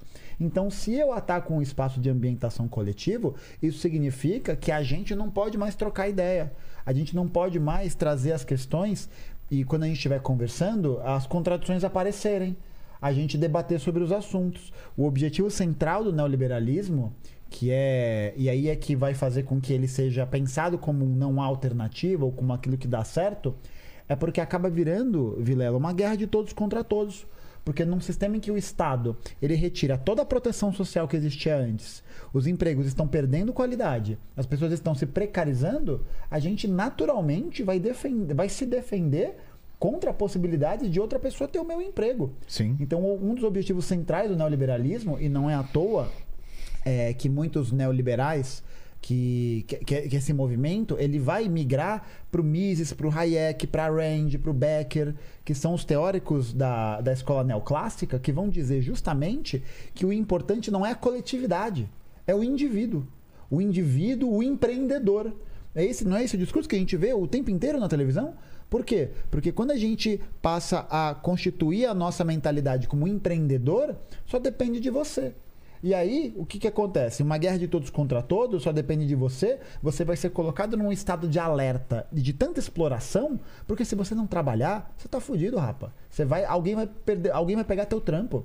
Só que o- e aí que tá a jogada genial dos caras, porque eles não implementam isso como uma ideologia vinda do Estado para as pessoas. Quer dizer, vem do Estado, né, pela imprensa, e tal, mas as pessoas passam a acreditar nisso que é essa galera que acha que é, é empreendedor porque tem um carrinho de hot dog, porque abriu um PJ, sabe? Porque presta serviço de marketing digital, de qualquer coisa não é? Então, a É empreendedor. Não, não é. Sabe por que, que a gente é, gosta de salientar que não? Porque usar a mesma palavra pro Luciano Hang e pro carrinho de cachorro-quente não é adequado. Não é. Chamar o Luciano Hang de empreendedor e chamar o cara do carrinho de cachorro-quente é, de empreendedor é você apagar as diferenças que existem entre eles. Porque o Luciano Hang, ele vive do capital dele. Ele é um burguês. Ele é burguês. O Luciano Hang e, é um burguês. E o, o carinha do, do- da barraca de cachorro-quente, ele vive do trabalho dele. São coisas completamente diferentes. Mesma coisa, o pequeno empresário, ele tá muito mais próximo de ser- da classe trabalhadora do que da burguesia. Ah, sim. A gente não gosta de usar a mesma palavra por conta de escamotear essa diferença. Entendi. Porque aí isso é uma, é uma coisa ideologicamente poderosíssima. A gente vê nos regimes de trabalho por aplicativo, por exemplo. Uhum. As pessoas trabalham com essa ideia de que elas são autônomas, fazem os próprios horários, mas tem que trabalhar uns regimes super longos de horas. Lembra que a gente falou de como a tecnologia está fazendo a gente trabalhar cada vez mais, né? E isso é também acarreta na desmobilização da classe trabalhadora, porque você pode pegar, baixar o seu aplicativo do Uber, instalar, trabalhar sozinho, sem entrar em contato com outros trabalhadores pro resto da sua vida, se você quiser. Entendi. Então, isso é, é importante porque a pessoa que trabalha nesse tipo de regime não ter perspectiva, ser apática, é absolutamente compreensível. Por quê? Porque sozinhos a gente realmente não consegue transformar nada. Sim, sim. E aí pensa no seguinte, né? A pessoa, esse discurso é, do capitalismo neoliberal, ele está muito ligado a essa ideia de uma liberdade, né? É. Os liberais adoram falar de liberdade. E olha como esse discurso ele encontra um limite na realidade material. O motorista de Uber que recebe esse discurso de empreendedor e é, é, infectado com esse discurso, ele vai dizer: eu faço meus horários. O que acontece na realidade é que um aplicativo como a Uber não te permite fazer isso. Por quê? Porque se você não trabalha determinados horários, não aceita todas as corridas, não aceita, Você vai você sua vai ser bloqueado. É. Então você não é livre. Seus boletos fazem o seu horário, não é E- você que e, faz. liberdade é justamente a, a, a possibilidade de escolher entre duas coisas materialmente possíveis. Então, por exemplo, é, o professor José Paulo Neto ele tem um exemplo maravilhoso que ele fala é, que a gente vive supostamente na terra da liberdade, né? Que a gente é livre para fazer o que a gente quiser. Eu quero ir para a França. Eu, eu sou livre para ir para a França. sou? nós somos todos livres. O, o problema é que a gente não é livre. Porque a gente depende de uma coisa que não nos faz livre, que é o dinheiro. É. Mas não o dinheiro. E aquela coisa, né? O problema não é o dinheiro, né? Sim, o sim. dinheiro. O dinheiro ele é só a pontinha do iceberg desse processo. Mas porque eu dependo da venda da minha força de trabalho, ou seja, eu dependo da venda do meu tempo de vida para que eu possa um dia almejar ir para a França. Então, isso não é uma escolha livre. Por quê? Porque não é uma escolha concretamente possível. Eu não posso fazer isso quando eu bem entender. Mesma coisa, o motorista de Uber, o moleque que trampa no iFood 12, 14 horas numa bike alugada, ele não tem liberdade de escolha, ele não tem. Uma vez um amigo meu falou uma parada que eu fiquei absolutamente maluco, que ele falou que o iFood, essas plataformas servem para que esses jovens possam acumular capital aos poucos. É uma parada completamente Capital não é dinheiro, tá? A gente pode fazer essa diferenciação. É. Ah, não? também. Não, não. O que você tem na sua carteira não é capital. Se não tiver nada, menos ainda, né? O que, que é capital? Capital é um recurso que é capaz de gerar mais recursos. Então a lógica do capital não é a mesma lógica. Pode ser droga também, né? Mas. É, não é uma coisa que, que atua na mesma lógica do dinheiro. Por exemplo, a classe trabalhadora, ela é, vende a sua força de trabalho em troca de dinheiro para satisfazer as suas necessidades. Essa é a fórmula que o Marx dá, né? O capital ele atua numa lógica invertida. Ele é um recurso que é aplicado numa mercadoria para gerar mais recurso. Ele é a troca disso. Então, o capital ele age numa lógica de expansão de si próprio. E o dinheiro, ele age numa lógica de satisfação das nossas necessidades. Agora, o dinheiro pode ser capital? Sim, depende da quantidade, da capacidade que ele tem de mobilizar mo- meios de produção para reproduzir a si próprio. Essa é a questão. Então, por exemplo, uma forma de captar o dinheiro, é, de entender o dinheiro como capital, é quando a gente vê como o dinheiro é utilizado para gerar renda a partir da compra de títulos da dívida pública do Estado brasileiro. Mas é muito dinheiro. É muito dinheiro. Não é a pessoa que compra um título de mil reais, né? É o cara. Só pra, só pra gente ter uma noção, né? A economia brasileira ela produz mais ou menos 9 trilhões de produto interno bruto. Desses 9 trilhões, 3 são é, provenientes de arrecadação tributária. Desses 3 trilhões de. 3 trilhões de reais é dinheiro pra caralho, né? 3 trilhões, desses 3 trilhões, 1,5 é pra pagar título da dívida pública. A outra metade é pra financiar todos os serviços do Estado. Cara. Só que todos os serviços do Estado, numa lógica neoliberal do Estado brasileiro, que é não tem o SUS está sendo sucateado, as empresas estatais que oferecem serviços públicos gratuitos ou de baixo custo estão sendo privatizadas ou sucateadas visando sua privatização. É um projeto de longo prazo que visa exatamente garantir o enriquecimento desses grupos empresariais que vão se utilizar dessas empresas estatais privatizadas para aumentar seus ganhos. Sim. E aí é fun- absolutamente fundamental, fundamental que para o neoliberalismo funcionar, ele tem que conquistar corações e mentes, como disse Margaret Thatcher de novo. Por quê? Porque para eles, e aí você vai pegar os livros dos neoliberais, o Mises, esses filha da puta tudo, nenhum deles escrevia, é isso aí, morreu foda-se, né? Mas ó, é, porra, velho, o Cê- Mises tem um texto falando que É, um cuzão, né? o- é um filho da puta. O Mises tem um texto falando que, é, que o fascismo foi muito importante para evitar a ascensão socialista. Tá ligado? Então foda-se, é, É. isso aí. Foi de base e é isso, foda-se. Mas o que acontece é, para eles é fundamental não necessariamente fazer um cálculo econômico, porque não é a questão deles não é essa. A questão deles é como que a gente pode fazer com que as pessoas é, defendam a sua própria dominação. E é isso que as pessoas fazem. Quando a gente é. é, quando, quando a gente é colocado nesse discurso de empreendedor, quando a gente é atomizado nas nossas relações sociais. Por exemplo, né, pegar o ambiente da internet. Na, na internet, essa dinâmica de produtividade ela é completamente maluca. Por quê? Porque você tem que postar todo dia, É. todo dia, todo dia, todo dia, O porque trabalho da você internet gera engajamento. é insano o trabalho. E aí você Insano, cria essa cara. perspectiva. Ah, não, eu posso trabalhar a hora que eu quiser. E é cada vez maior a, a- a cobrança, é cada E, vez e maior. os algoritmos é, do- da- das plataformas, eles cobram, eles são assim, é, incessantes. É. Então o YouTube ele cobra cada vez mais. E eu sempre gostei de definir o YouTube como um relacionamento abusivo. Total. Porque ele É olha, perfeito. ele te manda as mensagens falando assim: Não postou, hein? não postou, hein? Parabéns, você está conseguindo a mesma A coisa mesma que coisa. Sim. É. O seu resultado tá igual Parabéns, ao- à você está média. na média. É. Não, ele, ele, ele te a- assedia, Não, sabe? isso é iro- ironia pura. Parabéns, hein? Você tá fazendo a, me... você tá conseguindo a Parabéns, mesma você coisa. é medíocre, Você tá é. trabalhando mais, mas você tá conseguindo a mesma coisa, cara. É, Que é, é um mecanismo, né? É um mecanismo ideológico fundamental, porque além de você. do ratinho ro- rodando É. naquela. E imagina, né? Numa lógica de Estado que a gente tem é, empregos cada vez piores, condições cada vez piores, é todos contra todos. Sim. Sabe qual, qual- a, a população economicamente ativa do Brasil, Vilela, é de 95 milhões de pessoas. Então são 95 milhões de pessoas que estão atuando dentro do processo produtivo. Dessas 95 milhões de pessoas, 40 milhões, 40 milhões de pessoas têm, são trabalhadores informais. São trabalhadores que estão na informalidade. Trabalhador, trabalhador da informalidade não é nem o que tem o PJ. Trabalhador da informalidade é o tiozinho que vende pipoca no carrinho. Claro, claro. É o cara que vende lixia na, naqueles carrinhos de madeira na liberdade. É o cara que não tem nenhum tipo de contribuição.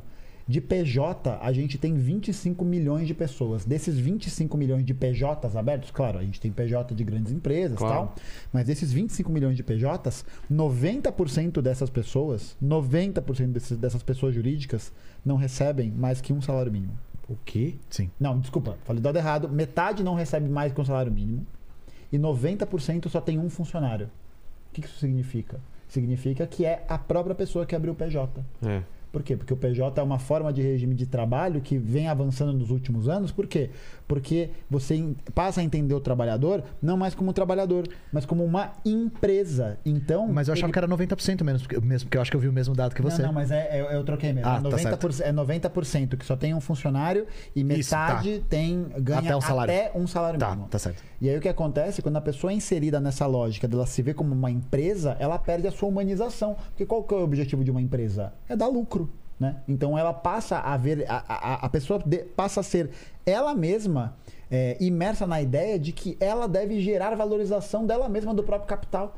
Não é à toa que o Gary Becker, que é outro arrombado do caralho, que vai, de- vai defender e vai criar a teoria do capital humano, que vai falar isso, que a gente tem que aprimorar o nosso capital Não vou nem humano. perguntar do Olavo de Carvalho, então. Se você Opa, esse, tá- Não, esse aí tá bem tá silente. assim, é. Não, mas ó, eu, eu tô chocado porque faz oito meses que ele não faz nenhum comentário. Ele tá muito silente ultimamente, Ele é. tá bem? É, Eu fico preocupadíssimo com, com esse Mas homem. existe um teórico que, é- que, que analisa muito as relações de trabalho contemporâneas, que é o Ricardo Antunes. E ele fala sobre o privilégio da servidão, né? Ele fala que o trabalhador contemporâneo no Brasil é o trabalhador desempregado. É o trabalhador sem emprego. Porque é a pessoa que tá naquela margem, assim, de trabalho e que não tem garantia nenhuma de se vai continuar naquilo, não sabe por quanto tempo vai continuar. Então, as nossas relações de trabalho, elas também dificultam muito a própria organização da classe trabalhadora. E isso é uma das coisas que faz com que esse senti- sentimento de apatia perante o capitalismo se torne tão dominante, inclusive com os próprios trabalhadores. Falando a respeito de liberdade, eu queria trazer outra coisa também. É, existe uma frase que eu acho que é do Hegel, mas eu li num livro do Engels, que é a liberdade é o reconhecimento da necessidade. Liberdade para a classe trabalhadora, liberdade para um comunista, significa coisas completamente diferentes do que liberdade para um liberal, muito menos para um burguês. Por quê? Porque, novamente, a gente analisa a realidade a partir das suas relações materiais e a liberdade não existe como um conceito metafísico e que é igual para todo mundo, que tem uma definição absoluta. Liberdade para um burguês ou para um liberal é a liberdade de usufruto da propriedade privada. Então a gente vê isso nos textos liberais dos primeiros teóricos, que é liberdade para eles era, por exemplo, usufruto da escravidão. Por quê? Porque ele comprou aquele escravo. O escravo é dele. Você não pode tirar esse escravo de mim. Eu comprei com meu dinheiro porque eu, tenho, eu sou livre para comprar essa pessoa. Para um burguês, liberdade é sempre sinônimo de usufruto irrestrito de propriedade privada. E uma das coisas que o Marx e o Engels já falam no, no Ideologia Alemã. As ideias dominantes de uma época são sempre as ideias da classe dominante. Uma das coisas que a classe dominante faz é fazer com que as suas ideias pareçam as ideias de todos, fazer com que as suas ideias, seus interesses pareçam os interesses de todos. A questão é, para nós, para um comunista, liberdade é o reconhecimento da necessidade. Então, se você não tem o que comer, você não é livre. Se você não tem onde morar, você também não é livre. No Brasil, a gente não vive num país livre. Porque nós temos um contingente imenso de pessoas sem, sem ter o que comer e sem ter onde morar. São concepções completamente diferentes. O conceito de liberdade da burguesia não nos representa. Porque ele só representa quem tem propriedade privada dos meios de produção. E quem tem propriedade privada dos meios de produção é uma parcela minúscula da população. E uma liberdade entra em choque com a outra. A liberdade de usufruto da propriedade privada dos meios de produção por parte da burguesia cerceia a liberdade da classe trabalhadora. Por exemplo, a liberdade de trabalhar. Quem cerca os meios de produção é a burguesia e a classe trabalhadora não tem o que fazer. Ela tem que vender a sua força de trabalho e se essa força de trabalho não for comprada, ela fica desempregada. A burguesia compra os imóveis, vários imóveis, e deixa eles ociosos valorizando. E aí as pessoas não têm onde morar porque não conseguem pagar. Uma liberdade entra em choque com a outra. Novamente, liberdade não é um conceito absoluto. Ele é relativo à nossa realidade material e aos nossos interesses de classes. Isso é uma das grandes inovações do Marx. O Marx, ele explicita o caráter irremediável entre as classes. As classes, elas têm interesses diametralmente antagônicos. O objetivo de uma classe é aumentar os seus lucros e o da outra é ter o fruto do seu trabalho. A classe burguesa quer que o trabalhador trabalhe mais e ganhe menos. O trabalhador quer ganhar mais e trabalhar menos. Isso é um choque de classes, é Total. o que a gente chama de conflito distributivo. E esse choque, ele é desigual, porque é como se a gente fosse dialogar e uma pessoa tem um tacape na mão. Se você falar, patrão, eu queria ganhar mais, ele vai falar, que pena. Por quê? Porque ele tem um poder desigual. Inclusive, isso quando não fala. Você quer, eh, quer ganhar mais? Tem uma fila de pessoas aí fora que aceita o seu trabalho por muito O menos. poder de barganha do burguês é muito maior É. justamente porque ele tem um meio de produção que não só coloca ele numa posição de vantagem, porque ele pode. É ele quem controla esse processo produtivo, né? É ele quem controla quem entra, quem sai, quem faz, quem não faz. Mas porque ele tem condições de sobreviver. Então é isso, as pessoas são obrigadas a aceitar isso. Porque eu tenho, eu tenho sim, certeza absoluta que a grande maioria das pessoas que hoje trampa fazendo entrega de é, aplicativo, de motorista de aplicativo, caralho, a quatro, gostariam muito de ter um trabalho seletizado para ter é, mais estabilidade. Sim. Tem muita sim. gente que teria isso, né? E claro que vai ter gente que não vai querer isso, né? Claro. Mas é, novamente, fruto do processo de constituição da ideologia dominante, né? É fazer a pessoa acreditar que ser Uber é, o, é maravilhoso, que ela vai acumular capital, que ela tem liberdade para trabalhar. Mas essa liberdade está condicionada ao aplicativo, está condicionada à forma como a. Porque é isso, né? Esses aplicativos, o grande problema desses aplicativos é que eles não têm nenhum tipo de regulação. Então, os caras. E eles fazem fa- lobby pra ter o ele- mínimo possível, inclusive, e, né? e- e o que é curioso, né? Porque a Uber é uma empresa que nunca deu lucro. Ué, Ela nunca Como teve assim? um faturamento positivo. Isso é típico do grande capital. A Amazon fez a mesma coisa. e por quê? Ela- a Amazon 10 estabelecer anos. monopólio. Ela demorou 10 anos. O que, que, Ah, pra, pra, pra ganhar essa briga ganhar a a, qualquer o custo. que, que a Amazon fez a partir de 94, quando ela faz o seu IPO? Ela é fundada, se não me engano, em 91, ela abre o IPO em 94 e ela vai passar a atuar no prejuízo até 2004. Só que como que ela consegue atuar no prejuízo quem sem quebrar? É. São investidores, Sim. são fundos de venture capital, são bancos, são grandes empresas que olham o projeto da Amazon e falam, porra, isso aqui tem futuro. Qual que é o projeto da Amazon? Era de monopolizar o marketplace. Transformar todas as unidades de distribuição de mercadorias das mais variadas feitas pela Amazon. O que, que a Amazon faz? Ela trabalha na perspectiva de dumping. O que, que é isso? Ela joga o preço dela lá pra, pra puta que pariu lá pra baixo, porque aí o cara não tem como concorrer. Pô, tem livro na Amazon que é mais barato É. na Amazon do que na editora. Exato, É, é eu não entendo isso. Mas por quê? E aí como é que ela consegue Ela tem jogar esse prejuízo, ela dumping? prefere ter prejuízo. Pra estabelecer o monopólio. estabelecer- e aí quando ela estabelece monopólio, o que, que ela faz? Aí sobe o preço Sim. de tudo. Aí ou E a volta- gente viu isso na Uber também. é. A Uber fez exatamente isso. Ela trabalha, é, ela, ela trabalha com capital deficitário. Ela não deu nenhum ano de lucro operacional. Até ela chegar num ponto que você só, só tem ela. E tá chegando perto, viu? Porque a Então. Uber é muito dominante no Brasil. É, Por exemplo. É. O que, a- o que impediu, por exemplo, com que a Uber é, conseguisse realizar esse projeto de maneira mais, a- a- mais até é, mais sistemática, né, mais aguda, foi, por exemplo, como a gasolina aumentou de preço pra caralho e Exato. vários motoristas largaram porque É, não tinha o que fazer, é. Não, vale, não valia a pena. não valia a pena, entendeu? E aí é isso, você tem esse tipo de. é- é, foi essa dinâmica que atrapalhou esses rendimentos, mas aí com o retorno, né? E com essas mudanças de preço de combustível feito a Deus dará. Coincidentemente, quando sai pesquisa eleitoral, né? Quando sai pesquisa eleitoral e mostra um candidato na frente do outro, o preço do combustível no dia seguinte abaixa, acho bem curioso esse tipo de política da Petrobras, né? Mas por que, que se faz isso? Se faz isso exatamente para valorizar esse grande capital. E aí no dumping, você quebra todo mundo, né? E, e esse é um negócio que o Lenin falava, Vilela, no imperialismo, formação superior do capitalismo. Fase superior do capitalismo. Fase superior do capitalismo, na virada do século XIX para o século XX, que ele vai dizer, gente, essa história de livre concorrência, de livre mercado, só leva a uma coisa: a formação de monopólios, a formação de oligopólios, historicamente falando.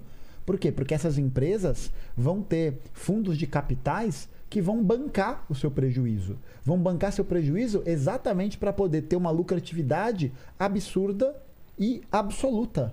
Né? Porque se só tem uma empresa que faz o marketplace, que faz a distribuição, então foda-se, né? É. E aí, numa classe trabalhadora desempregada que não tem condição, vai todo mundo ter que, ter que trabalhar nessas empresas de marketplace porque não tem escolha. E aí tem um filme que é excelente, que é sobre uberização do trabalho, que é sobre essa dinâmica de precarização, que chama Você Não Estava Aqui, de um diretor inglês chamado Ken Loach, que conta a história de um trabalhador britânico e que esse trabalhador britânico ele vai cair nesse papo né de entregas e tal e o cara tem que trabalhar que nem um, um animal que nem um imbecil só que ele não tem nenhum tipo de garantia nenhum tipo de segurança. Aí ele é assaltado acontece uma, uma caralhada de coisa. E ele tem que mijar na garrafinha por quê? Porque tem tempo porque tem cronograma para entregar as coisas. E é aquela é essa dinâmica. Quanto mais a gente é bombardeado pela lógica da propaganda, da publicidade, etc, etc, a gente quer consumir, mas a gente quer consumir na porta da nossa casa, né? É. Ter o produto ali, né? No nosso conforto do lar. E aí o que acontece? Isso, isso é feito condicionado e a partir da exploração de centenas de milhares de pessoas.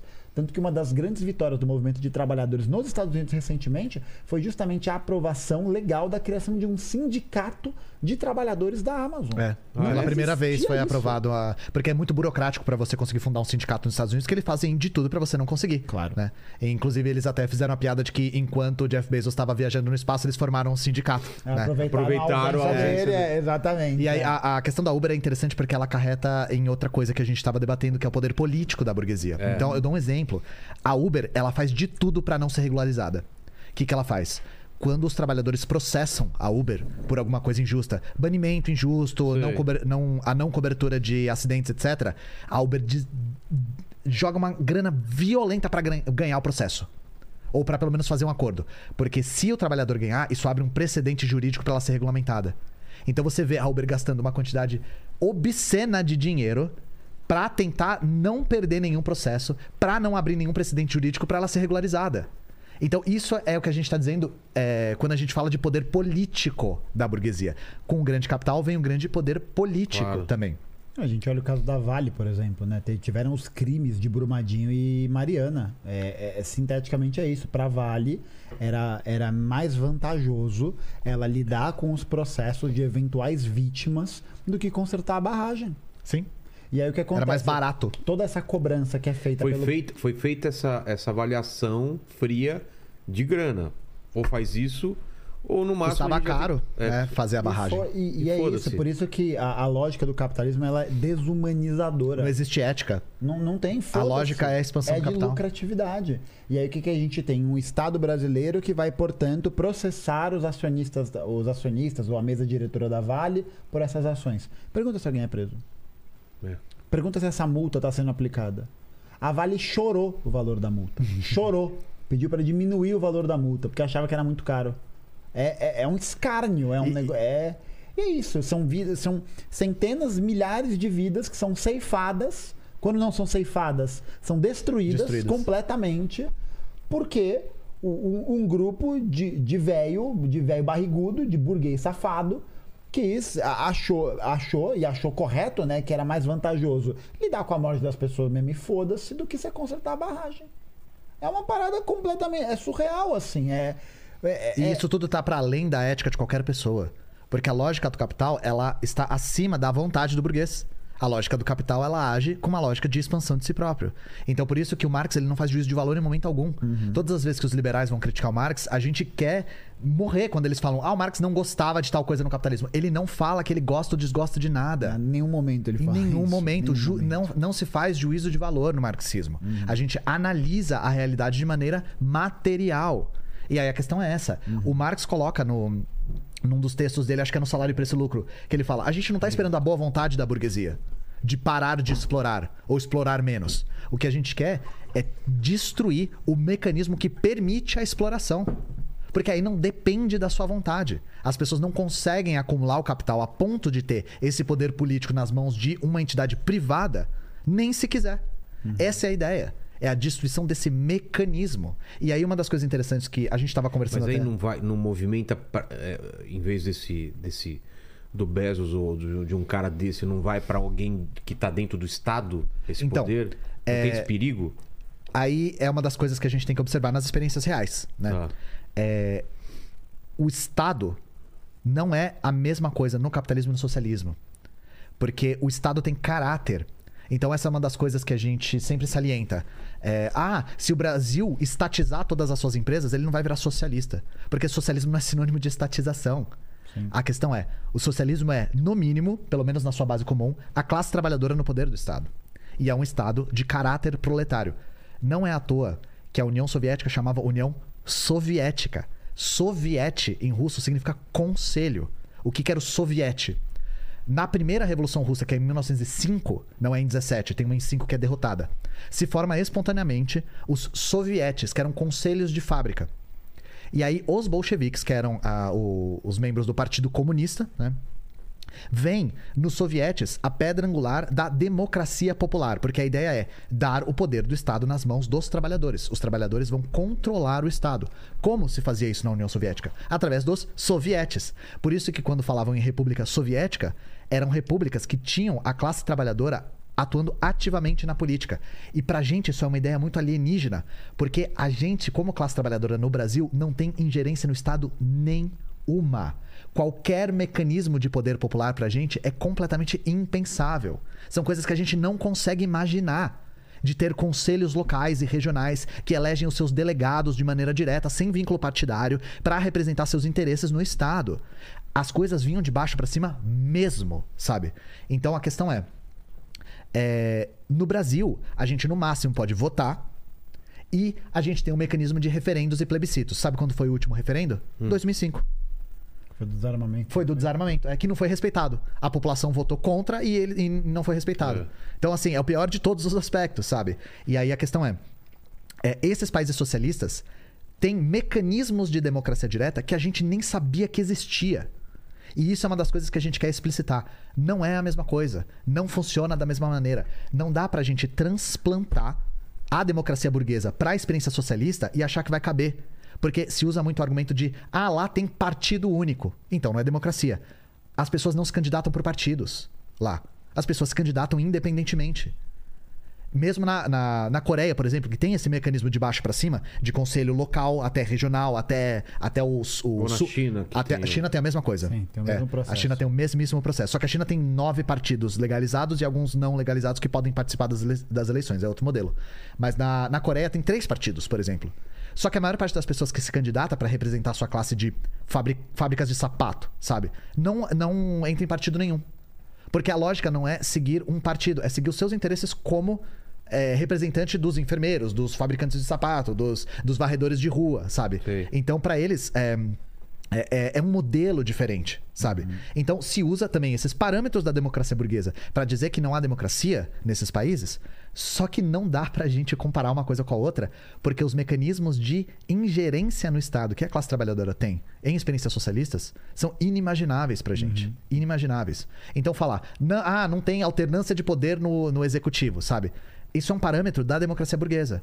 Porque não quer dizer só porque a gente tem eleição de 4 em 4 anos para o executivo que a gente tem democracia, não, é- não são sinônimos as Não, coisas. é aquela coisa, né? Muita gente fala sobre a defesa do Estado Democrático de Direito e, e nós, como comunistas, o Lenin também trata isso. A gente entende que é muito melhor a gente viver numa república democrática como a gente vive, ou como a gente vivia até 2016, a, da data do golpe contra Dilma, do que a gente viver numa ditadura fascista, Sim, por sim, sim. O Lenin Tipo, fala sobre é, isso É também. isso, tipo, não, não sabe, não, Não dá pra comparar. Não, não É. tem como comparar, porque nesse momento a gente, a classe trabalhadora ainda consegue se organizar, consegue pensar Sim. essas questões. E a classe trabalhadora tem mais liber... a classe trabalhadora tem mais liberdade para se organizar em momentos de democracia. Sim. O, o Lenin fala sobre isso já. E aí o que a gente pensa quando a gente fala sobre Estado Democrático de Direito e essa defesa meio abstrata, né, dessa coisa do direito, da lei e tal, é só a gente perguntar para alguma, alguma mãe que perdeu seu filho numa, ja- na chacina do Jacarezinho se ela acha que a gente vive numa democracia. Entendeu? É, esse, esse elemento democrático esvaziado do voto, da liberdade e tal, é um elemento que não é, se comporta da mesma forma dependendo do lugar onde você está. né? É, então, para uma mãe claro. que perdeu o filho no jacarezinho ou em qualquer massacre ou qualquer coisa, isso não. A gente vive numa ditadura, só que é uma ditadura da burguesia. Sim. E aí, é só, só para terminar, tem um caráter que é fundamental, que os liberais costumam atrelar, é essa contraposição, não só de capitalismo e Estado, mas de entender o Estado como uma entidade que está acima das classes. Ah, que é isso, né? Menos Estado. Mas como se o Estado não fosse regulado exatamente por uma classe social. Tipo, o Estado, ele- os políticos, né, eles são representantes de uma ordem social. Eles são representantes de um grupo social. Eles não são representantes deles mesmos. Eles não fazem leis só para eles mesmos. Eles fazem visando beneficiar determinados grupos. Então, o Estado, ele não está acima das classes. Ele faz parte da estrutura de classes. A grande questão é que a gente vive num modelo de Estado democrático burguês e o que a gente defende enquanto marxista-leninista é a tomada desse, processo, desse poder de Estado pela classe trabalhadora. Ah, então significaria dizer, por exemplo, que a gente teria um Estado só para trabalhadores ou pensando mais em trabalhadores do que em burgueses? Sim. Sim. Sim. E a gente não esconde isso. Sabe por quê? Porque quem produz a vida é quem deveria ter o controle político sobre o desenvolvimento da própria vida. Sabe? É, é pensar, a pessoa que não faz porra nenhuma, que vive de sanguessuga a vida inteira, ela deveria ter esse tipo de privilégio, que não é nem privilégio, né? É, é um direito. É um direito assegurado, né? Não, não é nem isso. Essa pessoa que não faz nada, que vive de renda, que vive da exploração, que vive nessa dinâmica, ela que tem que dar as regras ou são as pessoas que constroem a materialidade do mundo que dão as regras? Porque sem o trabalho, sem a classe trabalhadora, nada disso aqui existiria. Nada, nada, nada, E, nada. e a respeito do caráter de classes do Estado, tem um exemplo bastante palpável. É, eu, eu vou dar o meu exemplo pessoal, mas tenho certeza que muita gente vai se identificar. Eu, uma vez, eu fui assaltado. O cara me roubou sem conto. E ele cometeu um crime, ele me roubou dinheiro, né? Certo. Se eu denunciar ele, ele pode ser preso. Até. É, no meu último emprego, eu não recebi meu último salário. Era 1.500 reais que eu não recebi. Eu fui roubado? Sim. Esse burguês, você acha que ele vai preso? Não. Eu tenho certeza que muita gente já passou pela mesma coisa. Isso é o exemplo do caráter de classes do Estado. A burguesia não é punida da mesma maneira. Mesmo que ela tenha roubado um valor infinitamente superior a uma pessoa que te dá um sacode na rua e rouba sua carteira, sabe? Porque Isso... É um foro privilegia- privilegiado, é, é um monte de. No São várias instâncias. É, Tem, tem, porque- tem várias instâncias. Isso é só um exemplo do caráter de classes do Estado. Porque um Estado acima de- das classes sociais para apaziguar os interesses é idealismo, não existe na realidade material. Alguma classe detém o poder desse Estado. E na nossa, na nossa sociedade, essa classe é a classe burguesa. Na sociedade soviética, por exemplo, ela era a classe trabalhadora novamente, com mecanismos de democracia direta que nós não temos. Então, é difícil de imaginar, É. a, a não ser que você entenda como eles atuavam sobre o Estado. Né? Porque sempre, sempre quando, quando eu vejo alguém falando, pô, mas nunca deu certo, aí vem, vem a resposta que nunca foi implantado da forma correta. Ah, É, então. é. esse é um, Tem ar- esse- esse é, é um tem esse argumento argumento. horrível. É, então. Ma- Mas a gente tem que falar sobre isso e e eu acho que é pertinente porque você ficou. Como assim os comunistas querem o fim do Estado também? É. É, aí a gente tem que falar sobre isso, porque acho que é uma, é uma linha boa. É, o objetivo final do comunismo é a, a destruição do Estado, né? o fim do Estado, o fim das classes sociais e o fim da propriedade privada dos meios de produção. Qual que é a questão? Como o Estado é um aparato de violência específico de classes, ele é, isso é a teoria do Estado marxista. Uma vez que a classe trabalhadora toma poder do Estado e utiliza desse aparato estatal para cometer violência específica de classes contra a burguesia até extingui-la. Uma vez que o Estado é um aparato de violência específico de classes e não há mais classes, o Estado perde a sua função de ser. Na teoria marxista, o Estado ele não é destruído de supetão, ele definha e se torna obsoleto. E o que, que fica no lugar? Não quer dizer que não vai ter aparatos administrativos, mas o Estado deixa de ser um aparato político. Quem aplica as leis? Quem Então, A própria comunidade de trabalhadores Exato. que está organizada em torno dela mesma. A ideia é passar o, o controle político para a mão dos trabalhadores e deixar o Estado, ou o que ficar no lugar do Estado, só como aparato administrativo. E as experiências socialistas estavam apontando em direções diferentes a respeito disso. Isso é uma coisa ferível até. É, a questão é, isso é uma das coisas que nos diferencia dos anarquistas. Por exemplo, os anarquistas defendem que é o- o- são os mais conhecidos no que diz respeito ao fim do Estado. É. né? Os anarquistas eles defendem a destruição do Estado em uma revolução. Imediatamente, Imediatamente. após o processo revolucionário. E, e para nós isso não é possível. Não é que não é desejável, mas não é possível. A gente tem que passar por um processo material de definhamento do Estado, porque uma sociedade sai do ventre da outra. E carrega consigo as suas consequências, carrega consigo as suas marcas de nascença. E aí a questão é: mas Ian, você não falou que na União Soviética não tinha burguesia? É. Por que, que tinha Estado ainda? Porque a burguesia deixou de existir dentro da União Soviética, mas ainda existia fora dela. Então a União Soviética precisava do Estado para se proteger do imperialismo. Porque o Estado é esse aparato jurídico militar centralizador dessas forças que então garante é a utópico, proteção. nunca vai deixar de existir. Não, mas Estado. é isso não. que a perspectiva é sempre internacionalista. Exato. É por isso que o internal... por isso que o Marx e o Engels fundam a Associação Internacional Internacional dos Trabalhadores. Trabalhadores. A ideia é fazer as revoluções em todos os Ah, países tá. até Mas ela só funciona se ela se espalhar, então. o comunismo, só será Comunismo. atingido. O socialismo pode ser formado em, em experiências Sim, é, mas o comunismo é só se for. só se for só se o imperialismo for derrotado, né? E a, e a gente conseguir é, criar um, um contingente o suficiente de países socialistas, porque todas as to- isso a gente consegue ver na história. Todas as experiências socialistas foram severamente atacadas pelo imperialismo. E aí eu dou um exemplo que eu, que eu já falei. Por que, que tinha que existir o Estado, mesmo não existindo burguesia? Foi o Estado que decidiu priorizar a indústria de defesa. Isso fica acima dos interesses dos trabalhadores? Claro. Sim, fica. Os trabalhadores queriam comer melhor, É, viver melhor, exato. queriam ter mais transporte. Não só que fazer- precisava. Por isso que o Estado continuava existindo. Porque o Estado era necessário para centralizar a economia de tal maneira a proteger essa experiência da agressão externa. Entendi. Então isso é um exemplo material e outras experiências fizeram as mesmas coisas. A própria experiência coreana fez isso. E a China, que é uma bagunça pra entender, ela é comunista? Ela é muito divisiva na. na- É, É uma experiência totalmente nova. É uma, es- é- é- é- eu acho que é, é uma experiência socialista porque passa por um processo revolucionário em 49. No mínimo, o alicerce comum, no mínimo, foi uma experiência socialista. É, no, no mínimo. mínimo, é. no mínimo. Tá. Aí, a- se ela ainda é, aí há uma divisão entre, entre comunistas, é, mas. Porque mas é capitalista também. Não, e é, soci- que a- a- o, o, a- o pulo do gato, tá? É que não é capitalista porque não é a burguesia que está no controle do Estado. exato. Esse é o principal Isso argumento. muda tudo, né? Por quê? Porque significa que a utilização da tecnologia, da ciência, da política econômica não tange mais em, é, aos Em interesses. aos interesses burgueses. Exatamente, mas É. vai funcionar a partir da perspectiva de desenvolver a qualidade de vida da classe trabalhadora. Então, para a gente ver como essa leitura ela é realizada, é só a gente ver como a China existia enquanto um país capitalista, né? enquanto um país que estava inserido no sistema mundo capitalista. Ora como colônia durante o século XIX. Não era, não era bem colônia, né? Mas era. Era um, era um país colonizado, sim. É, era praticamente Ele era fatiado em várias regiões que eram exploradas por diferentes potências Isso. estrangeiras. E aí você tem, desde a sua condição colonial até o processo revolucionário, é uma China que vai ter a expectativa de vida em 49 de 35 anos de idade. De uma mortalidade infantil que vai na casa dos 26 a cada mil habitantes. É uma parada, é um número gigantesco. E em 69, ou seja, ali uma diferença de 30 anos depois, essa expectativa de vida vai para 69 anos. Quase o dobro da expectativa e a mortalidade cai de 26 para 8 por mil habitantes.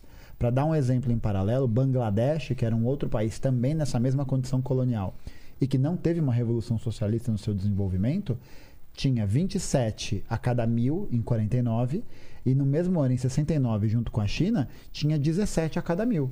Você tem uma diminuição, mas a diminuição que o Estado chinês faz é uma diminuição muito maior. Por quê? Porque existia um interesse que era o interesse da classe trabalhadora para poder motivar as questões produtivas, as questões de desenvolvimento técnico-científico. E aí tem tipo debate sobre é, é, sobre o que acontece pós-morte do mal, né? Tem um debate muito amplo sobre isso que não tem muita linha, de- não, não existe um consenso dos comunistas Rola em um- relação a isso. Rola um processo de restauração de alguns elementos burgueses dentro da sociedade chinesa. É, a própria, o próprio sistema de saúde tem um revés imenso até hoje. Boa parte da saúde na China é privatizada. Então, é, a, a China é uma, é, um- é uma experiência É complexo, assim. muito É bem divisível. difícil. De verdade. Mas acho que, no mínimo, é, todos os comunistas concordam que a China foi, foi, no mínimo, uma experiência socialista. Se ela ainda o é, aí fica a critério É, ela- da análise material. É, eu né? acho que ela hoje no mínimo ela é, se para quem não, quem eventualmente não a considerá-la como um país socialista, um estado de bem-estar social, É. né? Porque a China conseguiu fazer uma proeza que é num país de 1.1 bilhão de habitantes e acabar com a extrema pobreza. Sim. Isso é uma parada surreal, assim, é um negócio que é, é, é para além de qualquer eixo imaginativo, assim. É, é as pessoas. E é isso, né? Não significa que todo mundo vai viver como um lorde, como um rei. Claro. Mas ninguém vai se fuder a vida inteira. Não, e é, é o país que mais planta árvores, é o país que mais investe em tecnologia é, de renovação, de energia renovável. Então, é, tá indo na contramão do neoliberalismo. Mas você assim. não assinou os Mas- tratados mas- pra, pra- É que não assina justamente porque esses tratados, como eles são deliberados pelo Ocidente, eles têm cláusulas que prejudicam o desenvolvimento da economia chinesa. Mas porque a economia chinesa ela é líder global em substituição de matriz energética. Ela já é a líder global. E aí é aquela coisa. É, Ela falou até, a gente sei até- lá, 2030, né? Do- Colocam... 2000 É, eles têm a 2000. economia planejada, Vilela, até 2050. Exato. É, eles pla- e depois eles vão continuar planejando, não É, Não claro. E planeja, e planeja, É. e planeja. Mas aí dizem que mesmo se a, se a China for uma experiência socialista, é uma experiência socialista muito lenta, e aí as pessoas que estudam a, a China dizem, a China Lenta? le- lenta no sentido de a União Soviética aboliu certos elementos burgueses com uma velocidade tá, tá. absurda. Nesse sentido. A China tá abolindo isso muito devagar. E aí a questão é, Não, mas ela tá criando uma burguesia, né? Uma- Então, ela. Isso é que é um grande dos. A- a- Então, até tem é esse elemento isso, né? da criação de uma burguesia, né? Como é o Jack Ma, esses grandes Mas esses bilionários, caras e ainda tal. estão abaixo da vontade. É só do a partido, ver, sim. né? Se Aquela, eles começarem a. a- aquela- lembra daquela história que o Jack Ma assumiu? Sim, Aquela exatamente. história aconteceu porque o Jack Ma queria abrir um fundo de investimento na Bolsa de Valores de Xangai, que era contrário às regulações que existiam do Estado chinês e do Partido Comunista Chinês. Aí o que o partido, aí o que o partido, porque são duas regulações diferentes. E o que, que o partido e o Estado fizeram? Aqui não, bonitão. É. E aí cancelaram os negócios. Mas tem uma outra coisa. A gente tem, por exemplo, na China o desenvolvimento das empresas de educação, tecnologia e tal. E elas são feitas de forma privada, né? A gente tem a formação dessa burguesia que vai ganhar dinheiro com isso. Não sei se foi ano passado ou foi, ou foi há dois anos atrás que depois de ter desenvolvido esse sistema, o Estado comprou o sistema e nacionalizou. Sim. Foi uma demanda popular para tirar com esses cursinhos assim digitais. Ainda existe muito cursinho clandestino, muita gente ainda tem essas escolas assim a- abaixo da vista do Estado, mas foi uma forma de, digamos assim, entrar é, em- com a violência específica do Estado contra a- o interesse burguês. E é aquela coisa, o cara já fez a fortuna dele, né? Então de fome ele não vai morrer. É. E, o- e o que, que você faz? Você desenvolveu uma. Você desenvolveu um. Vai, vou chamar de. Você desenvolveu um serviço essencial para a classe trabalhadora, que é um serviço de acesso educacional de qualidade altíssima. E aí, para isso, é só a gente ver como as escolas chinesas é, se, vão, vão no- nesses testes internacionais, como existe. Até a imprensa brasileira falou muitos anos atrás sobre como a escola chinesa era o futuro e o Brasil tinha que imitar esse modelo e tal. Primeiro a gente tem que passar por uma revolução no mínimo, né, para conseguir É, imitar esse é- formato. É, porque- isso, porque é um formato Entendi. que contrasta com os interesses da classe, que pra gente é dominante e pra eles não é mais dominante. Sim. Eles têm uma classe dominante lá, que é a classe trabalhadora. E aí o que acontece, a gente até comentou no comecinho sobre internet, né? Por que, que as empresas lá, o Facebook, o Google, tal, não Isso. tem essa liberdade? Porque existem cláusulas dessas empresas que fazem com que essas empresas tenham acesso a dados e, e, gente, essas empresas que controlam plataforma de rede social, de- de- eles, eles sabem tudo. né, gente? Claro. Eles têm um poder que é um negócio absurdo. Então, de novo, a gente imagina a situação geopolítica do Estado chinês, que é uma situação de exceção, é uma situação de anormalidade, anormalidade geopolítica, porque é um Estado socialista. Se- não for socialista. É contra-hegemônico, É contra-hegemônico, É. perfeito. É um Estado contra-hegemônico. Co- Não é à toa que a narrativa hegemônica da atualidade dos Estados Unidos é uma narrativa anti-China. Sim, Claro. que a China é o grande inimigo Claro. geopolítico. Porque a China vai passar os Estados Unidos de, sim, de nitro carro Vin Diesel, sabe? É um negócio que não vai nem ver a cor da placa. E aí, essas cláusulas dos contratos das empresas de tecnologia acabavam comprometendo o acesso a muitos dados. Então, para um país que vive nessa situação de uma certa anormalidade diplomática, não é interessante você ter o seu campo aberto assim, né? Você dá seus dados, você permite acesso à rede. É um negócio complicado. Mas a, a internet chinesa é mais leniente do que parece. Porque, sim, existe um controle do Estado sobre a internet, mas eles têm as redes sociais próprias para manter a sua soberania nacional, inclusive. Porque, novamente, eles não permitem a entrada e algumas, algumas redes sociais se recusaram a entrar na China, né?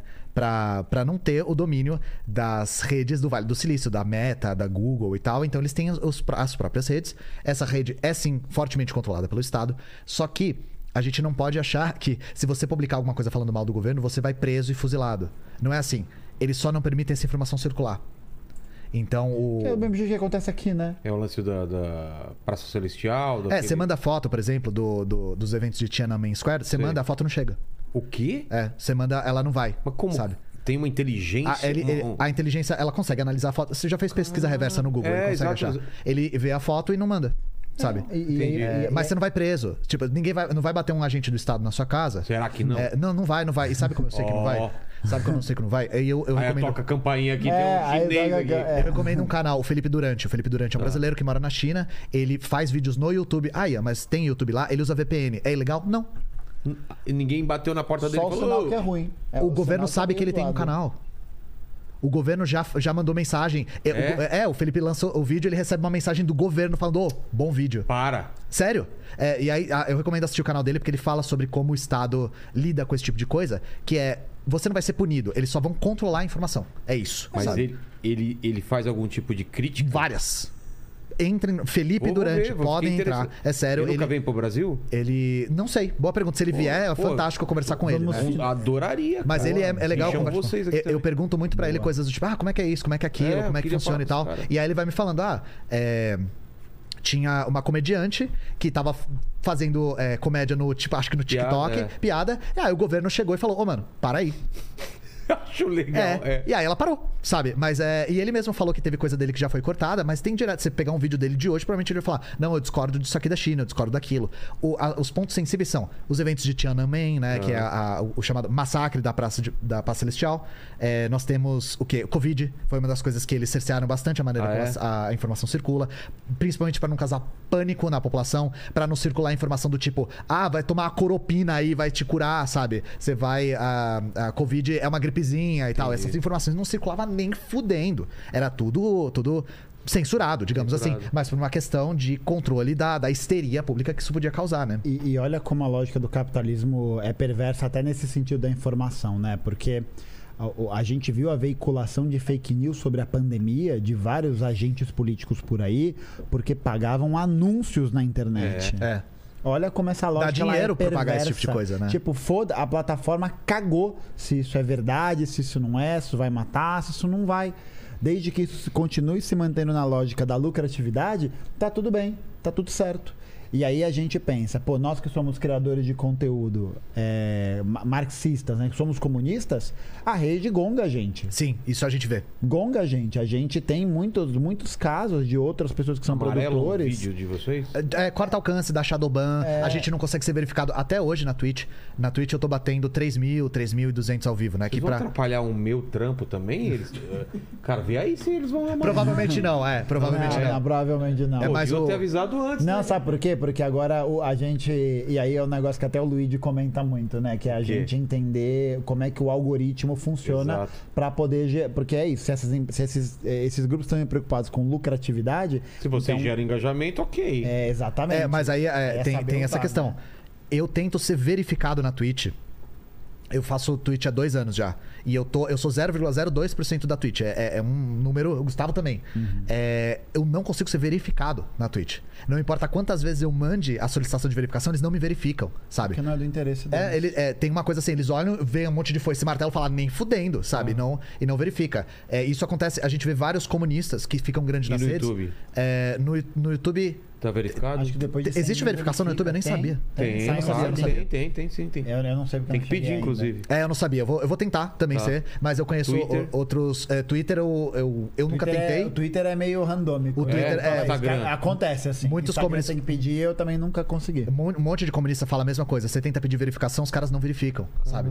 Então é, é- E assim, é, é um pouco vezes demais pra ser coincidência, sabe? Entendi. E Shadowban eu já tomei, não sei se você já tomou. Eu, eu, eu já devo ter tomado, mas. Eu é tomei que- um Shadowban forte É que a minha já. relação com as redes sociais, ela se tornou uma parada meio de boa. Então, tipo, se eu vejo que não alcançou tanta gente um negócio e tal, eu falo, ah, Culpa é Dani, minha. é isso, né? Não, fo- Não, o meu- foda-se, né? É mesmo? Eu, eu atingi um nível de ficar ah, despreocupado, né? Porque eu vou fazer o quê? Eu vou ficar triste, chateado? Eu não posso fazer nada, É. então vou fazer outra coisa, né? Eu Sei tomei lá. Shadowban quando, eu- quando estourou a guerra da Ucrânia. e eu fiz um Ah, eu vídeo sobre. disso. Eu fiz dois vídeos sobre a Ucrânia. Eu fiz um sobre a. a- o Euromaidan, né, que é, é, a série de protestos que teve em 2014 que acarretou na deposição do presidente, e o Holodomor. Eu fiz. E, nossa, o YouTube cortou. Sério? N- Não, você não encontra, você tem que clicar em 50 telas assim pra conseguir achar. Eles bloquearam o negócio pra caramba. Meus vídeos têm 200, hum, 200 mil, 250 mil, esses têm 50 mil, Entendi. 30 mil, assim. Então é, é, a gente vê esse tipo de controle de informação. Eu, eu até que- quero falar mais sobre rede social, mas eu preciso fazer uma pausa pro xixi. É momento do chat aí. Como tá o chat? Tá tranquilo? Tá, tá tranquilo, tá tranquilo. Tá mais pessoal. tranquilo que a tarde, por exemplo? Eu acho que tá, eu acho que tá bem mais tranquilo que É a mesmo? tarde. É, tem, tem bastante até, inclusive, comentários elogiando aqui. Tem uma galera que é. Então manda bala, manda bala. Ó, eu vou. Mas manda uns também metendo pau. Não, Vou- não- vou- não claro, quero vai. só elogio, não. Eu vou falar o da- Outro, muito pelo contrário. Primeiro vou-. Nem esquerda nem direita. Primeiro eu vou falar o da, primeiro eu vou falar o da Gimo aqui, Química, que eles mandaram uma mensagem aqui, mandaram, mandaram. O pessoal da Gimo mandou aqui. Tá de sacanagem, velho. Aí eles mandou aqui, inclusive, ó, KKK não sabia colocar mensagem e colocou, ó, avante camaradas. Caralho, é Tamo junto, Gimo. É isso aí, cara. É. Aí é o seguinte, cara, a, a Pascarelli, fi, o Pa- é, Pascarelli Filho, Não sei se é, eu não sei se é, é- é um elogio ou uma pergunta. Foi um Foi hater, hater. né? foi o É, ou se é um hater. Ele fala aqui o seguinte, ó. Vocês acham que a fórmula mais correta de, de lidar com o último imperador na Revolução e o método russo matá-lo ou o método chinês mandá-lo para um campo de reeducação e transformá-lo num comunista? É, ele está perguntando é, o que, É, o que vocês acham dessa forma, né? Do último. É. Não, não, As não pessoas- tem como o imperador virar comunista, né? É, mas virou o do virou? Você não conhece Ah, a história? do Puyi não é. conheço. É, os caras botaram. ah, porque a ideia do partido era assim: criminoso de guerra depois da Guerra Civil e da Segunda Guerra, vapo. Pena de morte, né? Mas parte da. Não, é, era pena de Vapo é morte. muito- não, Pra- é uma pra- expressão maravilhosa. E mas aí, é, a ideia era, pessoas que eram da dirigência, da classe burguesa ou da aristocracia, eles iam para campos de reeducação e eles tinham que trabalhar. E aí o Puyi era não só o último imperador da China, ele tinha dois anos quando ele quando ele é, foi deposto pela Revolução de 1911 do Sun Yat-sen, por exemplo. Mas quando o Japão invade a Manchúria e estabelece o, o estado de Manchukuo, né? Eles colocam o Puyi como governador do Manchukuo. Eles colocam o último cara, que agora era, era um adulto, né? Como marionete de Manchukuo. Aham. E aí eu não preciso nem falar o que, que os japoneses fizeram na China, né? Só que aí depois da Revolução, a China quis provar que era possível converter até o cuzão mais cuzão. E aí colocou o maluco pra estudar marxismo, fez ele trabalhar, o cara virou jardineiro e escreveu um livro defendendo a experiência chinesa, pra, falando que aí ele entendeu que ele fazia parte da classe dominante, da classe que, que tinha a- a- as mãos sujas de sangue na história da China e tal. É o método chinês. O método russo é fuzilaram todo mundo, né? Mas aí a questão é, é muito comum quando comunistas aparecem em qualquer lugar, as perguntas sempre irem pra questão moral. Claro, Sempre. se vocês acham certo, né? É. E aí a questão é, nós não aplicamos modelo de absolutamente nada em lugar nenhum. Essa é que é a questão. Exatamente. Aí a gente falando da realidade material. No caso da China, existia uma política de Estado de reeducação das pessoas que outrora eram burgueses ou aristocratas. No Vietnã, por exemplo, houve a expropriação da terra dos latifundiários e houve muito linchamento. Por quê? Os camponeses que eram explorados há séculos pelos latifundiários, uma vez que eles estavam no poder, eles tiveram uma desforra. Então, rolou dos camponeses pegarem os latifundiários e sentar a pua neles. A questão é, se isso é bom, errado, certo, a questão tá para além disso. É isso, a gente A- tá olhando com a, a- nossa lente da nossa realidade social ocidental do Brasil. Então é muito difícil fazer uma análise de um comportamento cultural ou de um comportamento histórico, né, relacionado a um outro povo, a uma outra condição histórica, estando distante desse lugar É. histórico. Então, né, qualquer distante coisa. desse tempo Ah, espaço. aqui vai acontecer a mesma coisa que aconteceu em tal experiência socialista. Todas as coisas que a gente falar a respeito disso vai ser idealismo. Não tem como a gente saber. Qualquer coisa vai ser uma projeção É pro futuro. Mas, futuro. mas não há defesa de fuzilamento, Não. de vale tudo, é, os meios justificam o fim. Não tem essa, esse papo. A ideia nunca foi. é, Violenta. ela, ela tem que ser violenta porque não tem outra maneira de ser. Mas a Violenta questão é. com morte, com. É porque, luta armada. É porque isso com existe. luta armada? Sim. É porque exi- existe uma inevitabilidade nisso, porque a burguesia não vai abrir mão do seu poder. Sim. A burguesia não vai abrir mão dos seus privilégios de maneira voluntária. É quem acha. É, é só a gente ver, por exemplo, a, a experiência que chegou mais próxima de implementação de socialismo democrático na história do mundo, que é o Chile. Sim. O Chile, com a eleição do Allende, com a classe trabalhadora mobilizada, sem um processo revolucionário em curso, de, de tudo aquilo. Existia uma movimentação por parte da burguesia, por uma aristocracia proletária, que era de trabalhadores mineiros das minas de cobre, e pela, e pela articulação junto aos Estados Unidos, pegou essa experiência de socialismo democrático que visava essa implementação pela via da legalidade, da do- jurídica e tal, e mandou os caça bombardear lá a moneda. Mataram o cara. E acabou. E, e acabou, assim, enterrado. E acabou. E aí começou o regime do Pinochet, que foi a primeira experiência neoliberal da história. Usaram o Chile como cobaia do neoliberalismo. Foi o laboratório Foi neoliberal. um laboratório neoliberal. Que E- inclusive tem o Chicago Boy, né? Chica- é, temos o Paulo Guedes aí que trabalhou no Chile. que vivia em love love com o regime do Pinochet. E aí é, foi 11 de setembro. Isso, inclusive 11 de setembro é lembrado a memória do golpe no Chile e do assassinato do Salvador Allende. E aí a questão é, é, a ideia, novamente, é fuzilar a burguesia, eliminá-la fisicamente? Não, é eliminar a classe burguesa. Uhum. Então, se um burguês se torna trabalhador, ele deixou de ser burguês. Entendi. E, e se cria uma falsa simetria de ah, os nazistas queriam eliminar os judeus, os comunistas querem eliminar a burguesia, logo, Logo. vocês querem eliminar um grupo. Não é a mesma coisa. Os nazistas, primeiro, tinham o crivo racial e queriam eliminar fisicamente os judeus da face do planeta. E nós queremos que a burguesia deixe de existir como classe. Que a classe burguesa, burguesa deixe de existir. Não existe Aí- elemento étnico nem moral nisso. é, a, o exemplo, a, a exemplo do que eu falei do último imperador da China, que foi reeducado e se tornou um trabalhador, inclusive, inclusive escreveu um livro da experiência dele, né? Mais perguntas É, só antes- Desculpa. Tem, tem mais perguntas sobre o assunto? Hum, hum, Manda, sobre esse manda, assunto especificamente não, mas tem um aqui, tem uma pergunta aqui do, do Bruno San, San- é, Sangri, Sangrio. Ele fala aqui, ó, expliquem para os liberaloides e para o público geral dos espantalhos de comunista, de iPhone, é, e, é, e comunistas queria saber usando Adidas. é. Ah. Aí, obrigado pelas, pa- as- é, pelas, pelas aulas e me inspiro em vocês para dar as minhas aulas. Acho que você está pedindo para falar sobre os, Foda. os É quando Comunistas acusam, ah, mas socialista de iPhone, Pois é. É, vocês Sou eu, querem, tá? vocês Sou querem é, é, é, socializar, mas vocês mesmos não abrem mão dos privilégios. Esse, esse papo, É. A gente quer que os trabalhadores consumam coisas de boa qualidade. inclusive um iPhone. Inclusive um Sim. iPhone. E a questão é, esse argumento, ele é muito sem pé nem cabeça, porque, assim, é, primeiro que isso vai na toada do fetiche do capitalismo. O que, que o Marx chama de fetiche do capitalismo? É a ideia de que o capitalismo se move por si só. É a ideia de que o capitalismo é meio mágico, é meio voodoo, assim. Então, de um lado entra capitalismo, do outro lado sai iPhone.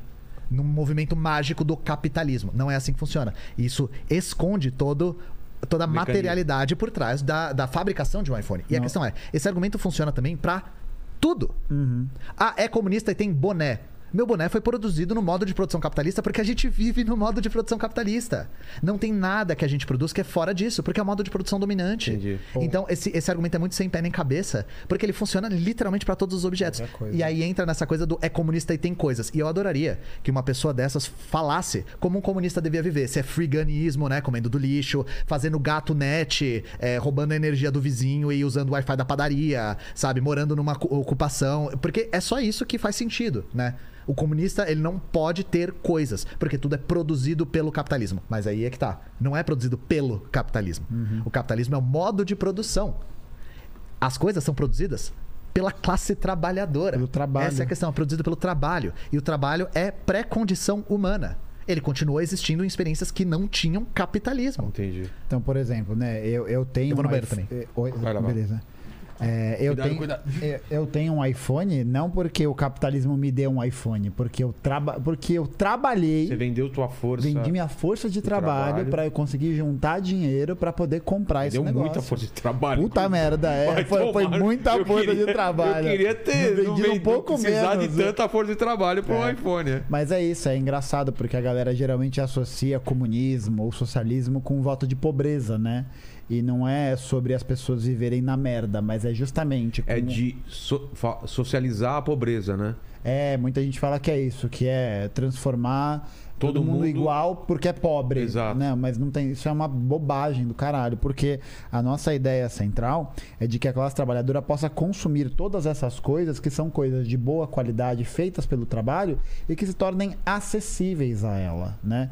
E para isso a gente precisa de desenvolvimento de força produtiva, a gente precisa de tecnologia, mas principalmente o trabalhador tem que se reaver com o resultado do processo do seu trabalho, que é justamente materializado nos objetos, né? Que é é isso, o resultado do meu trabalho está no dinheiro que eu ganhei, que está materializado nisso aqui. Então, para mim é muito foda se eu penso que eu vou perder o iPhone ou se eu for roubado e tal.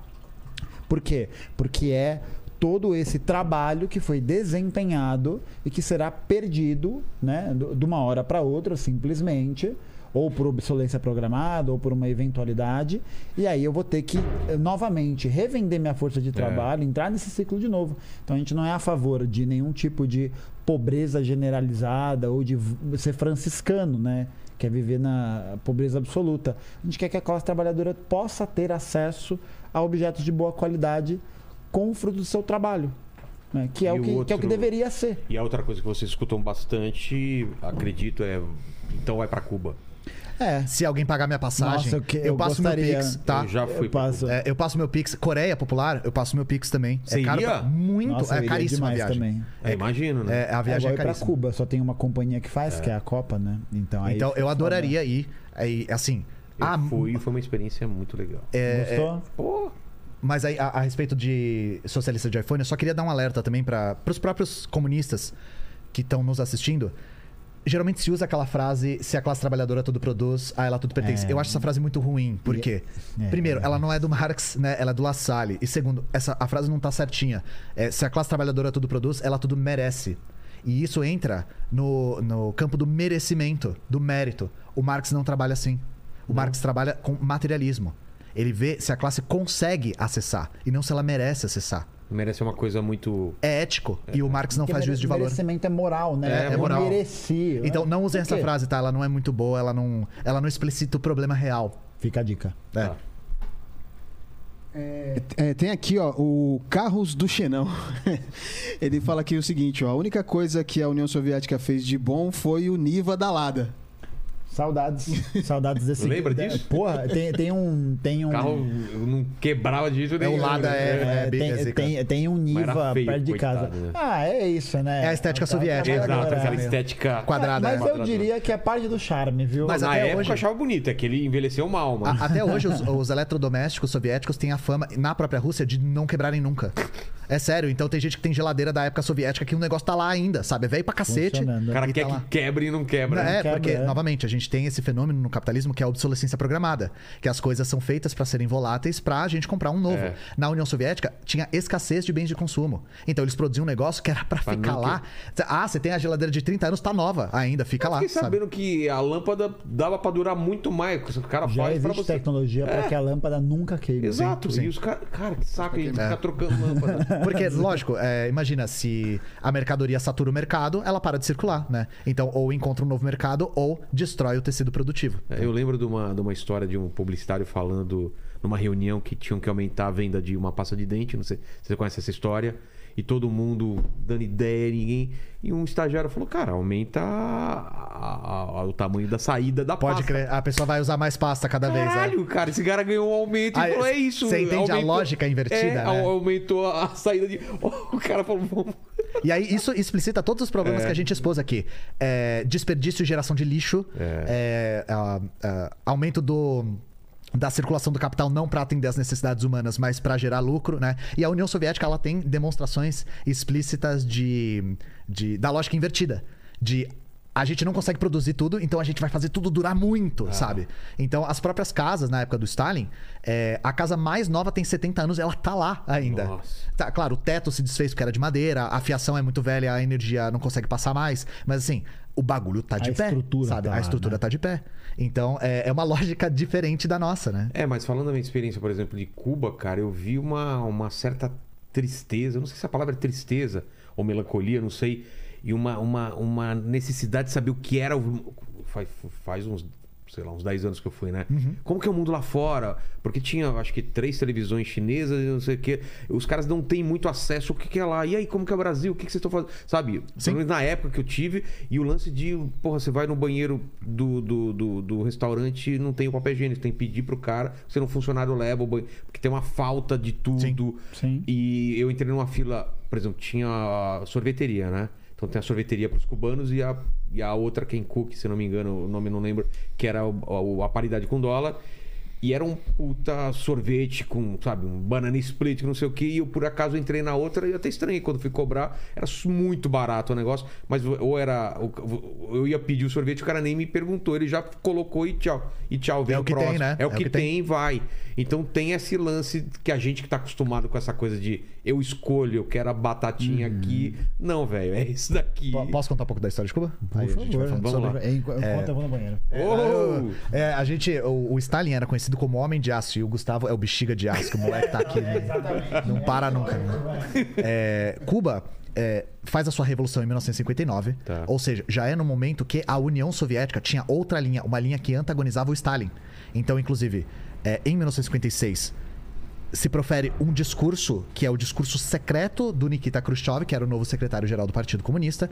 E nesse discurso, ele profere as, as, a- o senso comum a respeito do que a gente tem do Stalin hoje, né? Então, que o Stalin era um cara grosseiro, chucro, burro, não sabia o que estava fazendo, todo mundo ganhou a guerra apesar dele, não por causa dele, que ele não devia estar lá, que ele era anti-leninista, isso tudo tá nesse discurso. Nesse período, a União Soviética entra no processo de desestalinização, nas palavras deles. É, isso, na verdade, era uma troca política para restaurar o capitalismo na União Soviética. E foi o que aconteceu, tá? Já na década de 60, a União Soviética começa a restabelecer as relações de mercado. Na década de 80, restabelece a propriedade privada da forma mais predatória possível. Em 91, a União Soviética se desfaz. É... Então, a, a, Cuba faz a sua revolução em 59, né? E aí foi como o Gustavo falou. A União Soviética começa a apoiar a Revolução de Cuba, que era nacionalista e iria se tornar socialista depois. A União Soviética começa a comprar o açúcar da- de Cuba com preço muito acima do mercado. Por quê? Porque tinha um interesse geopolítico também de ter um país em experiência socialista na cara do maior. É, Um tipo de subsídio. Sim, sim, era uma, uma forma de subsídio mesmo, pra sustentar essa experiência. Só que nessa época rola a- a- o cisma sino-soviético. O que, que é isso? A China rompe com a União Soviética. E a China começa a denunciar a União Soviética por social imperialismo. O que que isso quer dizer? A União Soviética começa a tratar os países da sua periferia, da sua zona de influência, como periferia, como países menores. Então, Cuba nunca desenvolveu a sua autonomia industrial. Cuba exportava açúcar e importava carro. Cuba exportava açúcar e importava bens de capital. É por isso que depois do fim da União Soviética, Cuba teve um problema seríssimo com carros. Por isso que os carros em Cuba É. são tão velhos, porque eles não têm autonomia industrial, porque a União Soviética não tinha o menor interesse em desenvolver. Para eles, Cuba era um celeiro, sabe? É, e isso a China denuncia nessa época. Inclusive, existe um racha no Partido Brasileiro por causa disso, no Partido Comunista Brasileiro. Por conta da linha da União Soviética e da ruptura com a China. É, Cuba, na década de 90, passa por um período muito complicado. Por quê? A principal é, fonte de combustíveis de Cuba era a União Soviética. Cuba fica sem combustível para conseguir ligar a máquina para conseguir. As fábricas não conseguiam rodar. Eles não conseguiam abastecer os carros. Eles tiveram um problema sério de alimentação. Mesmo, mesmo, mesmo. E é nesse momento que a gente vê um monte de gente fugindo de Cuba.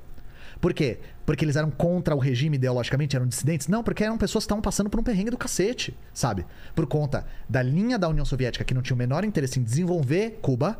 E essa União Soviética se- tinha se desfeito e Cuba tinha perdido o seu maior parceiro, né? que é a fazia de periferia. Quando que Cuba começa a se recuperar? Quando Hugo Chávez ganha a eleição na Venezuela. Porque aí a Venezuela estabelece uma linha política contra-hegemônica também, inclusive pagou muito caro por conta disso, né? E começa a vender petróleo de novo para Cuba. E aí Cuba consegue movimentar o seu, seu transporte, consegue ligar as máquinas de novo. E a internet cubana também é uns cabo muito louco que vai da Venezuela para Cuba. Então, você falou que foi há 10 anos atrás, provavelmente não tinha internet nessa época, né? Tinha, mas muito lenta. Hoje, anos, hoje a, continua sendo lenta por conta desse esquemão aí que eles têm que fazer Não, eu já tava casado, então deve ter sido seis, sete anos, é, por aí. Ah, atrás. É. Então acho que já tinha, né? Mas Já é, é bem lenta, Não, é uma tinha internet, muito lenta. hotel, é. É, é muito lenta, mas é esse esquema aí que passa pela Venezuela. Entendi. E a questão de ter acesso ao mundo exterior, agora eles estão tendo cada vez mais por conta da- do acesso à internet. Só que Entendi. isso vem com um revés. Recentemente a gente viu ah, uma verdadeira tentativa de revolução colorida em Cuba. Por quê? Porque assim que Colorida entra. É, Revolução Colorida é uma revolução, é um movimento popular que pode começar de maneira espontânea, mas que é cooptado por forças externas para estimular uma troca de regime. Sim. Por que, que chama colorida? Porque no final da década de 90 e no começo da década de 2000, rolaram várias revoluções, entre aspas, é, nos países da ex-União Soviética e do ex-Bloco do Leste. E eram revoluções do tipo Revolução das Tulipas, Revolução Jeans, Revolução Laranja, Revolução. E aí ganhou o nome de Revolução Colorida por conta dessas revoluções que tinham esses símbolos na época. Todas as revoluções que, na verdade, eram movimentos que começavam de maneira espontânea e aí eram cooptados externamente para estimular uma troca de regime. O exemplo mais sintomático é o da Ucrânia. Antes do Euromaidan em 2014, a Ucrânia passou pela Revolução Laranja que é uma dessas revoluções coloridas, que foi uma acusação de fraude nas eleições para um para um candidato pró-Rússia perder as eleições e o candidato pró-Europa ganhar as eleições. Foi uma, uma- que tem bastante ingerência externa, inclusive, né? Inclusive um dos candidatos foi envenenado e tal. É. Foi- É uma história muito louca, assim. É, e aí a Cuba recentemente passou por um processo de tentativa de revolução colorida, gestada na internet. Então, quando entra Twitter, quando entra Facebook, aí entra a propaganda imperialista, é, que, que organiza muito bem esse tipo de é, movimento que pode ser espontâneo, porque geralmente tem um respaldo material, mas que na verdade é para impulsionar uma troca de regime, para destruir o- o- a experiência cubana de dentro para fora. Não é de se surpreender que o Departamento de Estado nos Estados Unidos ia usar a internet em Cuba para isso, sabe? Isso não é chocante e tem acontecido. É, mas é isso, a- o acesso que Cuba tem a informação exterior veio pro bem e pro mal, né? E, novamente, Cuba é uma experiência extraordinária por ter sobrevivido ao fim da União Soviética na cara do maior império do planeta. É uma coisa de verdade surpreendente. Por quê? Porque ao longo de toda a sua experiência, apesar de não ter desenvolvido a sua autonomia industrial, Cuba focou muito em educação. Tanto que Cuba exporta intelectual, exporta médico. Eles focaram pesado nisso. E aí a população apoia de verdade a Revolução Cubana. Apoia de verdade. Logo depois dessa tentativa de Revolução Colorida, que foi manifestações pequenas e tal, foram muito superestimadas pela mídia, porque assim, quando é contra Cuba, aí coloca um holofote imenso. Logo depois tiveram manifestações imensas pró-governo, pró-Cuba. Inclusive o próprio presidente estava lá, no meio. Não é uma coisa que você vê em qualquer país, né? O presidente foi para as ruas no momento desse, desse protesto contra o governo perguntar para as pessoas o que estava acontecendo. O governo de Cuba é um governo extremamente popular e que é apoiado pela população na sua maioria. E isso é um processo que é histórico, que Cuba conseguiu superar certas contradições e fazer com que a sua experiência fosse continuada mesmo com uma puta crise econômica por conta do apoio ideológico que a população tem a respeito disso. É, e pensar que Cuba, mesmo com o embargo e o caralho a quatro, ainda consegue, conseguiu desenvolver a própria vacina. O É. único país da América Latina que desenvolveu Isso a não própria foi, não vacina. foi meio balela isso aí? Foi Não. real mesmo? Eu vi Não. alguém falando que, que não é verdade isso. Não, é La, mesmo? Va- a La Vacuna, como ficou conhecido, é a única vacina feita na América Latina sem não, laboratório. Eles é- é desenvolveram mesmo? a vacina soberana e depois a Abdala, sim. Sim. e É, eles não conseguiram a aplicar porque eles não conseguiram importar, é, importar a agulha. Porque por conta do no embargo. bloqueio- no bloqueio. E o bloqueio ele é muito brutal, porque se fala não, Mastiga, mastiga, mastiga. Vai, vai. Fala Ah, do é. bloqueio. Vai, vai. Enquanto Fala do bloqueio. O É. bloqueio é uma parada muito brutal, Não, porque... coitado do cara, né? O É. cara que todo. eu fiquei com fome. É isso, é socialista com fome, né? Enfim, É, a mandou. hipocrisia, né? Enfim, A, a hi- a hipocrisia. hipocrisia. Enfim, o hipocratismo. né? É, exatamente. É, mas o bloqueio ele é muito severo porque ele se dá é, justamente feito pelos Estados Unidos como a estratégia imediata à tentativa de operação da Baía dos Porcos. Já ouviu falar Sim, disso? sim, eu lembro desse incidente. Então, e aí o que acontece é que os Estados Unidos vão optar pela estratégia do embargo, e aí é muito foda porque isso faz com que toda a população cubana esteja Sofra, à é. mercê É. da, da ausência de E- desenvolvimento industrial, porque não tem insumo, porque não tem tecnologia, não tem, não tem porra nenhuma. E que, né? novamente, a gente faz a denúncia de que isso foi também por causa da linha da União Soviética na época, que não teve o menor interesse Claro. em desenvolver Cuba. Isso é importante a gente lembrar. Eles cagaram pra. É, pra- Sim. Mas, mas, o bloqueio é. a- gente, a gente sofreu com duas semanas de greve de caminhão. Imagina você viver isso A gente não faz a menor ideia do que é 50 bloqueio. anos. É, a gente não faz a menor ideia. E a questão é: ah, mas não é só os Estados Unidos que bloqueia Cuba? A questão é: tenta comercializar internacionalmente sem passar pelos Estados Unidos. Se tiver um parafuso feito nos Estados Unidos, eles não podem comprar. Se pode comprar, não consegue pagar. Por conta do sistema bancário estadunidense. E por quê? Que Se tá venderem. do sistema SWIFT, que é, o É. sistema de pagamento internacional. Agora, com a China, com a, a saída do sistema SWIFT da China e da Rússia, eles estão conseguindo comercializar melhor. E aí falam, ué, mas por que a China não comercializa com Cuba? É. Vocês já viram quão longe a China fica de Cuba? Custa caro para transportar para Cuba. Se, se a Cuba conseguisse comercializar com os Estados Unidos, que tá a distância de nado deles, seria muito melhor. Então a China consegue. Só que o custo é alto. A questão é essa. E aí, é, se um país comercializar com Cuba, violando a sanção, é, esse país é sancionado pelos Estados Unidos. Então, mesmo que o bloqueio oficial seja só dos Estados Unidos, isso repercute Ele embarga em outros lugares em também. vários lugares. Exato. E aí, novamente. A gente não tem noção do que que é um bloqueio. O que você falou da diversidade dos produtos, a diversidade de produtos que a gente tem no Brasil é por conta do comércio externo Claro. O Brasil consegue importar e exportar livremente, né? Dentro dos limites também impostos por, é, Pela por- conjuntura do capitalismo global. é, pela conjuntura do capitalismo global, mas ah, o, o Brasil, por exemplo, importa 60% do seu trigo. Imagina que a gente sofre um embargo do dia pra noite que nem foi com Cuba. Tudo que é de trigo, isso aqui é- é- tem trigo. Tudo que é de trigo ia subir de preço estratosfericamente, sabe? Ia ter um impacto imediato na vida dos brasileiros. E, e isso é uma das coisas que todas as experiências socialistas tiveram que lidar. Quando existia um bloco contra-hegemônico socialista, aí era mais fácil, porque existia comércio entre esses países. Uma vez que a União Soviética se desfez, aí a gente vê os períodos de crise mais graves, sobretudo em Cuba e na Coreia. Então talvez você já tenha visto aquelas pessoas que são da Coreia do Norte e na Coreia do Sul contando histórias escabrosas que viveram e tal. É, a maior parte dessas pessoas são mais ou menos da nossa idade. E isso não é coincidência. É tudo da década de 90. Na década de 90, a Coreia passou pelo mesmo processo de perder o comércio, de perder a parceria econômica com a União Soviética e o Bloco do Leste. E aí eles chamam essa época de Árdua Marcha, que foi a época mais difícil para a Coreia. Que foi inclusive a época do, do Kim Jong-il, que é o cara dos óculos grossos, né? É, essa época, de verdade, a Coreia passou muita fome, principalmente quando teve em 97 ou 8. Foi 97. É, foi 97, teve uma enchente, se eu não me engano. Foi. E aí foi muito grave. A Coreia também não conseguia comprar combustível e teve que voltar para tração animal nessa época. Então, isso deu uma queda na produtividade de um país novamente embargado, que foi forçado a produzir 98, 99% dos seus próprios alimentos. E aí, a Coreia hoje consegue ter uma autonomia alimentar? Sim. Mas por que, que se você olhar no mapa da FAO, a Coreia tá tipo laranjinha, não tá verde, né? Porque é, é, desnutrição não é só não ter acesso a calorias diárias. Então a Coreia, por exemplo, não consegue produzir é, alimentos que tem, tenham vitamina C o suficiente.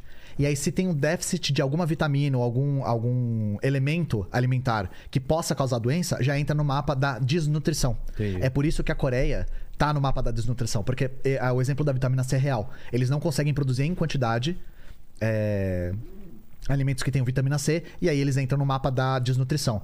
Mas, se a gente for ver em quantidade, na média da população toda, a Coreia Popular, a Coreia do Norte, consome mais alimentos do que a do Sul.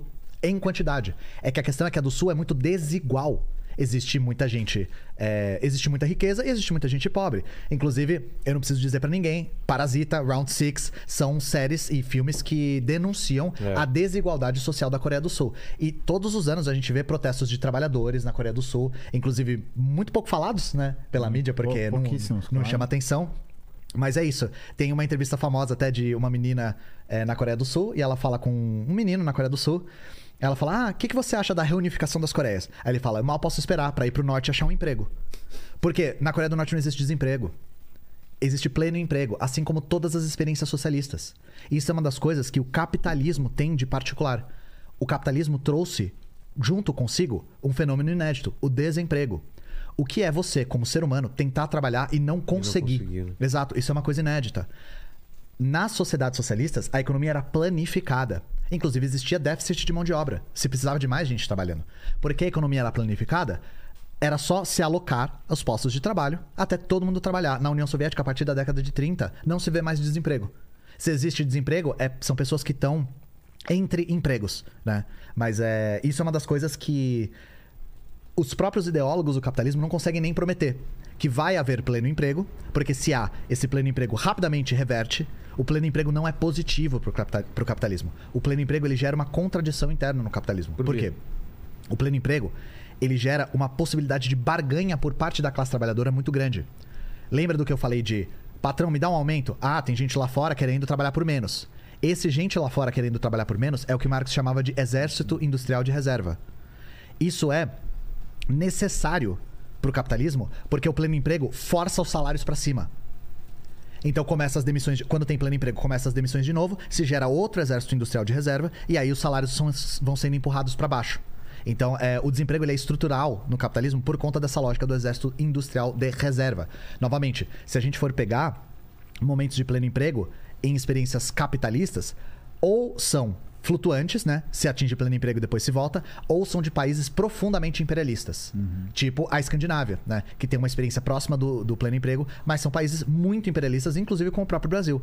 Inclusive com a África, com mineradoras explorando o território. O Canadá é assim também. O Canadá explora a Amazônia, é, é garimpa em terra indígena com a gente e bem-estar social pra eles, sabe? É essa, essa é a equação do bem-estar social no centro do capitalismo. E aí, é... outra coisa é que uma das coisas que nem os ideólogos mais ferrenhos do capitalismo conseguem nos prometer é a redução da jornada de trabalho.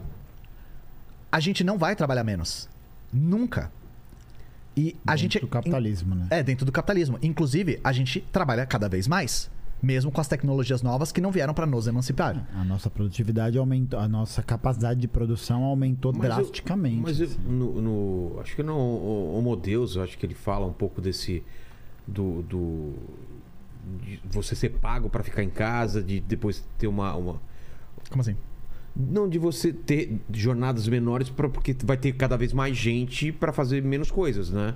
É, no capitalismo isso não é verdade, né? Ou a gente tem uma massa de desempregados, que aí são despossuídos, não tem o que fazer, não tem o que comer, né? Porque não conseguem ganhar dinheiro. E as pessoas que trabalham, trabalham cada vez mais. Quem está trabalhando, inclusive, porque o capital vai demitindo e fazendo as pessoas acumularem função. Ou piorar a qualidade dos empregos, né? Mas É. o que não pode existir é todo mundo ganhando a renda, uma renda básica universal. Sempre vai ter que ter alguém que está trabalhando, porque é, Isso, é a isso. condição do trabalhador nessa, nessa dinâmica de trabalho que o coloca nessa equação de exploração. Porque uma máquina sozinha, ela é trabalho morto.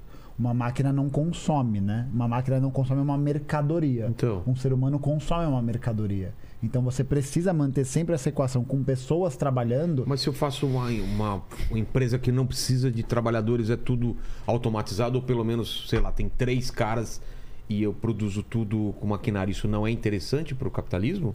Não, porque você não vai ter essa geração de salário, né? Você não vai ter um trabalhador que vai retornar os- a sua lucratividade consumindo sua Mas mercadoria. a gente não caminha para uma renda mínima para. Então, por isso que a renda mínima universal, diferentemente do que muita gente acha, não é uma medida socialista, é uma Não. medida liberal. Exato. É. Mas aí, é, porque a renda mínima universal, ela, ela é, é uma, uma forma de remediar essa contradição de cada vez menos gente trabalhando, mas É. as pessoas continuam consumindo. Só que tem uma outra questão. Existe um problema intrínseco do capitalismo que o Marx descreve no Capital a respeito da redução da mão de obra humana, do trabalho vivo. Só o trabalho vivo cria valor novo.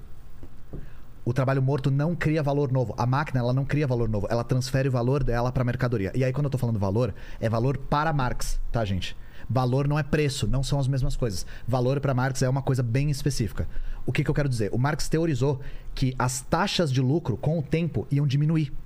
Iam ficando cada vez mais estreitas. E isso a gente consegue observar. Na indústria produtiva, você precisa cada vez mais de capital constante, ou seja, mais maquinário, mais tecnologia, mais energia, mais matéria-prima e cada vez menos capital variável, ou seja, a mão de obra.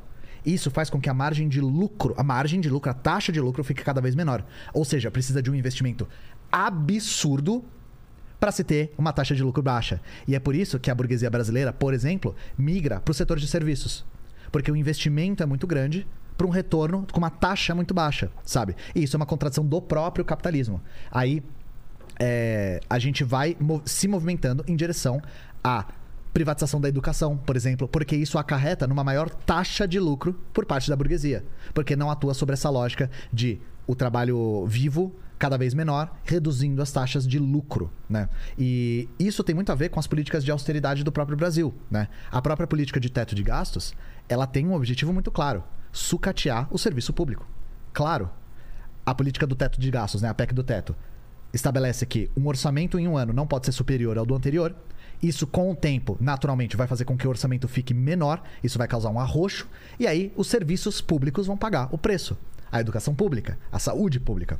E aí, uma vez su- sucateados esses espaços, esses espaços são privatizados sob aquela égide do o Estado não sabe gerir direito, porque o Estado, o que é de todo mundo não é de ninguém, todos aqueles, ar- ah, todos aqueles argumentos, né? Eh, a vaca é privatizada, eh, não sei Por o quê. Esse- ela to- não está em extinção. é, a vaca não tá em extinção porque ela é privatizada, blá blá blá. Todos esses argumentos que não tem nem pé nem cabeça, mas na verdade é porque a iniciativa privada avança sobre o que ainda não é mercadoria totalmente, transforma em mercadoria para ter taxas de lucratividade maiores. A questão é, você estava falando também sobre automação? A gente não tá nem perto de um mundo pós-trabalho, tá? Nem perto. A ideia de pós-trabalho é uma ideia muito oriunda do centro do capitalismo. A questão é que as formas de trabalho se deslocaram É. no na circulação de mercadoria global, mas a gente está rodeado de trabalho humano o tempo todo. A própria internet, agora, para estar de pé, tem uma quantidade gigantesca de trabalho humano sendo feito. Exato. É que a gente se distanciou de tal forma desse trabalho que a gente acredita que as coisas funcionam por si só. Mas não é verdade. Tudo que tem aqui nessa sala foi oriundo do trabalho de alguém. Não foram máquinas que fizeram. Então a gente não está nem perto é, de uma sociedade pós-trabalho. Mas, mas, a gente já está em condições de caminhar em direção a uma sociedade pós-escassez. E isso a gente pode, porque a gente tem cada vez mais capacidade produtiva, com mais velocidade, qualidade e precisão. E a questão é a gente revolucionar as relações de produção para que todo mundo tenha acesso a esses produtos, acesso a essa mercadoria, que não necessariamente precisa ser mercadoria, mas acesso a esse fruto do trabalho. Entendi. É isso que a gente defende, né? Entendi. Ó, tem uma tem uma pergunta aqui. Deixa eu achar aqui. é, aqui, cadê? O Rodrigo Maforte está falando sobre a saúde. Ele fala assim: a União, Sovi- a União Soviética foi, é, foi o primeiro exemplo de saúde universalizada. Quer dizer, ele está fazendo uma pergunta, né? A Foi. União Soviética foi o primeiro exemplo de saúde universalizada. Como é, não viviam sobre a lógica capitalista de manter as doenças crônicas para sempre vender remédio, conseguiram achar a cura de doenças importantes? Ah, eu sei de um exemplo, mas é, é um, eu sei mais ou menos. Você sabe, você sabe alguma coisa desse? Não, desse tema eu não. sei que eles fizeram uma política pública muito bem sucedida de erradicação, acho que da varíola, se eu não me engano. Então, acho que um dos primeiros países que se conseguiu ter. É, provavelmente foi de varíola mesmo, porque a primeira grande doença erradicada em escala global é foi a varíola, nos é. anos E, 70. e foi muito impulsionada pela política de saúde pública da União Soviética. Mas eu não lembro. Aí eu vou recomendar um vídeo. Tem um vídeo do Atila Yamarino Tá. sobre isso. Sobre a erra- erradicação, eu acho que é da varíola na União Soviética. Quer e que aí, ele pesquisa no Google e dá uma olhada. O que, que ele procura? Ah, caramba, não lembro. Eu não sei se é vacinação. Como, como nós erradicamos a varíola, eu acho que é o nome do vídeo. Tá. Eu acho que é isso, tá? Mas eu não, não consigo lembrar. É, mas aí eu nunca estudei a fundo o sistema é- de saúde é um soviético. Eu só não- lembrei desse exemplo que o Atila deu a respeito da erradicação da varíola na União Soviética. né? Mas ah, acho que só um, só um parênteses que é interessante ressaltar, que é como é, é- é- como é somente a partir dessa configuração de um Estado voltado para a classe trabalhadora que seria possível a implementação de um sistema público universal de saúde num país do, num- em nações do, do- das nações que do tamanho das nações que compunham a União Soviética, né? Porque uma coisa é a gente fazer um, um National Health System como tem no, na Grã-Bretanha e outra coisa é fazer o SUS É. É. né? Porque na Grã-Bretanha, a Grã-Bretanha é do tamanho, sei lá, do tamanho do Paraná, né? Então é E o NHS está sendo sucateado cada vez mais. Eles passam Caralho. por um processo. de- a, a Thatcher tentou, tentou privatizar a NHS e não conseguiu. Não conseguiu. Porque a população apoia muito o sistema público de saúde lá na- no Reino Unido, né? Mas se dependesse do, do neoliberalismo, aquilo já tinha sido privatizado faz tempo. Não é só a gente ver. Tem, uma, tem um dado que é muito interessante. Uma, logo no começo do canal, quando eu fiz umas lives com um amigo meu, Igor, que é infectologista, logo no comecinho da pandemia, ele leu. Ele trouxe uns estudos interessantes que falavam que a população que mais morria de Covid nos Estados Unidos eram geralmente homens pobres afro-americanos e morriam porque eles não queriam solicitar serviço hospitalar. Não queriam se- solicitar serviço de ambulância, porque custa 10 caro mil pra- dólares chamar uma ambulância. É, eu tava agora lá na- na- em- nos Estados Unidos, um amigo meu, a filha dele ficou doente, tipo, eu levar para o hospital, ele falou assim, ah, qualquer brincadeira lá, mil dólares. É. Tipo, só, só entrou, fez um exame e tal, mil dólares, cara. E então. aí isso faz com que a expectativa de, da- de vida da China tenha superado a dos Estados Unidos. Ah, é? Não é porque superou, é porque a dos Estados Unidos está caindo. Sim. É um número de pessoas, ca- cada, um número cada vez maior de pessoas morando em carro, eh, endividadas. é, é, Em é desertos de- alimentares, isso é importante também, porque nos- Desertos ali- o alimentares. deserto alimentar é uma região. é, isso tem no Brasil também, mas nos Estados Unidos é, tem em maior quantidade. É uma região que você não consegue, é, em um espaço hábil, ter acesso a alimentos saudáveis. Então são pessoas que vivem em regiões que só tem fast food, Caralho. que só tem é, loja de conveniência. Come mal pra É, caralho. a- todos os dias a pessoa come ou Taco Bell, ou KFC, ou McDonald's, mas ela não tem acesso a um mercado que tem hortaliças frescas, que tem insumos grãos básicos e tal. E aí isso se chama deserto alimentar, né? Que a pessoa não quer dizer que ela não tem acesso a calorias o suficiente, mas ela não tem esses alimentos em qualidade. Isso causa diversos problemas para a saúde, né? Novamente, na falta de um sistema público de saúde, isso fez com que a expectativa de vida dos Estados Unidos comece, começasse a cair a ponto de ficar abaixo da da China. E a- o consumo desse tipo de alimento de forma, é, de forma generalizada pela população mostra como, o primeiro, é a única possibilidade de acesso alimentar, porque para você fazer mercado lá, para você fazer comida tal, é um negócio que é um pouco mais caro do que você comprar um, um hambúrguer, né, um cheeseburger É. pronto. A galera não cozinha muito. E cara. tem um É. outro elemento, né, que é a naturalização de não fazer refeições decentes, né? É, Porque as hora- pessoas não têm tempo de fazer. eles ficam porque- chocados que a gente tem horário de almoço. Que, É. a gente, que a gente almoça, né? Que, porque eles Para- comem sanduíche. O deles é mais o jantar, o almoço é meio um, um lanchinho, para pra comer um negócio. E isso é. um hábito que vem do trabalho. É. Porque o horário de almoço. Lá nos Estados Unidos, é, as pessoas ficam chocadas. Não existe férias remuneradas. É. Você pode sair de férias e depois voltar demitido, inclusive. Né? Não existe licença maternidade que nem existe aqui. A pessoa tem filho, fica um tempinho lá e depois tem que voltar rapidão. Eu não sei quanto tempo é, acho que é uma semana. É. É um negócio assim, né? Então a, a gente fica meio chocado com coisas que a gente naturalizou. Ué, todo mundo tem férias, sabe? É. A pessoa tem filho, ela tem que criar o filho, como é que vai fazer? E lá não tem. Porque, e essa, esse hábito de não almoçar vem justamente do fato de que não tem horário de almoço. Eles no máximo têm 15 minutos, inclusive. Vocês já devem ter É, visto em isso. filme. O cara abrindo uma lancheirinha com É, um no The sanduíche. Office. É. The Office aparece isso direto. Quando eles vão almoçar, é sempre um lanchinho, sempre tem a maquininha de snacks É, no, é no escritório. Porque o tempo a de gente almoço vai é muito curto. É, a gente vai em self-service, a gente tem restaurante e tal. E, e aí, às vezes, até a galera mais doida no liberalismo fala: ah, o brasileiro produz pouco. Nos Estados Unidos, não se tem horário de almoço. É, porque não é você que não tem horário de almoço, né, cacete? É, é, é isso, né? É, ai, é experimenta. E a- uma que a galera fala muito que eu gosto muito é. A, a- o brasileiro tem muito feriado. Eles têm mais feriado que a gente. Eles têm dia de Colombo, parça. Nossa, Mas isso é. de, de não trabalhar? De não trabalhar. Ah, é? O dia de Colombo. o- Eles, Dia de com- Colombo é eles foda, né? comemoram o dia que um filho da puta veio até aqui porque errou Matou o caminho, todos os indígenas, né? Puta que pariu, eles comemoram isso, entendeu? Esse é o nível da sociedade que Mas a gente tá isso eu nem sabia. Botando eles o ovo em pé. Né? Botando. É, exatamente. Puta merda. E aí, Lênis? Ó, a- o 0.7 mandou aqui o seguinte, ó. Sou filho de burguês e até dois meses atrás eu era ANCAP. E tinha um melhor amigo comunista e fui ver o seu vídeo né, das bases do comunismo na intenção de ter argumento para humilhar ele e hoje sou comuna. Yes, é sobre isso. Olhou, sorriu, caiu no conto do, funil. É, exatamente. A, a, a Lef, a, é, Vilela, muito bom espaço a comunistas. É importante mostrar todas as mentiras que cercam o assunto para avançarmos como sociedade. Ian e Gustavo, como vocês enxergam o bolsonarismo daqui para frente e como poderiam acordar as, pessoas, acordar as pessoas dele? É, acho que é importante ressaltar que o bolsonarismo ele não é, ele não nasceu com o Bolsonaro, né? E- Como assim? é Porque o, o Bolsonaro, na verdade, ele é só o agente de uma perspectiva é, histórica e ideológica do, é, do Brasil de longa data, né? E teve outras iterações. O Enéas representava a parte da ideologia Uhum. bolsonarista. Nós tivemos o fenômeno do integralismo também, que é muito identificado com o Bolsonaro. Então nós tivemos outros, outros fenômenos eh, fascistas ou protofascistas no Brasil. né? Sim, então tipo é preciso pensar que o bolsonarismo ele é produto justamente desse acirramento das contradições do capitalismo brasileiro. Não é à toa que esse acirramento vem justamente no momento de grande crise econômica, causada sobretudo pela é, Operação Lava Jato, que destrói a infraestrutura brasileira. Então, só de imposto que as grandes construtoras pagariam para o Estado brasileiro, só de imposto, é mais do que a Lava Jato já arrecadou em toda a operação. E perda de posto de trabalho também. Não, né? é, o, o Brasil perdeu um milhão de postos de trabalho da noite para o dia. Por quê? Porque foi uma operação realizada para destruir a capacidade produtiva do Estado brasileiro. Porque se você tem um. Vamos lá, né? Você, tem um executivo que está sendo investigado por corrupção, você investiga o executivo, você investiga o corrupto. Você não para a porra da obra, né? Por quê? Porque não faz sentido separar uma obra no meio, sendo que esse recurso já está disposto, já está dado e as pessoas têm que trabalhar.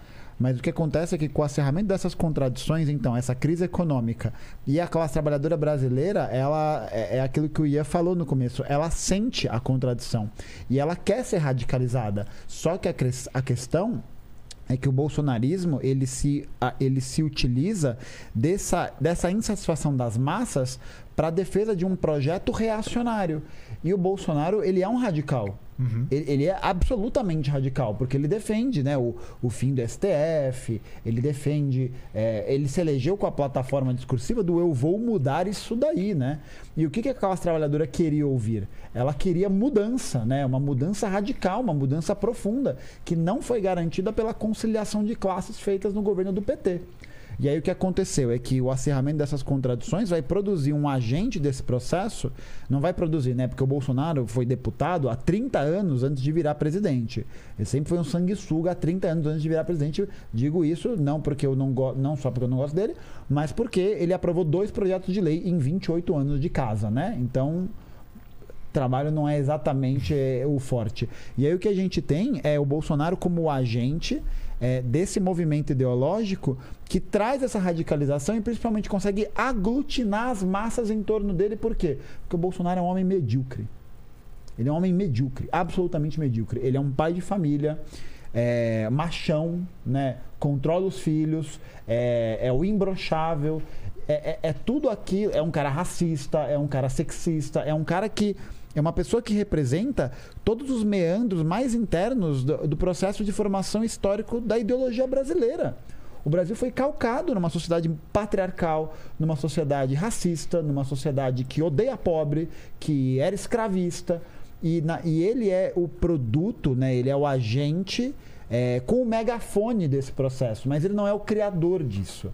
Porque essa, essas ideias já estavam nas pessoas, porque ela faz parte da ideologia dominante, ela faz parte dessa articulação. Então, é uma coisa que a gente bate muito nessa tecla, né? É, o, o Bolsonaro ele é o produto de uma questão histórica ainda mal resolvida com a própria ditadura militar. Por quê? Porque é um cara que abertamente defendeu o Ustra, um torturador. O cara morava do lado do doicode, entendeu? O cara fazia criança assistir mãe ser torturada. Por que, que ele faz essa defesa tão apaixonada? Porque o Bolsonaro e a turminha dele são justamente da extrema direita do exército, que é a turma do porão, é a turma da tortura. E como o processo de abertu- abertura da ditadura foi um processo, parafraseando Ernesto Geisel, que foi presidente da ditadura, abertura lenta, gradual e segura, que foi o processo de institucionalização da ditadura e dos seus mecanismos de atuação, que são a polícia militar, o artigo 142, que é as forças armadas velam pela ordem e pela paz. Você tem essa participação das forças armadas muito intensa na política, e aí o que acontece?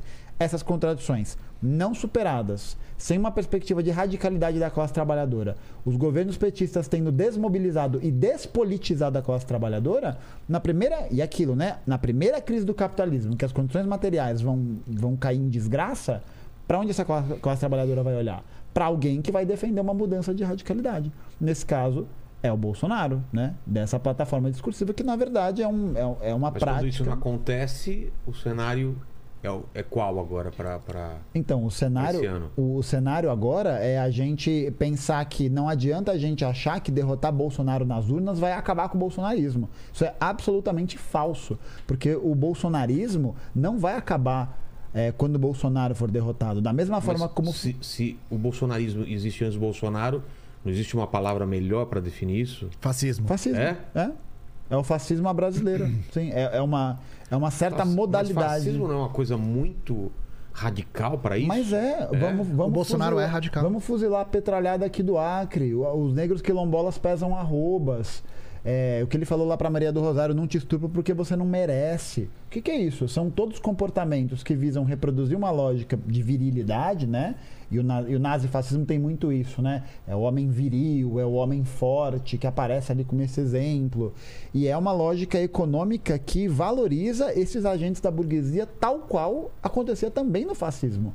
É um discurso que visa produzir um inimigo, né? Esse inimigo que é interno, que você pode chamar de comunistas, são os esquerdistas, são os marxistas culturais, né? São, são os globalistas. As feministas, são É, as- os são- LGBT. São os indígenas. indígenas, que, é. curiosamente, são todos grupos que, no processo de formação social brasileiro, foram grupos que foram sistematicamente socialmente oprimidos.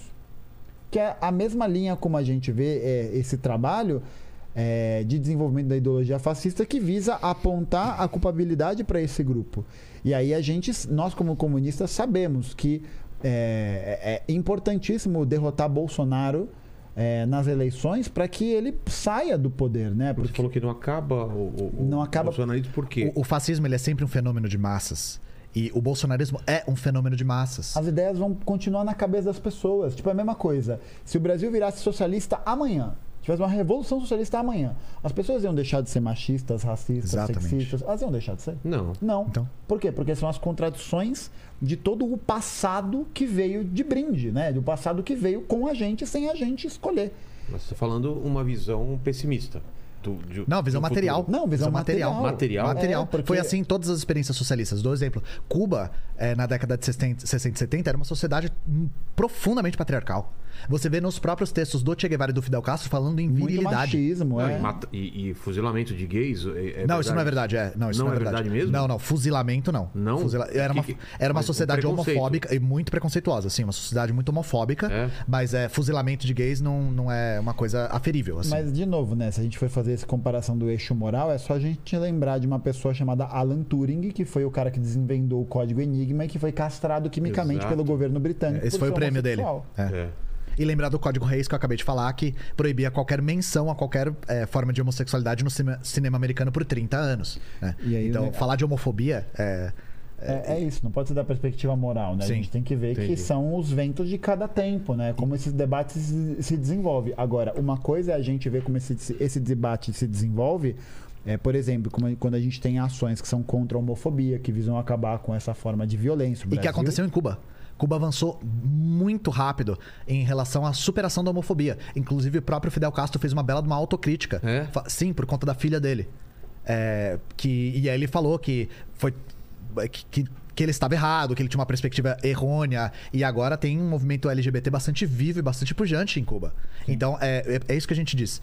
Ah, o socialismo ele não vai resolver todas as nossas contradições do dia para noite, mas ele nos permite resolvê-las no lugar do capitalismo, que tem certas contradições que são estruturantes, que não podem ser superadas. E aí o, o ponto central é que a gente sabe que o bolsonarismo não vai acabar justamente porque ele é um produto da história. Ele é um produto de um processo histórico. Então não adianta a gente achar que derrotar o Bolsonaro vai ser suficiente para que é, na primeira próxima grande contradição do capitalismo, quando, porque ela vai se acentuar, Sim, né? isso é questão de isso tempo. não é previsibilidade, isso não é previsão de futuro. Porque a gente olha uma economia brasileira fragilizada, dependente do agronegócio, dependente do mercado financeiro, desindustrializada, a gente não vai conseguir segurar, a gente não vai conseguir segurar essas contradições por muito tempo. Agora a questão que gira é: será que a sociedade brasileira estará politizada, a classe trabalhadora estará politizada para ir às ruas defender o que é seu? Porque a única forma que se existe de afastar é, o fascismo, de afastar qualquer forma de movimento que vise é, promover um retorno a uma sociedade idealizada, né, dos escolhidos por Deus para ocupar a terra, é só com o povo na rua. É só com o povo com consciência de classe na rua.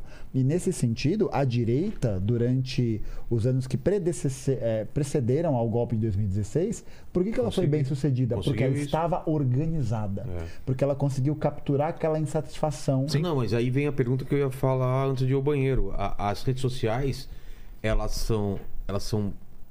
é, elas, ela- elas ajudam ou atrapalham nesse sentido de mobilização? Porque vocês falaram que as pessoas estão mais separadas do que era antes do show de fábrica, tava todo mundo junto, elas começam a, a- a ficar mais afastadas, mas a rede social ela não aproxima as pessoas de uma certa É, forma eu e, dir- e conseguem fazer movimentos maiores para bem ou para mal? Eu diria que é uma, uma relação de tensa. Eu diria que é uma relação tensa porque, ao mesmo tempo que ela produz uma possibilidade de fazer com que. Mobilização, né? Obrigado, do camarada. É meu aniversário, É. gente, ó. ah, é verdade. Aê! Passamos a Parabuais. Aê! Parabuais. Parabuais. Deu, deu meia-noite que a galera começou a mandar parabéns no chat, eu não É, tava sou eu. entendendo Ah, era nada. isso? assim. Achei que fosse alguém do chat que tava fazendo aniversário, não entendi nada. Obrigado, chat. Boa. Mas o que a gente tem é. É é uma relação tensa, né? Porque ao mesmo tempo que a rede social permite a conectividade de mais pessoas, ela também acaba criando uma certa arma, uma possível armadilha que é as pessoas acharem que se mobilizar nas redes sociais é o suficiente para Claro. poder fazer qualquer outra coisa. E é uma coisa que a gente reforça muito, muito, O né? Que é no sofá e fala, eu não, fiz- é. compartilhei agora aqui, eu fiz sou- minha parte. Não, é. sou comunista porque eu tô vendo conteúdo, tô estudando. Porra, parça, massa, legal que você tá curtindo, vendo e tal, mas é preciso que você esteja organizado no nas suas associações de bairro, nos sindicatos, nos partidos, é, em todos os lugares, porque é somente esse processo de organização da nossa classe com a nossa ideologia, com a ideologia que visa emancipar a nossa classe que a gente vai conseguir fazer alguma coisa. A direita conseguiu justamente porque é, é até um negócio que é até bonito, poético, né? Porque no momento que a janela de oportunidade da direita se abriu, que foi em 2013, que uma grande insatisfação, que tinha um plano, um plano ali, central, que era a diminuição do preço da passagem. Quando aquilo começou a tomar uma forma amorfa, né? Contra a corrupção, tipo como se alguém fosse a favor da corrupção, né? Pautas vazias, é, são sempre um a alerta vermelho. liberdade, é contra tiramos o PT e depois a gente vê, né? Esse tipo de coisa que era muito baseada num, num certo vazio discursivo. É isso. O, cabeça vazia, a oficina do diabo. A direita que estava organizada, que estava articulada, já nas redes sociais. Isso desde a época de Olavo, Instituto Liberal, Rodrigo Constantino. Essa turma toda está há muito tempo na jogada. O que, que aconteceu? Era a janela de oportunidade. E como eles estavam mais organizados que nós, porque o PT promoveu essa despolitização da classe trabalhadora, transformou a classe trabalhadora em um certo agente passivo e um agente consumidor. Substituiu militantes por eleitores. Isso. Paulatinamente. Não é à toa que as Como, pessoas que. como foi feito isso? Desmobilizando. Porque você retira as pessoas. Você fala, ah, não, agora não é mais importante participar dos espaços, você tem uma, um- uma desmobilização do- das centrais Mas por causa de um sindicais. paternalismo também? Deixa com- comigo que eu resolvo ou não? Não, acho que não é nem tanto de uma questão paternalista, é justamente do limite do projeto do, do, do petismo, porque é um projeto reformista. Então a gente não pode cobrar do Lula, por exemplo, É um projeto que ele seja um conciliatório revolucionário. que tenta conciliar o, o irreconciliável, que são duas classes antagônicas. Nunca os bancos ganharam tanto e Exatamente. exato. E aí uma hora a corda estoura, Entendi, né? Porque E essa estoura no lado mais sustenta. fraco, sempre. Mas qual foi o problema? A, a classe trabalhadora que votou no PT em, eh, em um volume muito grande vai ser a mesma eleitora do Bolsonaro. Ah, é? É, Bom, se você fazia a explica isso? campanha, era assim: em quem você vai votar? Bolsonaro. E qual a sua segunda opção? Lula. Ué? Mas sabe por quê? Porque existe esse processo de despolitização, ele acontece pelo discurso do Bolsonaro e acontecia, aconteceu também graças a essa atuação do PT entre 2003 e 2016, porque transformou o sujeito político em um sujeito consumidor. Então, a partir do primeiro momento que o poder de compra dele se esvaece de alguma forma, ele vai querer encontrar um culpado. Mas como existem aparelhos midiáticos como eh, as grandes redes de televisão, os grandes jornais, que sempre foram profundamente antipetistas, né? É um reacionarismo tão forte que eles enxergam. Muita gente vê o Lula como é um social, não chega a ser socialista, né? Mas uma grande ameaça, assim, é uma parada É, às maluca, vezes, né? nos chamando é- de petistas, quem é mais Mas eu vejo, eu vejo a mídia lambendo o saco do Lula. Você não, não vê? Você vê? É, isso foi um processo que, que também se transformou. Porque, na real, é. Não é que esses experimentos fascistas, né? Essas experiências fascistas, desculpa, são a prioridade da burguesia. É que esses fascistas, esses fenômenos fascistas, se mostram Mas- capazes. Mas, são bom, mas é bom pra burguesia? Sim, sim. Mas por quê? O experimento fascista, um movimento pró-fascismo? É, eu vou, vou demonstrar por quê, né? Claro que nas eleições de 2018, se tivesse o, o Amoedo como candidato da burguesia, a burguesia preferia o Amoedo. Lógico que preferia. Só que a questão é, o Bolsonaro, ele não foi o escolhido da burguesia porque a burguesia gosta dele. É porque ele se demonstrou capaz de derrotar o Haddad, que tinha um projeto mais voltado para frear os avanços neoliberais que a burguesia queria continuar tocando. E aí eu dou, dou outro exemplo. O Bolsonaro, ele deu um 180 na, na- no discurso econômico dele, Ele era um visível. nacionalista. Exato, é. É. visível isso. E isso é a ingerência da burguesia, usando ele como peão mesmo. Falando, esse cara, ele consegue mobilizar as massas. Porque ele tem esse discurso ultranacionalista, desse jeito do, de representar todos os preconceitos dos brasileiros médios e tal. E aí ele se demonstrou capaz de continuar esse projeto. Só que o Bolsonaro é um cara extremamente caótico a gestão dele da pandemia foi uma coisa de louco, assim, foi Não uma agradou coisa... nem a, a burguesia? Parte da burguesia não, com certeza É? não. Parte da burguesia sim, porque lucrou muito em cima da, da crise da, da pandemia, mas não existe monolito da burguesia, né? É, e aí, parte da burguesia rompe com o Bolsonaro, né? E começa a apoiar nem o Bolsonaro nem o Lula, ou algumas ostensivamente o Lula, né? Porque o projeto do Lula tá se demonstrando é, o mais reacionário que ele já teve. O Lula 3 Caramba. vai ser o Alckmin é o vice dele. Agora você falou uma coisa que. O projeto mais reacionário. Que ele já é- teve. Que ele já O teve. Lula já teve. O Lula 3 vai ser. Vai ser muito pior que Vai ser 2000. muito É pior. É. É porque, acha? porque as condições, a- o poder de barganha da classe trabalhadora é mínimo. A, gente tá se não tá contentando só com o não Bolsonaro. É. Qualquer coisa no lugar dele é melhor. Entendi. Então, essa despolitização vai fazer com que esse caráter conciliatório do governo do Lula penda mais pro lado da burguesia sempre, sabe? Porque agora ele conseguiu mais apoio político por conta do negativo que o Bolsonaro deixou. E aí, a respeito da internet, eu queria até completar. A gente sempre tem que salientar que o fato da direita, e principalmente da extrema-direita, ocuparem a internet com tanta competência não é mérito. A direita e a extrema-direita têm acesso a uma coisa que a gente não tem: grana. Muita grana. Então, na época que a televisão se tornou o veículo de, de informação mais utilizado pelos brasileiros, já na eleição do Collor e do Lula, era o mais utilizado. Sim. Acho que 89, 90% dos brasileiros Com utilizavam a certeza. televisão. Tanto que a Globo utilizou muito a televisão para impulsionar o projeto do Collor. Isso foi visível. Nessa época, os comunistas é, ficaram muito. é, tiveram muita dificuldade. Porque não dá para um comunista comprar um canal de TV. Os comunistas conseguiam fazer jornais, por exemplo, na época que o jornal era o veículo de mídia principal. Conseguiam fazer revistas. Mas ter um canal de TV era uma coisa impossível. A internet, ela criou um espaço que a gente talvez possa disputar. Só que a questão é, nós estamos em desvantagem justamente porque os canais de direita, os, os produtores de direita, investem grana pesada nisso. E aí eu dou um exemplo. De entre 2020 e 2021, o Brasil Paralelo gastou 5 milhões de reais em propaganda no Facebook. 5 milhões. No YouTube foi 1 milhão e, sei 1 lá... milhão e 300 mil. 1 milhão no e 300 ano mil no, no YouTube. A gente não tem essa grana. Então, a penetração que esse conteúdo de direita tem é por conta de pesado investimento, não é só mérito. Não é porque o povo olhou as opções que tinha e falou: ah, eu concordo mais com esse lado. Às vezes é o que chega até as pessoas, por conta de impulsionamento, sabe? E aí o que, que a gente fez, por exemplo? Mas também não era uma demanda que estava adormecida também?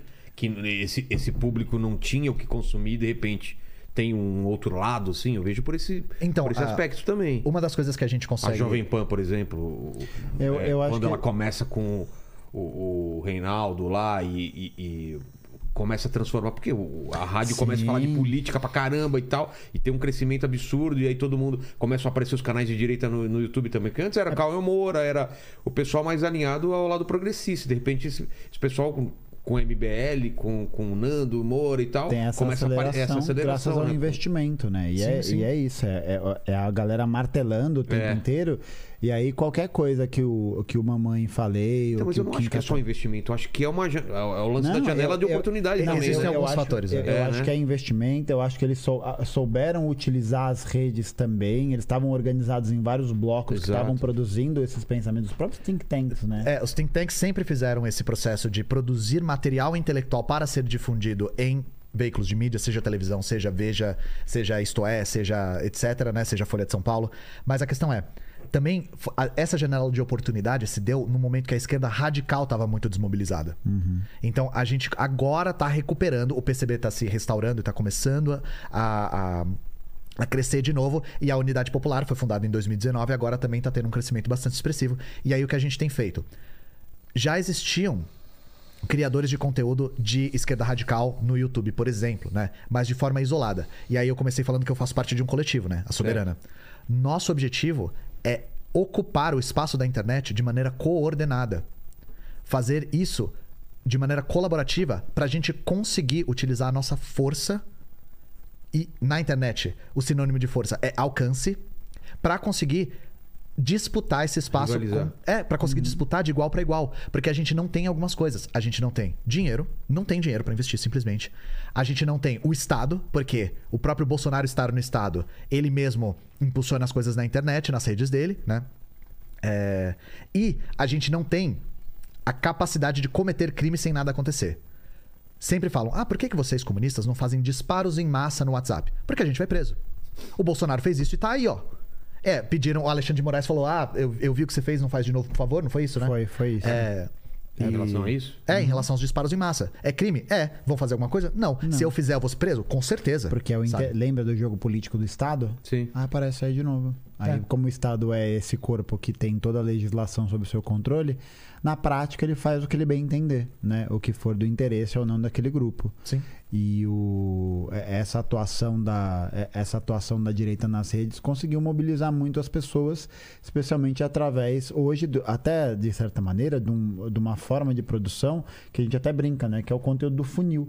Que é isso, a pessoa O que, que recebe é o conteúdo do funil? o, conte- o- a lenda do funil, Vilela, é a seguinte: você está caindo nela. mas a lenda do funil é a seguinte: você oferece vários tipos de conteúdo que são diferentes e que não tem tanto aprofundamento. Certo. É como um meme, uma piada, um Geralmente vídeo, entretenimento. coisa. Começa pela via do entretenimento. E aí você vai afunilando na complexidade e os diferentes estágios, não é bem estágio, né? Mas os diferentes criadores e suas linhas editoriais.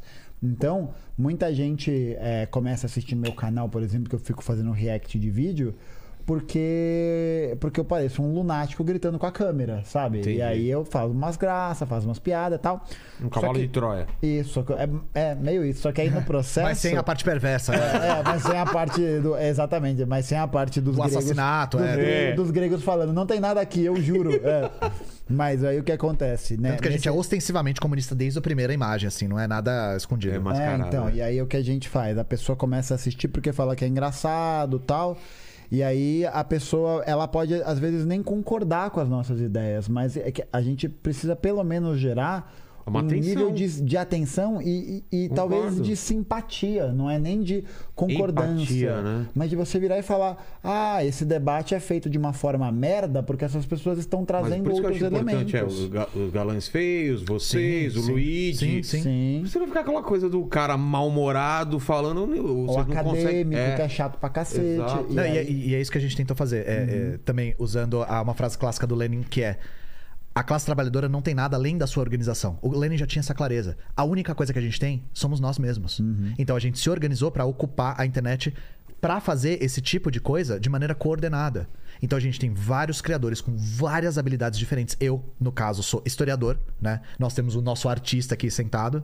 Artista do que, que você faz? Eu sou ilustrador e tatuador. É mesmo? É, e ele Sou faz- ilustrador também. Ele é. Conhece, tá? É, a gente te não- conhece, é. Não faz assim, não é tanto tempo assim, cara. Nossa, é, eu desenhava no carvão, naquela, sabe, naquelas paredes dessas Sim. cavernas, tava eu lá Tava desenhando. lá. E, e ele é responsável pela nossa identidade visual, pelo nosso rigor visual também, fazer tudo ficar bonitinho. Nós temos uma outra artista que fez esse logo. Então a gente tem um cuidado muito grande em ocupar o máximo de redes possível. Tem gente especializada em YouTube, em Twitch. Mas vocês em... têm, o- vocês têm o preconceito, por exemplo, ai, não vou no Inteligência porque lá sentou o Ricardo Salles. A gente tá aqui. Então, não, mas eu tô falando assim, não, mas eu tô falando, em algum momento vocês tiveram, porque tem. Imagino que tem gente que, que, não, que não concorda com isso, né? Tem, não, tem. não no caso do meu programa, mas sei lá, um programa mais radical, não sei. Não, é, a gente até debateu sobre isso. A gente só É? não iria em um programa. Qual? Pode falar? O outro vai até morrer ali. É, vou falar, foda-se. É, o- é o de uma bicicleta ou não? É o de uma bicicleta. É? É, porque assim, é de uma Na verdade, bicicleta. quando a gente vai nesses espaços, a gente tem. que- Jovem Pan, por exemplo, vocês não iriam também.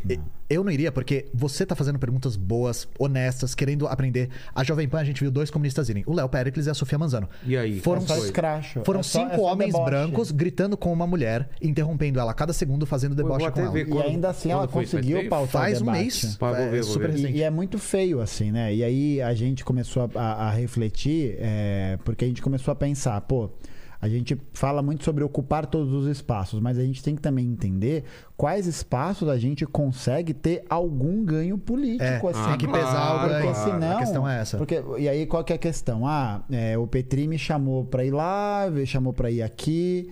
é, tá rolando uma possibilidade de colar no Flow também, que seria massa. Eu iria em todos esses porque a, a sensação que. a- é, pelo menos que eu tenho, mas acho que você também tem, que é essa sensação de que as pessoas querem saber sobre Claro. o E- assunto. E, e o que a né? gente É- quer, por exemplo, Não, é discutir em termos isso- reais. A gente vê isso nos comentários, entendeu? É... Caramba, ca- eu- ah, o comentário que eu mais gosto é, cara, eu assisti por sua causa e fiquei surpreendido. Tipo, tem um preconceito em relação a vocês. Uhum. Aqui é tipo uma linha editorial, tipo, se eu tô trazendo vocês, pô, tenta assistir, entendeu? É. De repente o cara fala, cara, os caras são gente boa, os caras falaram uma coisa que eu nunca tinha imaginado. Isso eu acho uma maior conquista, assim. Pô, pelo de menos você quebrar uma barreira, né? do- do- É, da galera. A, a gente quer debater, não precisa concordar, ninguém aqui precisa Exato. virar comunista, mas a gente quer debater em termos reais e não espantalhos. É. Sabe? A gente quer tirar eh, do campo da conspiração, da mentira, Da moral. Da, da moral, exato. De ah, o comunismo eh, só se pauta em matou não sei quantas pessoas, matou todo mundo de fome, vai destruir a sua família. Antes de comer criancinha, de onde vem? Nossa, isso tem uma história. Tem ou, a é, ver com. ou é só piada? Não, não é Não uma é- piada, é, é- bem perverso, na é- verdade. é mesmo? Isso É, não, vem é da época do Holodomor. Por quê? Na época, lembra que eu falei que isso surge num jornal nazista, vai para o Reino Unido, depois vai para os Estados Unidos e é publicado nos jornais do William Hearst, né, que era o cidadão Kane lá. É, ele começa a intensificar cada vez mais o discurso anticomunista e antissoviético, e aí ele traz depoimentos de pessoas que foram pra Rússia e falaram que lá as pessoas, por não terem o que comer, têm que comer seus próprios filhos mortos. Ô, louco. E aí tem um depoimento, por exemplo, que aparece no jornal do Hearst, que é. Eu cheguei numa fábrica e nessa então fábrica. eu estava lá e É. aí eu olhei. É, eu- é, a, a dublagem do, do Discovery Channel. Eu estava lá e, E de aí eu repente vi. eu falei, oh meu Deus, macacos me mordam, uma criança está sendo comida. Eu vi um pôster dizendo: não comam suas crianças mortas. E eu me voltei para o operário. E aí ele me disse: nós tivemos que colocar. Estava acontecendo o tempo todo. Esse pôster não existe, tá? Então isso vem da época das propagandas falsas, das- da, falsificação da invenção do Hearst. É, e tem, assim, um compilado fantástico de títulos que vão ficando cada vez mais bizarros. Ele vai, vai É, escalando isso. Do daí. tipo, tivemos que comer nosso cachorro, tivemos que comer nosso marido, sabe? Tive- tivemos é que comer é- nossos filhos. É quase isso, né? Tivemos que um- co- um negócio do comi, comi meus filhos, veja no que deu, né? É, não, e não, e no final fica bizarro. Eu não tô brincando, tá, gente? No final fica tipo, fizemos torta com as crianças. Fica num nível de que chega a ser bizarro. Mas o, o Hearst, ele é conhecido como o rei da imprensa marrom. Entendi. Que é, é, eu tenho monopólio aqui, foda-se o mundo, eu falo o que eu quero, sabe? Então, essa coisa do comunista comer criancinha tem a ver com a época da fome que aconteceu nessa época na União Soviética e fora dela, mas que foi muito propagandeada na mídia do Hearst é, de maneira sensacionalista. Falando sobre canibalismo, por exemplo. E aí o nosso objetivo nessas vindas é fazer esses desmontes, né? Das narrativas anticomunistas tal, e Cara, eu acho no mínimo interessante pra caramba, cara, esse debate, entendeu? E, e aí, a, e aí a questão que a gente fica refletindo bastante é que o, o- é- essa pessoa que já falou, falou muita merda já, né? o E- Monarca você tá falando, Sim, caso. já falou muita bosta, assim. E uma Não coisa, para, assim, e, e uma coisa que me incomoda profundamente é como todo mundo ainda o coloca num lugar de irresponsabilidade. Do tipo, assim? ele, é um, ele é um garoto, né? Ele, é- ele é só um molecão que Ah. fala um monte de groselha. Ele é um homem de 30 anos de idade. A pessoa tem que ser, no mínimo, responsável pelo que fala. E aí eu fico pensando, qual que é o ganho político de estar nesse espaço, pensando que essa pessoa já fez relativização de defesa de partido nazista, já fez relativização de pedofilia durante um programa. Qual que é o ganho político que a gente vai ter? E- estando sentado à mesa junto com essa pessoa que eventualmente fala essas coisas na ignorância, mas não admite a própria ignorância, não, não admite que que ele não tá disposto a aprender alguma Ele já coisa? demonstrou que não tá. E tem uma outra questão. O Monark ele foi expulso da Twitch do YouTube e ele foi pro Rumble. O Rumble é um repositório de neonazistas. É, gente, então, de e aí o- verdade. o público que frequenta as lives, os cortes, já teve gente mandando sinal de, sinal de white power no meio da live, assim. E a gente, enquanto. No- na, na Rumble? Ah, Porque a Rumble tem essa coisa de é, liberdade de expressão irrestrita, aqui você não Que foi será o- banido. O Glenn, que, que inclusive indicou ele lá, o Glenn... O Glenn é outro absolutista da liberdade de expressão. É. Ele e o Monark não diferem muito no que diz respeito à liberdade de expressão irrestrita e abstrata. Entendi. Eles são muito semelhantes, inclusive nesse aspecto. E aí o Rumble, primeiro, a audiência do Monark despencou. Eu e o Gustavo superamos ele em muito, assim, por conta disso. E aí a gente vai num espaço com uma pessoa que já se demonstrou incapaz de querer aprender com os próprios erros, numa plataforma que é um repositório de neonazistas e que tem uma audiência super baixa. Pô, é- Não, o ganho político Ah, é muito entendi. pequeno. É, então, tipo, é foda, porque a gente fica batendo nessa tecla o tempo inteiro, que a gente não vai sentar à mesa com uma pessoa que faz defesas ou relativizações sobre nazismo, por exemplo. E, e aí, sei lá, assim, qual que é o ganho político? Porque o nosso objetivo central não é, con, não, não é convencer ninguém de nenhuma verdade, né? Mas é a gente ter um papo aberto, de boa, pra Sim. gente A poder gente quer só criar laços. No caso da Jovem Pan, tem, tem a, a- o lance da- da- dos views, do, da- do grande alcance, mas não teria o espaço livre para desenvolver Ah, as ideias, é, você acha? A galera ia ficar. É só ver, depois ver lá. Vou ver, é que foi a sabatina com o Léo Pericles e com a Sofia, porque eles foram sendo cortados o tempo inteiro. E aí não consegue dizer... Interrompidos, não menosprezados. consegue, porque aí a pessoa faz uma piadinha, sabe? Faz uma tiradinha de sarro, Entendi. porque é engraçadão. Aí é fácil, né? Se, se- porque, e, e aí, pra mim, o momento mais emblemático, assim, é quando o Samidana descobre que quem produz a riqueza é o trabalhar. Ele tem Não, aquele olhar de mil jardas, assim, de é repente. porque tem, né? tem um momento assim que eles estão discutindo e aí, o, e aí eu não sei o que o Samidana fala, a Sofia mandando vir e fala assim: Ah, então você acha que é o trabalhador que produz a riqueza? É isso que você tá dizendo? Aí o Sami, claro! Aí a Sofia, ah, se o trabalhador produz a riqueza, então por que, que ele não fica com essa riqueza pra ele? É só isso que a gente se pergunta. Aí o Samidana fica assim. É, ele, ele dá um olhar meio assim de. de- Sa- sabe sabe assim. cachorro que lembra do Vietnã? Ele ficou assim. Olhando pro microfone. E o que assim. ele tava perguntando era: a Sofia falou da redução da jornada de trabalho, que é uma pauta comunista, né? Tanto a UP quanto o PCB falam: "Ah, nós vamos lutar para reduzir a jornada de trabalho. E aí ele fala: ah, como é que seis pode produzir mais que oito? Como seis horas de trabalho produz mais que oito? Ela fala: ah, então é o trabalhador que produz a riqueza. né?" É, ai, pegou. ó, Ela pegou, pimba, é. Nossa. É, então. E aí a galera ficou maluca, né? Porque a Sofia defende essa redução da jornada para 30 horas semanais sem redução salarial. E aí são empresas de diferentes faturamentos que passam por essa regra e tal. E aí o cara mandou essa e ficou maluco, né? Por quê? Porque aí eles, te- eles ficam tentando interromper, cortar, falar um Menosprezar. monte de. É, men é menosprezo. Mas, mas aí talvez a gente não concorde com uma coisa aqui, né? Uhum. Eu, eu converso com todo mundo. E, e, inclusive amigos meus mais à esquerda tá falam, putz, cara, mas se essa pessoa você vai dar palco. E eu acho que tem que dar palco, tem que deixar as pessoas falarem. Claro que sem cometer crimes, né? E o que, que vocês acham sobre isso? Ah, eu acho que o elemento da liberdade de expressão, né, que é essa perspectiva da gente dar palco, é, eu acho que a gente é, pode deixar Porque certos... vai ter palco. Ele- ele- Eles vão ter palco. Não, então, É. eles vão, eu- eu acho que uma coisa é a gente pensar que eles vão ter palco e outra coisa é a gente pensar que tipo de discurso a gente vai dar palco para, né? Então, uma coisa é a gente, por exemplo, dar palco para pessoas que sejam é, de direita ou da esquerda Sim, é eu radical e tal. É. E aí a outra coisa é dar palco para alguém que defende uma perspectiva de mundo que, que, que conviva muito bem, por exemplo, com a ideia de extermínio das pessoas. Não, isso Que- não. é, claro. que, então, é isso. Tem que traçar que é- uma linha. É, então, eu, Mas eu- é, tem gente que empurra essa linha pra cá, assim. no limite, Que- assim. não, não, que coloca qualquer coisa é fascismo. E aí nada é Sim. fascismo, entendeu? então, É, não, a gente- essa é uma é muito perigoso Essa é uma abordagem redu... essa é uma abordagem A, é a gente com- reduzida. da combate essa, essa, esse esvaziamento do- da palavra fascismo e do fenômeno fascista, assim. Isso é, é perigoso porque É. isso faz com que a gente não consiga ver a essência do fascismo e só ficar com, com a forma. É a né? fraseologia, né? Que é, e é uma perspectiva até meio preguiçosa de análise da realidade, porque isso acaba impedindo com que essa pessoa que está nesse processo de desenvolvimento ideológico se esforce para poder criar esse diálogo de ponte. Claro. Porque, pô, no- 55% do Brasil não virou fascista. É isso que eu te falo. É exato, É isso é, que eu te falo. é. O, o, o pai da minha, da, minha, da minha mulher é, adora o Bo- Bolsonaro. Ele não é fascista, cara. É só. ah, Eu troco ideia com ele, eu troco ideia sobre o Lula, sobre o, o Bolsonaro. Só que ele cada vez mais ele é jogado para um lado porque as pessoas apontam o dedo e chamam ele de fascista. Sim.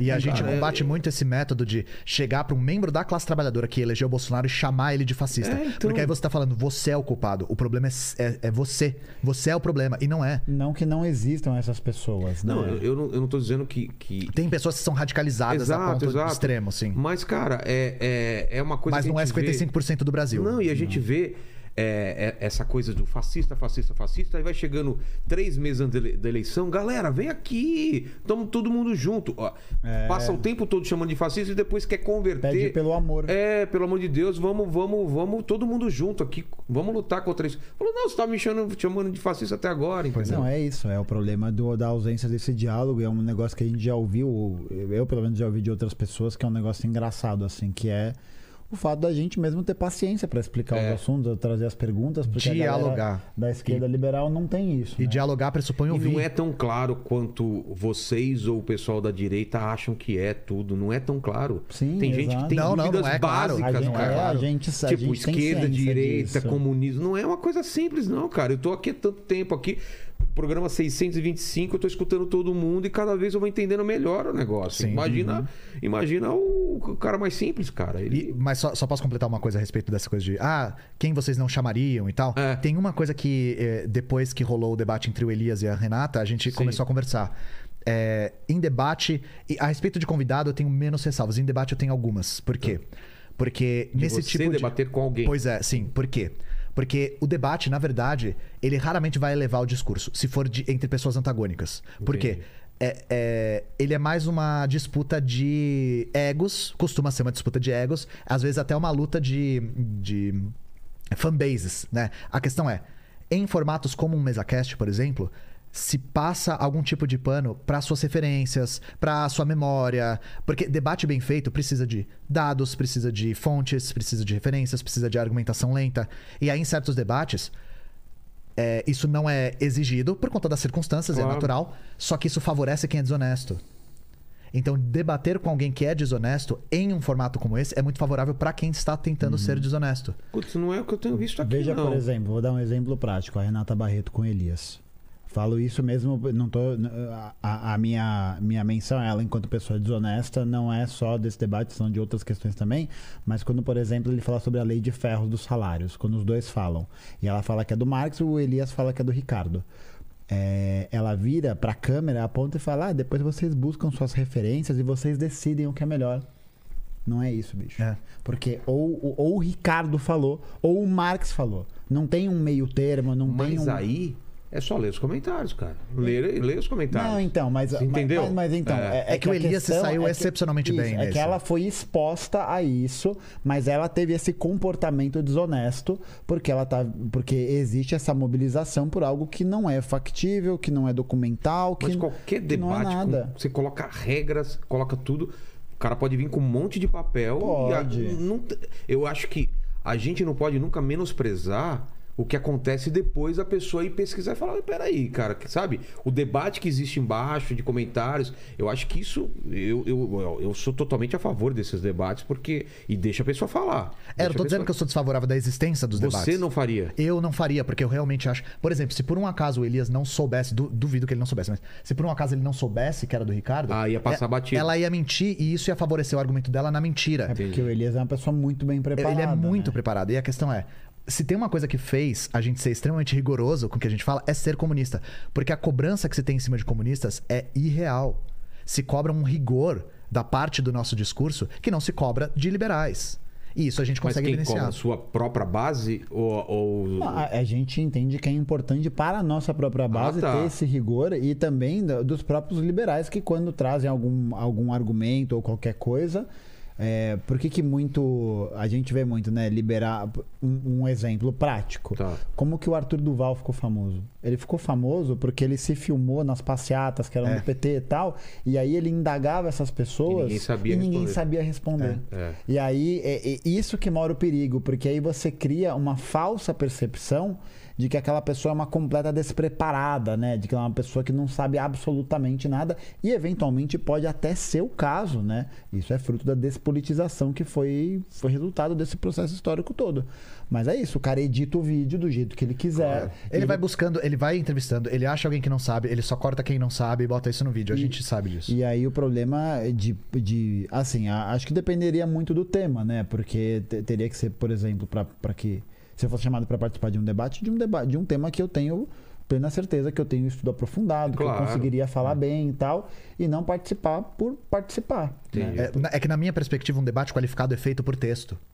É Ah, feito com sim. referências, com Ah, lentidão, com argumentação, É, é começo, meio e senão fim. na mesa fica é um, Na- um degladiando contra o outro. leitura, né? é. Porque aí vira um debate que é quase quem tem a melhor retórica. Ah, quem, sim. quem consegue se posicionar melhor e se expressar melhor. E eu, particularmente, não acho que isso eleva o discurso. É, Na- vira- mas é a minha visão. só. Vira bem sofístico, né? Ah, é, vira sofismo, é, vira sofismo. Putz, eu, eu acho que eleva, cara. Pelo menos pode não elevar o discurso, mas gera uma. Gera um engajamento. Fura bolhas. Ah, eu acho que Fura sim. bolhas porque a pessoa assiste.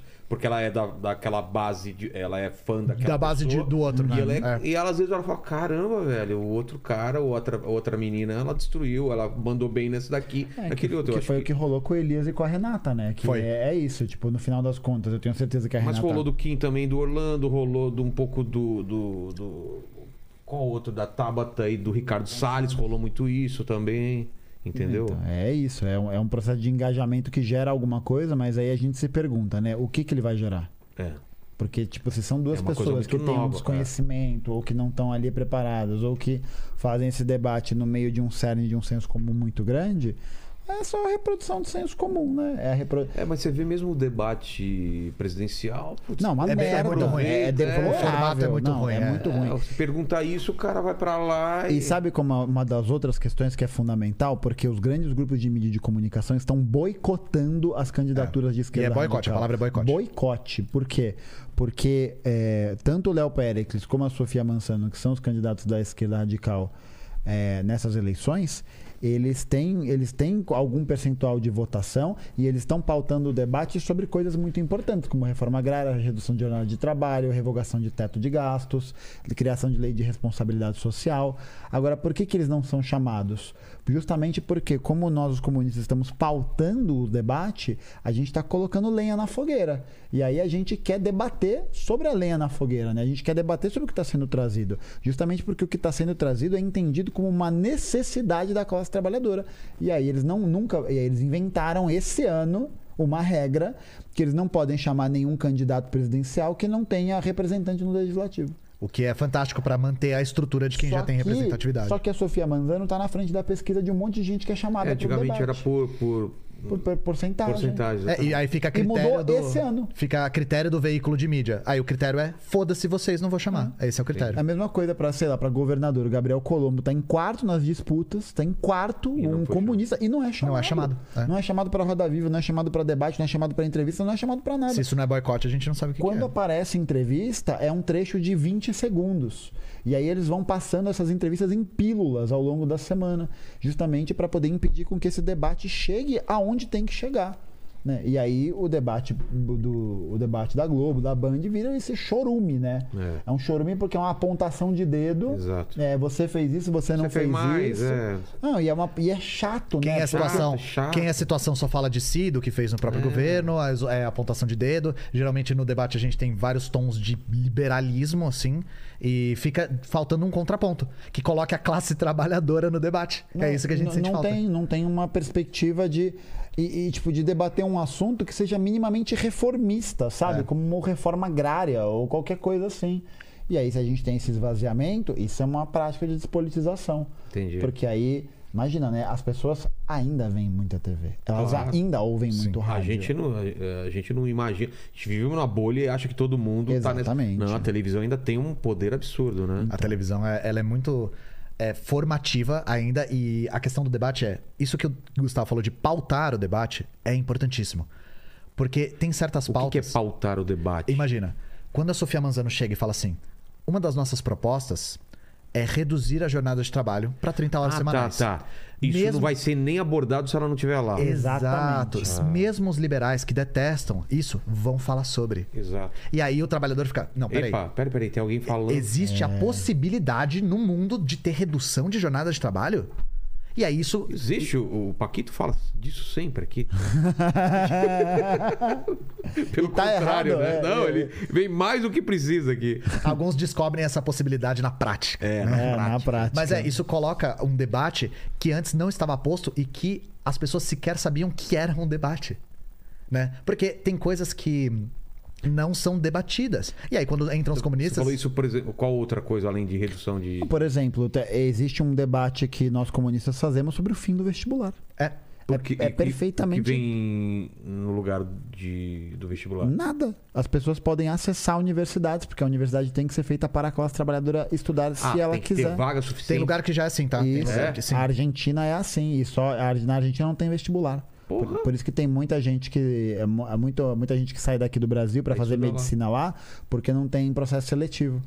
Por quê? Porque, a porque o vestibular ele é somente um filtro de exclusão social. Sim. Porque o desempenho dos alunos cotistas, por exemplo, que a- passam pelo vestibular, geralmente têm dificuldades no primeiro semestre, mas depois fazem rendem academicamente tanto ou melhor que alunos não cotistas. Entendi. O que mostra que o vestibular ele é somente um filtro social e um filtro de elite, porque só tem tempo de se dedicar aos estudos e para um curso para um curso como medicina, por exemplo, que é um curso mega exigente, quem tem tempo para fazer isso? E a maior parte dos filhos e das filhas da classe trabalhadora, quando são de comunidades, é, comunidades periféricas, tem que trabalhar, não dá tempo de estudar. Não dá tempo de você ter um estudo de qualidade, você não consegue fazer. Então essa pessoa vai ficar sempre legada aos piores empregos, às piores condições de trabalho, porque ela nunca vai conseguir acessar um curso superior. Mas baseado em quê?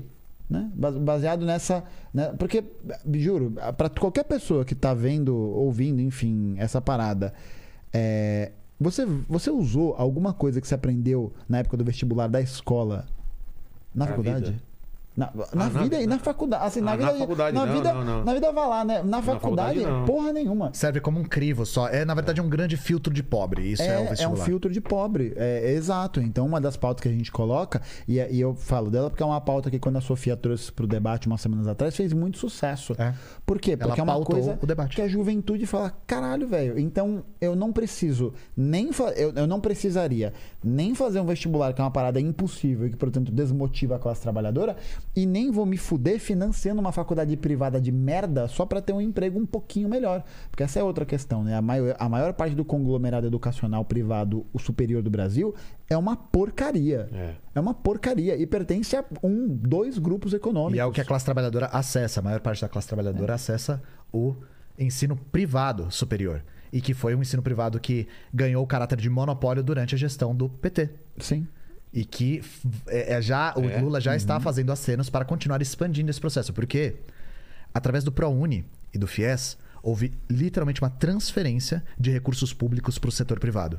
E ao invés de usar o recurso público para investir em universidade federal, É. para investir em, é, em política de manutenção estudantil e para tudo isso, não. Você pega esse dinheiro e você transfere para a iniciativa privada, que vai oferecer um serviço de boa qualidade, e aí você paga mais caro e às vezes não oferece, que é o mesmo esquema que eles fazem com as OS, por exemplo, tá ligado o que é? É o mesmo esquema. Ao invés do Estado pegar esse dinheiro e investir direto, sei lá, na UBS, investir direto num programa, numa pasta, secretaria, o caralho a quatro, ele vai pagar mais caro para contratar uma outra empresa que muitas vezes não vai prestar um bom serviço e o Estado vai pagar. Que ele vai só é, bater as metas do que é pedido pra ele. Exato. E ele vai mascarar lá E pra... com trabalho terceirizado, e com trabalho em péssima qualidade, e nessa lógica, é, no caso das OS, por exemplo, uma lógica de saúde que é completamente, é, é completamente predatória, né? Porque ela joga os médicos, os enfermeiros, o, o pessoal do administrativo, todo mundo no limite do trabalho. No limite desse processo. Por quê? Porque a função de uma empresa de saúde não é atender, é dar lucro É. é dar lucro. Por isso que defender o SUS é outra pauta fundamental. A E gente expandir o SUS, não só. expandir, É. sim, porque Porque defe- se a gente só fala defender, né? Parece que a é, gente tá parece na que a gente tá defensiva. satisfeito com o que É. tem agora. E agora tá uma merda, porque mais de 50% do orçamento, 50 não, 45% do orçamento do SUS vai para financiamento de plano de saúde privado. Só que só 27% da população brasileira é atendida por plano de saúde privado. Então é, é uma- é quase metade do orçamento que está indo para 30% das pessoas que são atendidas por planos privados. Sim, a nossa ideia é transformar o SUS de um sistema residual para o sistema dominante. Qual que é a questão? O sonho do trabalhador brasileiro não é usar o SUS, é ter um bom plano de saúde. As demandas da classe trabalhadora geralmente vão nessa toada. Luta por plano de saúde. Plano de saúde privado. O SUS ele sempre teve um caráter residual, que é quem não consegue acessar o sistema privado acessa o sistema público. É para quem não consegue. A questão é, nós precisamos universalizar de fato o SUS para que o sistema público de saúde seja acessível e de qualidade para todo mundo.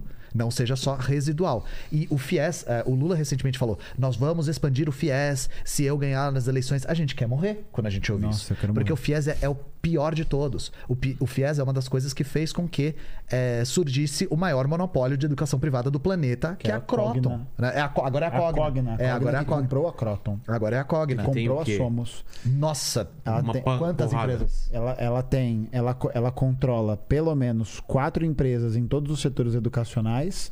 E se Desde- não me falha a memória, ela controla os oito grandes grupos de empresas educacionais. Então, é a EMB Morumbi, é a Somos Educação, é a Croton. Tem, tem uma Sei, lista sei. lá, tem uma lista E é lá. desde impressão de material didático para o ensino Tudo. básico até eh, fornecimento de ensino superior e curso de formação continuada e essas coisas assim. É e aí o FIES era, a pessoa não consegue pagar uma faculdade, ela financia com eh, subsídio do governo, né? Aí o governo paga esse subsídio, às vezes a pessoa não se forma, fica endividada e o dinheiro foi para o setor privado. É ruim para todo mundo. A pessoa não se formou, ficou endividada e o dinheiro foi menos para um grupo. A burguesia. É. Porque o dono da empresa educacional vai ganhar muito dinheiro com esse lobby do Estado.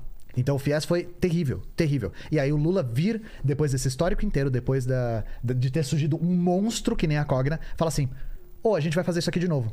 Mas, de novo, né? A gente não pode cobrar do, do PT uma posição revolucionária, uma Não, posição é. que vise acabar com a conciliação de classes, né? A gente sabe que esse é o horizonte do que tem pra hoje nessa perspectiva. E que é uma merda, né? É uma perspectiva horrível, porque o, o- aí é previsi- de previsão, assim, é, caso Lula vença essa eleição, é, é, eu espero estar errado, né? É isso, mas a- o que se apresenta para nós no horizonte é um governo que vai ser ruim, assim. Não revanchista. Oi? Revanchista. De forma alguma. Não, de Não, forma alguma, não. É? O, o- o- o- o lance é que o Lula é a terceira via. Ah, Ele é a terceira olha esse via. corte aí, hein? Lula, terceira via, hein? Lula, ele é a terceira via porque ele é o centro democrático. Ele é o centro Mas democrático. isso porque ele foi obrigado a? Ou ele. Ele sempre, porque eh, eu acho que ele, ele pode, pode até não, não ter sido em 2002, não era tanto do centro democrático, mas era do centro-esquerda, né? Mas É. estava ali ainda, nunca se propôs a fazer uma ruptura com o Estado burguês. Mas dada a conjuntura. Mas então, é é que eu lembro desde o começo do Lula. Isso é porque senão ele não ganharia e falaram para ele, ô, É, ele, ele paz foi, e amor. ele o foi do- apaziguando exato, o discurso. sim. Exato, ele foi cada vez. Você via que cada vez ele Mais tava. à direita, né? Você, É. é... é até com a mão você fez aqui a direita, né? Exatamente. Isso é típico de qualquer fenômeno social-democrata, ou seja, a esquerda reformista. Ela, por estar lutando para atuar dentro do Estado burguês, ela é forçada por circunstância a se degenerar cada vez mais à O direita. Levalesa, lá, o como que chama lá o carinha da Polônia lá, o Eu, tô- eu sei quem é. ele também Tô ligado. aconteceu a mesma coisa com ele ou não? É o mesmo processo, que era o cara que era chefe do sindicato, É. dos sindicatos na Polônia no final dos anos 80. Mas foi Ah, eu acho que eu não basicamente isso. história. Mas foi basicamente isso. velho, nem eu É, é, lembro disso. Não, não, eu não conheço a história, desculpa. Mas a gente Mas vê é. esse fenômeno no Brasil. A gente vê o PT cada vez mais à direita. A gente começa com o Lula falando em socialização dos meios de produção e termina com o Lula nem falando a palavra socialismo, nem nos nossos sonhos mais ousados, né? A gente vê isso com o próprio PSOL, que é um partido também reformista. O Alckmin como vice. Alckmin como vice, agora o pessoal fechando com o Lula, que é o Lula mais conciliador do que ele já conseguiu conciliar na história desse país, né? A gente viu isso, se a gente puder extrapolar com o PDT, o PDT do Brizola era muito mais à esquerda, agora o PDT é um partido de aluguel, que é um repositório de neonazista. Então, assim, por que esses partidos são forçados a operar dentro da lógica da democracia burguesa, eles são forçados também a cada vez mais abrir espaço para as pautas da direita. Os partidos revolucionários não abrem mão das suas pautas. Porque a gente não se baseia em entrar no aparato do Estado burguês e operar dentro da lógica dele. A gente baseia- se baseia em mobilizar a classe trabalhadora para transformar esse aparato. Então por isso que a gente nunca reduz o nosso discurso. Nunca, independente do espaço que a gente esteja. Entendi. Isso é muito comum da gente ver, por exemplo. Isso é, o, a gente viu, por exemplo, com o Marcelo Freixo. O Marcelo Freixo era um cara, Nossa, cara melhor exemplo. que defendia historicamente a pauta da. da Legalização das Da le- drogas. é, é da legalização do fim das da drogas. polícia militar. E aí agora ele deu pra trás. Por quê? Porque ele agora Ele percebeu que cada vez mais perto de fazer É. parte do aparato estatal burguês, ele apaziguou o discurso porque ele foi forçado a fazer isso por circunstância. Então, as circunstâncias vão forçando cada vez mais esses partidos mas a é alguém endireitarem. que chega e fala, cara, São as circunstâncias. É? São circunstâncias, é. É. Não, acho que não, não tem um mensageiro que fala. E aí. a- aí E, cê- e faz sentido. Ah, se você estiver disputando, se você não falar de aborto, você tem mais votos. Ah, então eu abro mão dessa pauta. Sim. Aí- Sabe? Aí você sempre pauta o debate por baixo, né? É. Você sempre Você vai ter por baixo. menos e É. menos. O, FHC, né? O lance de ser ateu. De ser ateu, eu lembrei da mesma coisa, é? né? O fato do, do FHC falar que é ateu fez ele é, despencar, né? É, então, Então, isso é um fenômeno que a gente consegue observar. E aí é por isso que, é, ainda respondendo a pergunta da pessoa que falou sobre o que, que a gente pensa do bolsonarismo, né? Caralho, aí. Nossa! É, é Foi há duas horas e É, meia atrás. atrás. A gente pensa que a ideia de derrotar o Bolsonaro nas urnas e, e cruzar os braços é muito perigosa, né? Então a gente luta pra continuar mobilizando a classe trabalhadora cada vez mais e pra não perder essa mobilização pro cenário que virá num eventual governo petista, né? Porque De paz, amor. Já Exato. acabou o problema. Já que acabou o problema. caralho. É. Pe- os bolsonaristas ainda existem, o bolsonarismo ainda vai existir. Sim. E as contradições do Estado burguês brasileiro ainda existem, sabe? Porque é, é, é bom a gente lembrar. é, o eleitorado não tem tanta clareza de direita e esquerda de espectro político, Não. sabe? Então, foi o que a gente falou. Primeira opção, Lula. Ah, o Lula tá inelegível. Ah, então eu vou de Bolsonaro. Pra gente parece um contrassenso, né? Mas não é. E até porque, pra boa parte da classe trabalhadora, pra quem tá realmente é, ganhando um salário mínimo, teve uma queda de, de renda brutal, não tá mais conseguindo acessar é, o consumo básico, o governo Lula e Bolsonaro não fizeram tanta diferença assim, né? tem certos espaços que a diferença é meio marginal, É, também- sabe? também então, penso- penso então assim, isso a gente tem que lutar para não desmobilizar a partir disso também. Mas a gente conta muito com isso, porque a força desses partidos revolucionários é a própria classe trabalhadora e não um possível apaziguamento dos- das contradições no Estado, É uma sabe? aliança que vai rifar tudo. Exato. É, que é. Aí é. É, é isso, né? É a pá de cal. Entendi. Se, se chegar a esse processo. Bom, camaradas, eu acho que vamos parar por aqui, né? Se- Porque tá- tem papo ainda pra gente atravessar a noite. Eu tô vendo a cara lá do Le... Lene. Ô, Lene, eu- você já foi mais forte aí, Eu tô, cara. vendo, eu tô vendo seus olhinhos pequenininhos assim. Que nada, rapaz. Eu sou forte aqui. Eu já... Com o Cielo foram oito horas. É, o- Oito horas. o Pirula- A gente tá batendo aqui quase um pirula de, de- de duração É, aqui. bateu- tá quase o chegando no pirula pirula foi seis horas, né? É, Então é. chegou a quase um pirula. Dois Com- comunistas, professor de história. Ih, É, então. Nossa senhora. nunca mais. Exato. Então, assim, não foi a última vez, espero. Vamos, vamos Não, voltar. não foi. Principalmente depois da eleição, né? Acho que vai ter Sim. muito assunto, né? Depois da eleição vai ter Não muito é? pra gente conversar, com certeza. E obrigado demais. Acho que foi um papo esclarecedor pra caramba, né, meus camaradas, né? Amanhã A gente não Vilela- falou sobre o camarada. Vilela- É, vamos falar isso no final. Amanhã Vilela é comunista na... Já tá? Comunista na Austrália. já, Vazou. né? É, exatamente. Já- já sou Vilela comunista na Austrália. Nova Zelândia. E eu era, e, e com o pessoal do Brasil Paralelo à tarde, eu já era o Monarquista. o monarquista, Monarquista. exatamente, né? Aliás, não trouxemos nenhum monarquista ainda aqui. É verdade. Essa galera trazer. que veio antes não era monarquista? Não. Eu acho que Porra, não, eles, né? eles desenharam a- Não. a bandeira do Brasil e Império lá no azulejo, acho que era assim. Será? Será, São cara? as circunstâncias materiais. Você caiu no ziriguidum do monarquista secreto. Valeu demais, gente. E- Valeu. E, só pra terminar, então, é, por que camarada? E depois definam o comunismo numa, numa frase o mais rápido possível e se Eu despeçam, faço- façam. Não, explica camarada aí eu É. falo do comunismo. Tá bom. É, o termo camarada ele é utilizado porque ele não cria nenhum tipo de designação individual. Então qualquer pessoa pode ser um camarada. É um termo que cria uma certa universalidade em todo mundo que se identifica como membro de um projeto político que visa emancipar a classe trabalhadora. Então, camarada não tem gênero, não tem sexualidade, não tem nada. Todos nós somos camaradas, né? Entendi. Porque aí isso cria esse sentimento de um pertencimento universal a algo que ultrapassa a nossa própria vida terrena, né? Mas começa na União Soviética. a, é a isso? nossa própria individualidade. É Tavarish, a palavra. É Tavarish, da... E comunismo é um conjunto de princípios que visa a emancipação da classe trabalhadora. Tá. Esse conjunto de princípios consiste em materialismo histórico dialético, crítica da economia política e socialismo científico. São três pilares: um político, um econômico e um filosófico. O que nós queremos?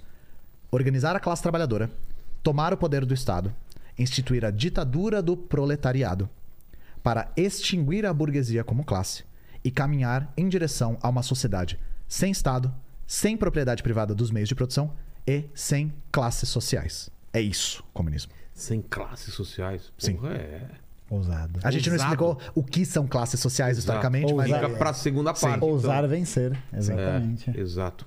Então agradecer demais, agradecer ao, ao Lene, ao Paquito, a quem está aqui. Muita gente para de assistir porque vai dormir e assiste no outro dia. a gente vê isso daí, né? Acontece muito. Então você que está assistindo esse programa até agora, você que é um cara que chegou até o final desse vídeo, escreva Emancipação para Paquito. Né? e sabemos que você chegou até o final, né? O Paquito não vê amanhã, certeza, cara. Depois do ele papo de será hoje. emancipado. Não, como Já- assim amanhã? Já é amanhã. né? Já é amanhã, É, né? já é, é uma Já hora é da manhã. Exatamente. Amanhã vai fazer um monte de exigência, né? Exatamente, já tá anotando aqui. Já tá anotando Já aqui um aqui, monte. cara. É. Então, obrigado demais, cara. Foi um Valeu papo muito demais, legal, obrigado de verdade pelo espaço, Espero que muito vocês tenham legal. gostado tanto quanto eu. Foi e muito é isso aí. legal. Palavras finais, Lene. É isso aí, curta esse vídeo, se inscreva no canal, torne-se membro e comam jujuba, porque jujuba é. Bom demais. Bom Prole- demais, feito pelo camarada. proletariado. Bom É. demais, camarada. Mas vocês não falaram dos canais, só fala então dos canais. História Cabeluda e O meu é História Pública. História. Pública. E o meu é História Cabeluda. É. História Tá Pública certo. em todas as redes e E o Fechou. meu História Cabeluda também. E essa parceria, esse feat é o História História. História, História. História, história. Exatamente, História, é, história. história, história. Eu tenho toque, toque. É o cabeluda pública. Só, só- só que esse, só que esse dá problema. Cabeluda, é. cabeluda pública É, dá só- problema. Só, que né? esse tá na linha da marginalidade da lei, né? É isso. É isso, gente. Valeu. Tchau, tchau. Valeu.